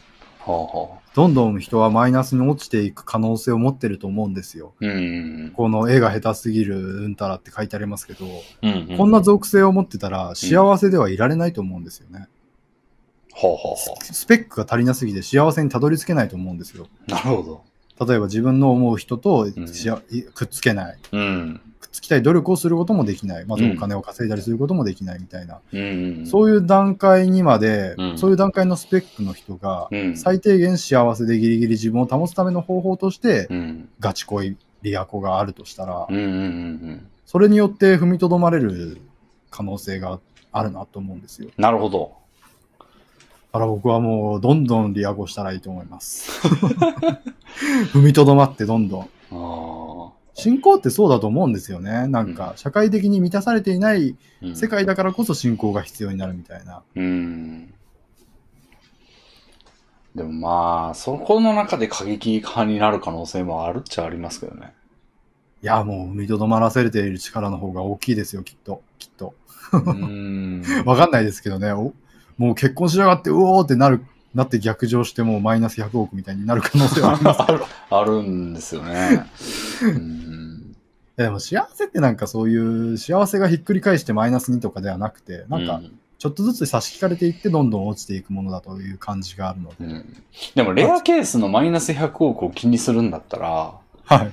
なんかその、パッシブで、もうなんか周りにちょっと嫌な気持ちを与えてるっていうのも期待値的にはでかいかもしれないです。そんな嫌な気持ちに、それは嫌な気持ちに思う側の問題じゃないですでか。もなんか周りにこう、なんかその話ばっかりするとか、はいはいはなんか、布教してくるとかってなったら、なんか嫌やって言ってんのに何回も布教してくるみたいなことになったらもう自分にとってマイナス5とか。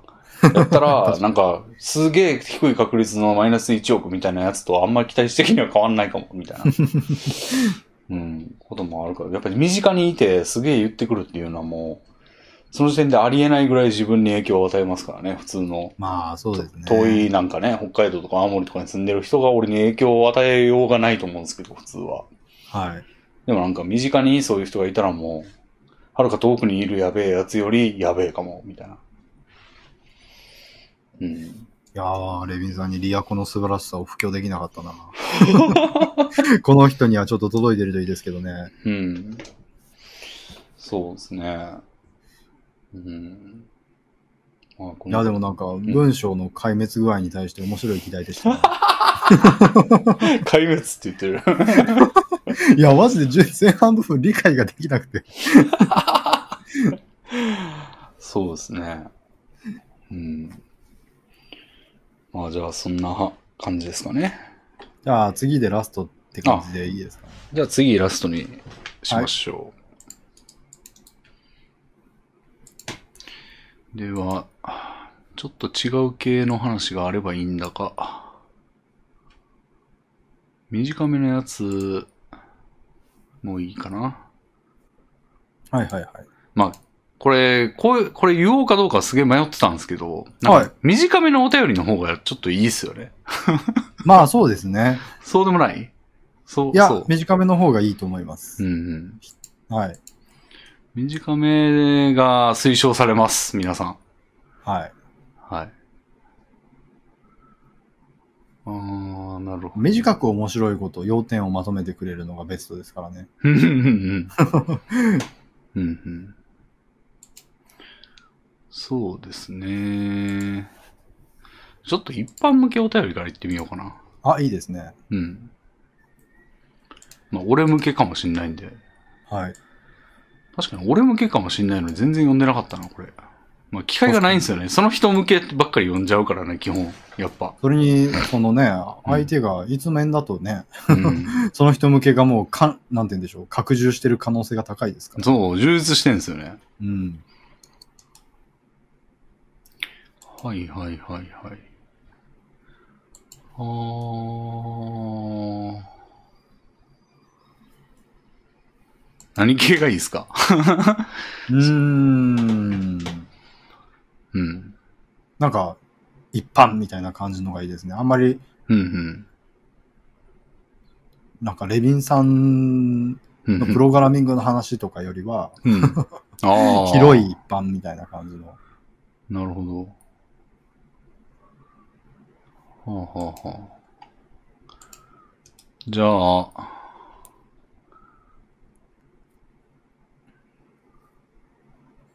これいこうかな。はい。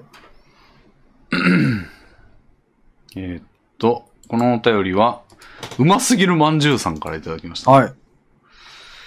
えーっと、ちょっと待ってね。うますぎるまんじゅうさん。うん。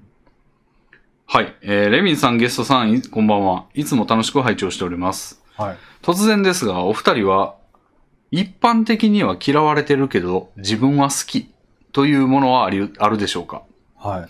私は戦争がそれに当たります。すげえな。戦争にいい印象を持つ人はまずいないですが、私の場合、大国同士の戦争はともかく、小国の戦争に関してはいいものと捉えています。へえ。というのも、戦争が始まるためには、侵攻した国とされた国があり、かつ侵攻された国が武力で対抗する必要があります。うん。対抗しなければ戦争は起きずに、ただ占領され、当事下に置かれるだけだからです。つまり、戦争になるかは、侵攻された側の判断に委ねられており、戦争が始まったということは、命を失うリスクを負ってでも守りたい者のために立ち上がったということでもあります。うん現代の世界情勢や世界史を見ても、侵略は悪いこととは思えても、それに対抗するために戦争をすることが悪いこととは思えず、むしろ脅威に対して立ち向かうその姿は尊いとすら思います。お二人は周りは嫌っているけど自分は好きなことや他人に理解されないけど好きなことはありますかうん。これ、あの、好き、その最後の質問は、まはあい。一つの話としてあるけど、はい。この戦争の話にも結構でかいトピックですよ、これ。そうです よね。これについて結構語りたい感じはありますね。そうですね。小国同士の戦争でさ攻められる側がその選択しているっていうそうですね。ことをおっしゃってますが、選択してるっていうわけでもないよね、別に。うーん、まあ、特に、まあでうんはい。特に世界史的な意味では、その、信仰をそのまま受け入れたら、無血で終わる、血が流れずに終わるとは限らないじゃないですか。はいはいはいはい。だから普通、どっちみち命を失う可能性は結構あそうですね。統治下にはまずこの前提として対抗しなければ戦争は開かずにただ占領され統治下に置かれるだけだからですっていうのがうん、大きな間違いで、うんうんまず占領されて統治下に置かれる過程で、うんうんその、国民は全員それにいいダクダクと従うとは限らず、うんその流れで血が流れ、しかもその結果占領がなされたとて、うんその後占領した側と占領された側のパワーバランスによってたくさん問題が生じ血が流れますよね。 うん虐殺が起きる可能性も全然ありますよね。うんそうですね。なんそうで、いう意味ではなんかね。それは選択してるわけじゃないと思うんですよね。うん。だうん。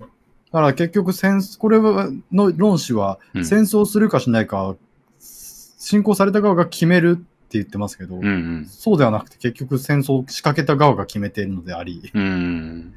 だから戦争は仕掛ける側が起こすものだから、それを嫌いと一般的には言われてるんですよ。そうですね。うん。なんで、まあ攻めんこのだよ人がっだからていう。美しいと言ってるのは光線ですね。光線を、その、光線する精神をうん。なんかし美化してるようですが、うんそれは戦争が美しいのとは、まあ、戦争を美しいというのは違う気がします。だからあれじゃないですか、その、滅ぼされた国の王族の末裔とかが復興を願って、復刻を願って、あのーなんか、戦争を仕掛けるみたいな、その、武力を集めて、うん。亡命先とか、まあその辺のうん。隠れ住んでるところとかから、リターナーみたいな感じで、行くのが、まあ、これに当たるんじゃないですか、言うたら。うん。うん。まあ、それは結構面白い話というか、よくフィクションのネタにもされてると思うんですけど。まあ、戦争が嫌われてるけど好きとかうん。いう意味で言えば、うん。物語としての戦争は好きっていう人はいくらでもいますよね。うんうんうんそれはだって大河ドラマとかで、 うん。うん。なんかもうよ、義経がとかやっても、それは戦争の話ですけど、みんな好きじゃないですか。うんうんそういう意味では、だからそういう意味で捉えてるなら戦争が好きって別にこの人は言っていてもおかしくはないですけど。うん。うん。まあ、攻め込まれてる場合はちょっと対抗しないと、それしか道がないとは思うんで。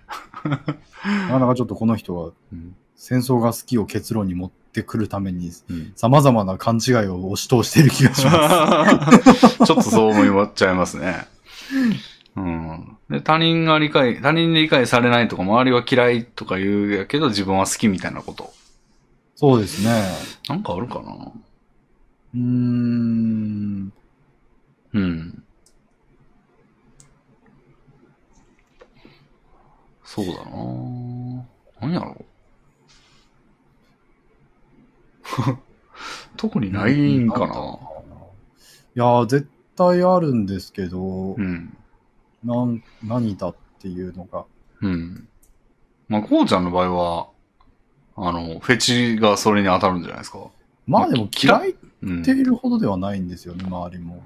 まあ、嫌いでは、うん。例えば、僕もそれは嫌いですけど、なんか、例えばなんかゲームでムービーゲーだ、ムービーゲーだって揶揄されるじゃないですか。うん。そう言われるほどにゲーム内におけるムービーシーンって結構嫌われてないですか、おー。ゲームをさせろみたいな感じで。おーそれで、その中でレビンさんはムービーシーンは好きだったりしますかまあ、FF14 とかは多かっったけど好きですね。た。それはそうなんじゃないですか。うー周りん。は嫌がってるようだけど。でも、大、周りがどれぐらい嫌いかに、だって俺が一緒にやった人はみんな好きですし、 まあ好きな人しか FF14 には残ってないでしょうからね。うん。ちなみに僕は FF14 をやめた理由はそれですよ。ああ、なるほど。そう。まあ、だって普通に話として面白いから、うん。まあ映画見てるような感じというか、その辺は、まあでも実際結局好きな人がそんだけいるから FF14 はこんなに盛り上がっているわけですし、うん。そういう意味ではみんなが嫌わってるけどっていうほどではないんですようね。ん。机の収益の何割か言ってるらしいですからね。本当に大きいですよね。うん。あ多分、ムービーゲー、ムービーゲーって揶揄するような言い方もありますけど、まあうん好きな人がいっぱいいるんでしょうね。うん。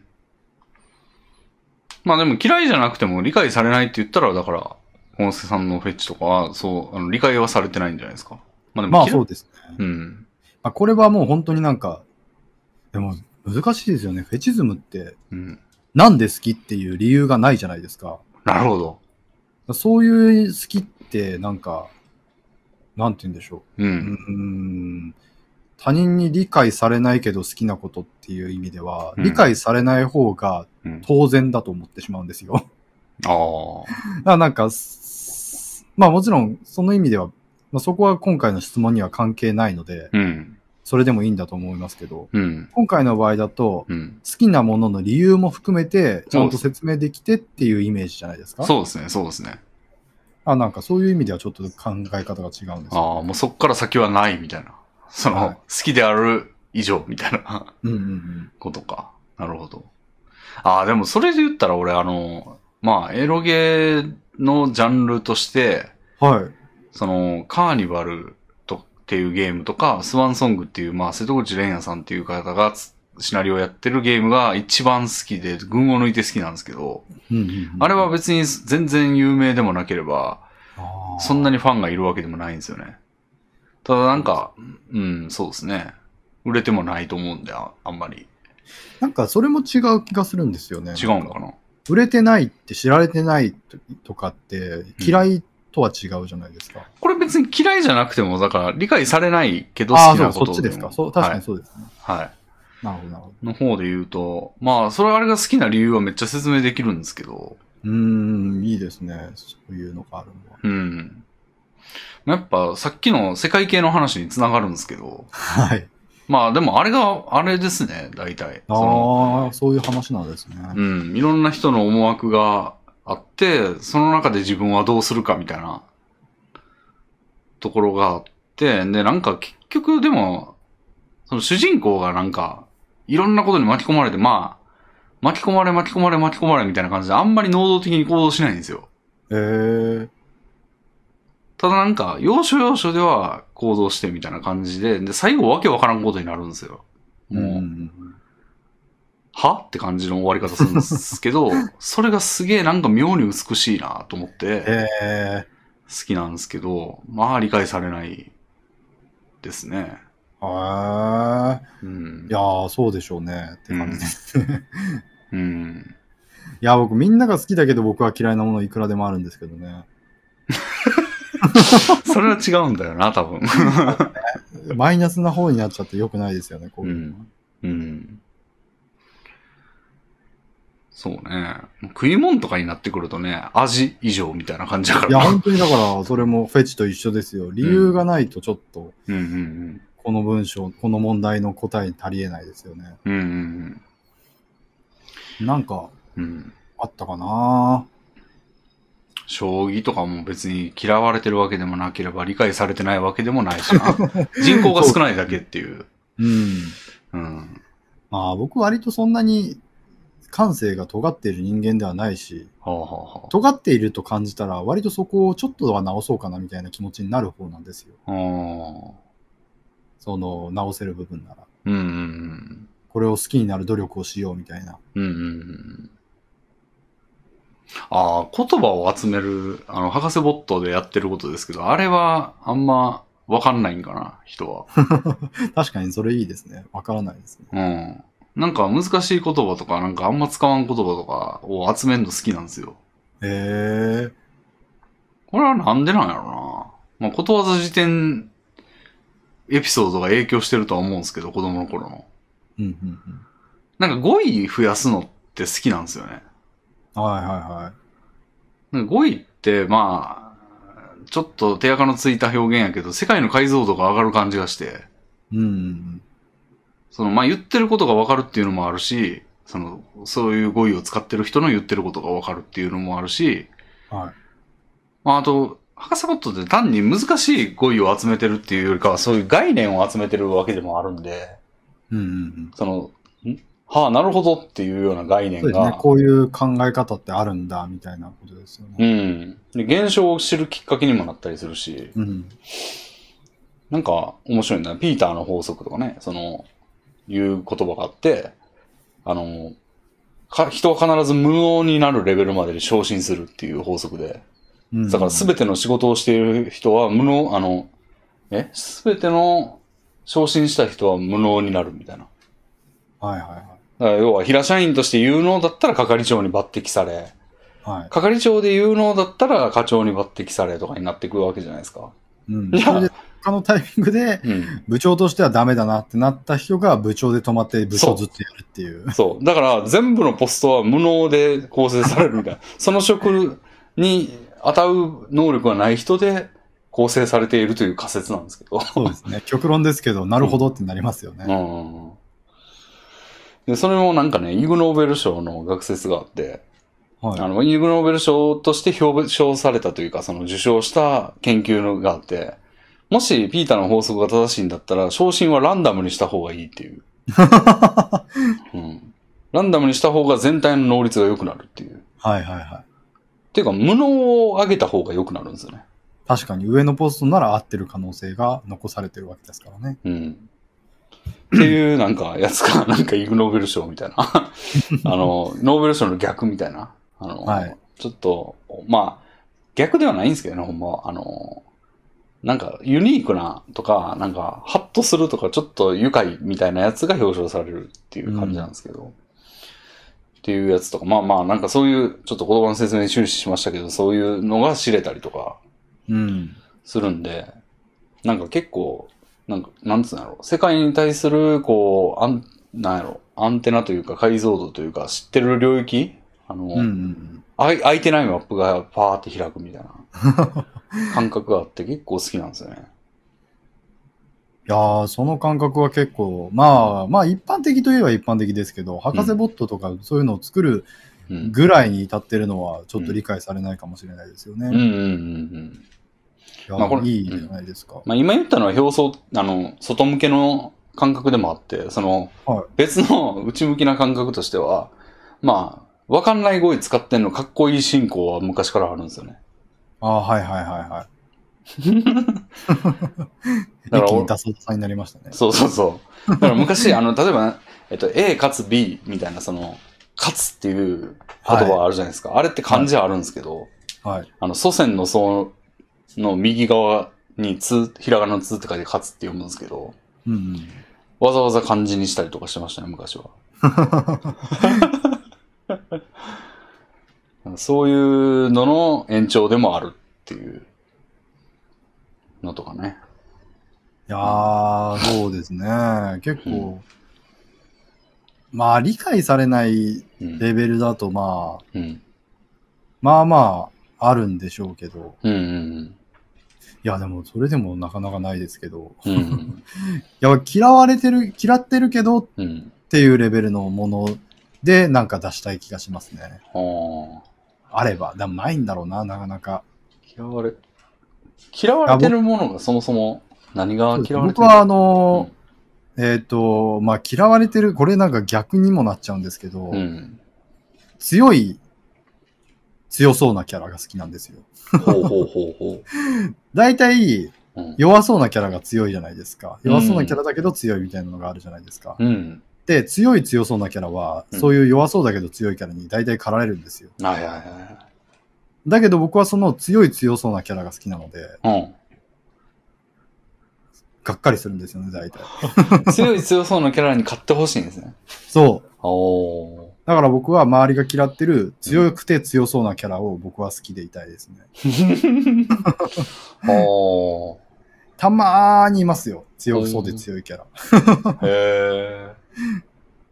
なんか別に嫌いって感じもしない。いや、そうなんですよ。なんで嫌われ、嫌いではないのかもしれないですけど、でも負ける、ウボウギンは死ぬんですよ。まあ確かに。ウボウギンに生きててほしいんですよ、僕なるほ ど。はあはあはあ。確かに殺されがちやね。あそういうところが、うん。そういうのは僕は大好きなんですよね。うーん。あーまあでも嫌われてはないですかね。割うとんそういう分かりやすいパワーキャラは、それはそれで好かれてるので。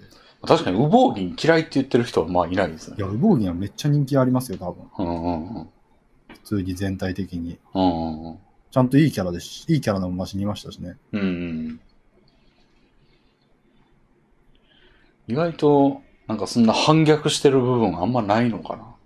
俺に。俺の中いやー、全然嫌われている要素で好きなものないですね。でうんもう、みんなが嫌いなものは僕も嫌い。うん。そうね。ノンカフェインのコーヒー好きなんですよ。ノンカフェインのコーヒー、はあ。なんかコーヒーってカフェイン摂取のために飲むみたいな人多いと思いますし。うん、まあ俺もカフェイン多分にそれはありますね。はい。でも僕コーヒーを入れること自体が好きなので、はでも夜にのカフェインを取ると飲めない、あの寝れなくなるから、ノンカフェインのコーヒーをいっぱい買ってますよ。あ。なるほ ど。ああ。ノンカフェインのコーヒーは買わないな、俺は。コーヒーを入れる時が好きなんですよね。なるほど。蓋を開けて匂いを嗅いで、うんうん、うん。お湯をついでポタポタ垂れて、うんうん。その行為が好きなので、うんコーヒーを入れること自体は夜でもしたいんですけ ど、うんうんうん。なるほど。ノンカフェインはお茶しか飲まんな。うん。なるほど。まあ、嫌われてる。嫌われてるという感じかな。嫌われてるものはやっぱり世の中からどんどんいなくなっていきますからね。本当にだからゴキブリが好きレベルではないと。あ、僕家雲が好きです。は普通に壁とかに張り付いてるち、あまあ、2センチぐらいの雲、あ。はハエトリグモがいるんですけあ。うど、ん。突然手元にいたらわーってなりますけど、うん。普通に壁にいる分にはそのまま眺めます。ああ、眺ほめんて、と。ああ、ハエを取ってくれよ、みたいな。あ、俺どっちかというとマイナスかな。多分多くの人がわーってなっうてんマイナスになると思うんですけど、確かに。僕はもう常に家に家雲がいることを肯定しています。あ、いじゃあ、それは、じゃあ、理由が聞きたいんじゃないです か。やー、理由は普通に、その、液中だからです。 なるほど。ハエを処理してくれているのであろう。うんうんうんうんしかも、ちゃんと、その、嫌なところにはあんまりいないんですよね。うん。うんうん人間の食べ物を荒らしたりとか、うん。うん突然、わーって寄ってきたりとか、うん。うんうん普通に基本的には逃げていくし、うん。うんうん普通に、ね、まあ、キモくない程度の大きさ感ですし、うん。ああ。多分だから僕ん家にはいますね、家雲が1匹か2匹。なるほど、放置してるか同ら。じ個体だろうなってやつを割と日ごとに見見かけますね。なるほど。 あ、今日は天井にいる。あ、今日は棚のところにいるみたい な。強制関係にあります。はあ。なるほどね。それは確かに当てはまってるかもしれんが、これ結構いい例のを出せたようやく。くそ、俺、俺は、なんかないかな、一 個欲しいな。あみんなが嫌いなものを想像したらで出せましたね。ゴキブリを想像したんですけど、ゴキブリは僕さすがにそ好きじゃないので、うーん。みんなが嫌いなもの。えー、お仏嫌いでしょ俺も嫌いだろで、え戦争か。戦争は俺も嫌いやろあえー、なんだろう。いさかい。ふわ。嫌いでしょ俺も。なんだろう。税金、俺も嫌いでしょうーん。めっちゃ、めっちゃ普通だな、俺。うーん。嫌い嫌い。え、なんか嫌いなもんないっすかみんなが。みんなが嫌いなものっていうと、なんでしょうね。うん。暑さ寒さとか、嫌い。大嫌い。災害とか、災害嫌い。 えー、なんやろな。すごい嫌いなものでググったろか。嫌いな芸能人ランキングとか見たらいいんじゃないですか。嫌いな有名人ランキングとか見たら。ひろゆきとか。か嫌いみんな嫌いじゃないですか。みんな嫌いなのかなひろゆきはだいぶ嫌われ者ランキングの上位に君臨しつつあると思いますけど、ほんま。メンタリスト大悟とか。なんか最近あの、教育、教養系 YouTuber ランキングみたいなのに1位になってましたよ、ひろゆき。い教養系なんですか、あの人。やー違うと思うよ。 2チャンネル創設者って教養ジャンルなんだ、みたいな気持ちがありますけど。今なんか嫌いなものを50個列挙してるっていうブログを見てるんですけど、ああ。風呂好きでしょ。風呂、風呂嫌いってわけじゃない。まあ、この人が嫌いなのか。温う泉、ん傘、気圧が低い日、お酒をの、あ、二日酔い嫌いやろ、俺も。健康診断とか嫌いですかあー、ない混ぜですね。僕、病院好きなんですよね。病院にか病かる院の好。きなんだ。あー。なん、か、検診とかされたり、うんそのなんか、これはもう単純にうん。性癖でもあると思うんですけど、うん。そういう、医者とかうにん。検診をされるのが好きです。まあ、良くなる行為やからでしょ。まあ、いや、単純になんか、う。うんん、まあそうですね。良くなるという前提もあるのかもしれないですけど、その行為自体が、うん。なんか、うーん、なんか、うんく。すぐったくていいんですよね。へー心が。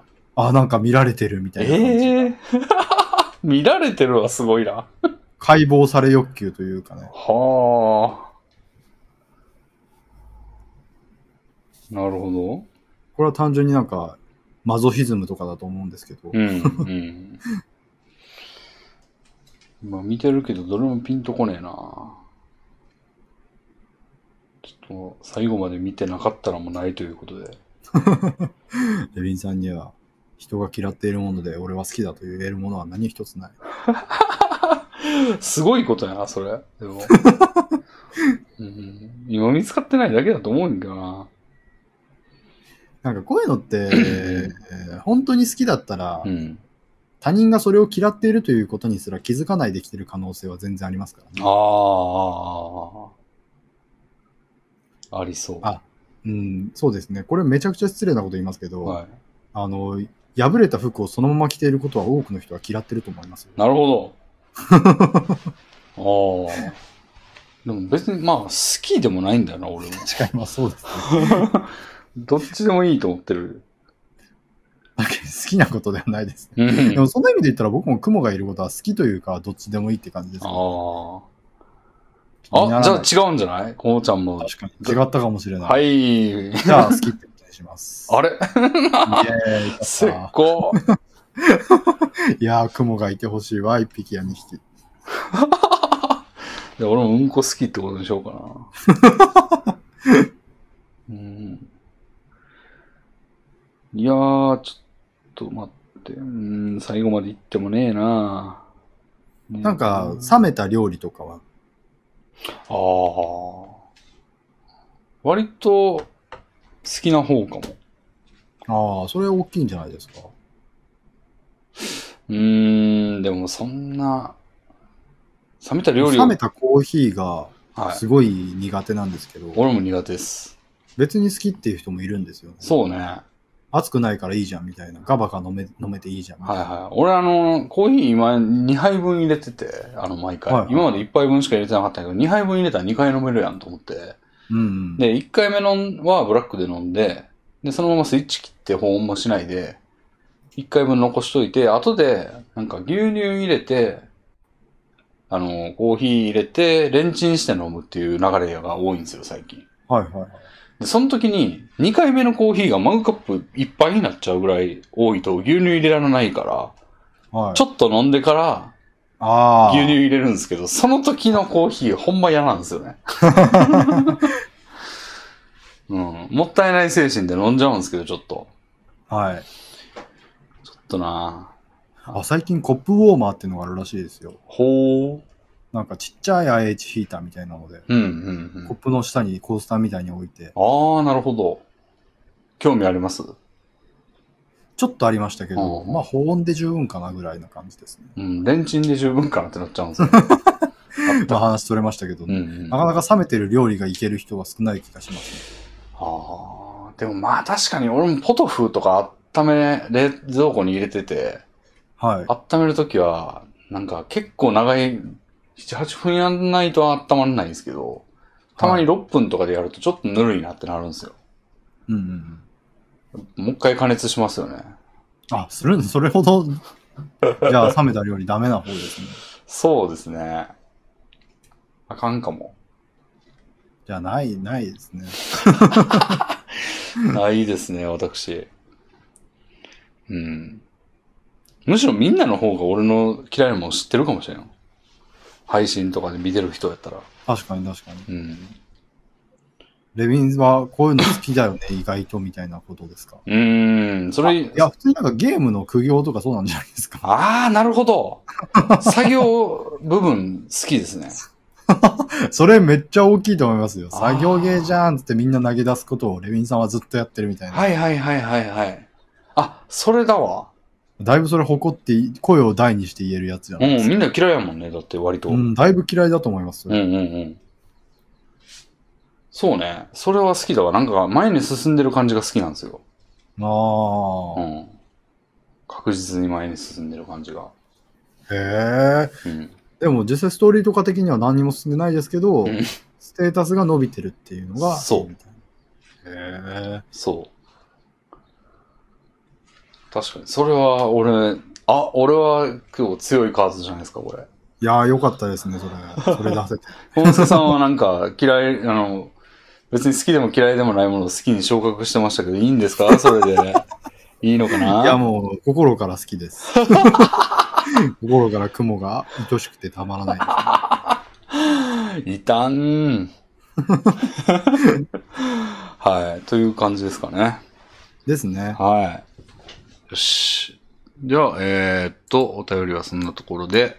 はい。はいじゃあ、今回はこんなところですかね。あ、そうですね。来週、来再来週までにレビンさん、は覚えてます宿題。い。逃げ始め。そう。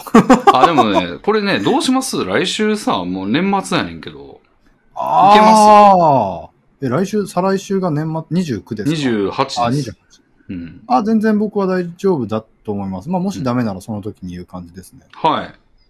じゃあ、私もそんな感じではい。いきましょう。では、はい、えー今回は、小野瀬さんありがとうございました。はい、ありがとうございました。またよろしくお願いします。はい。失礼します。はい。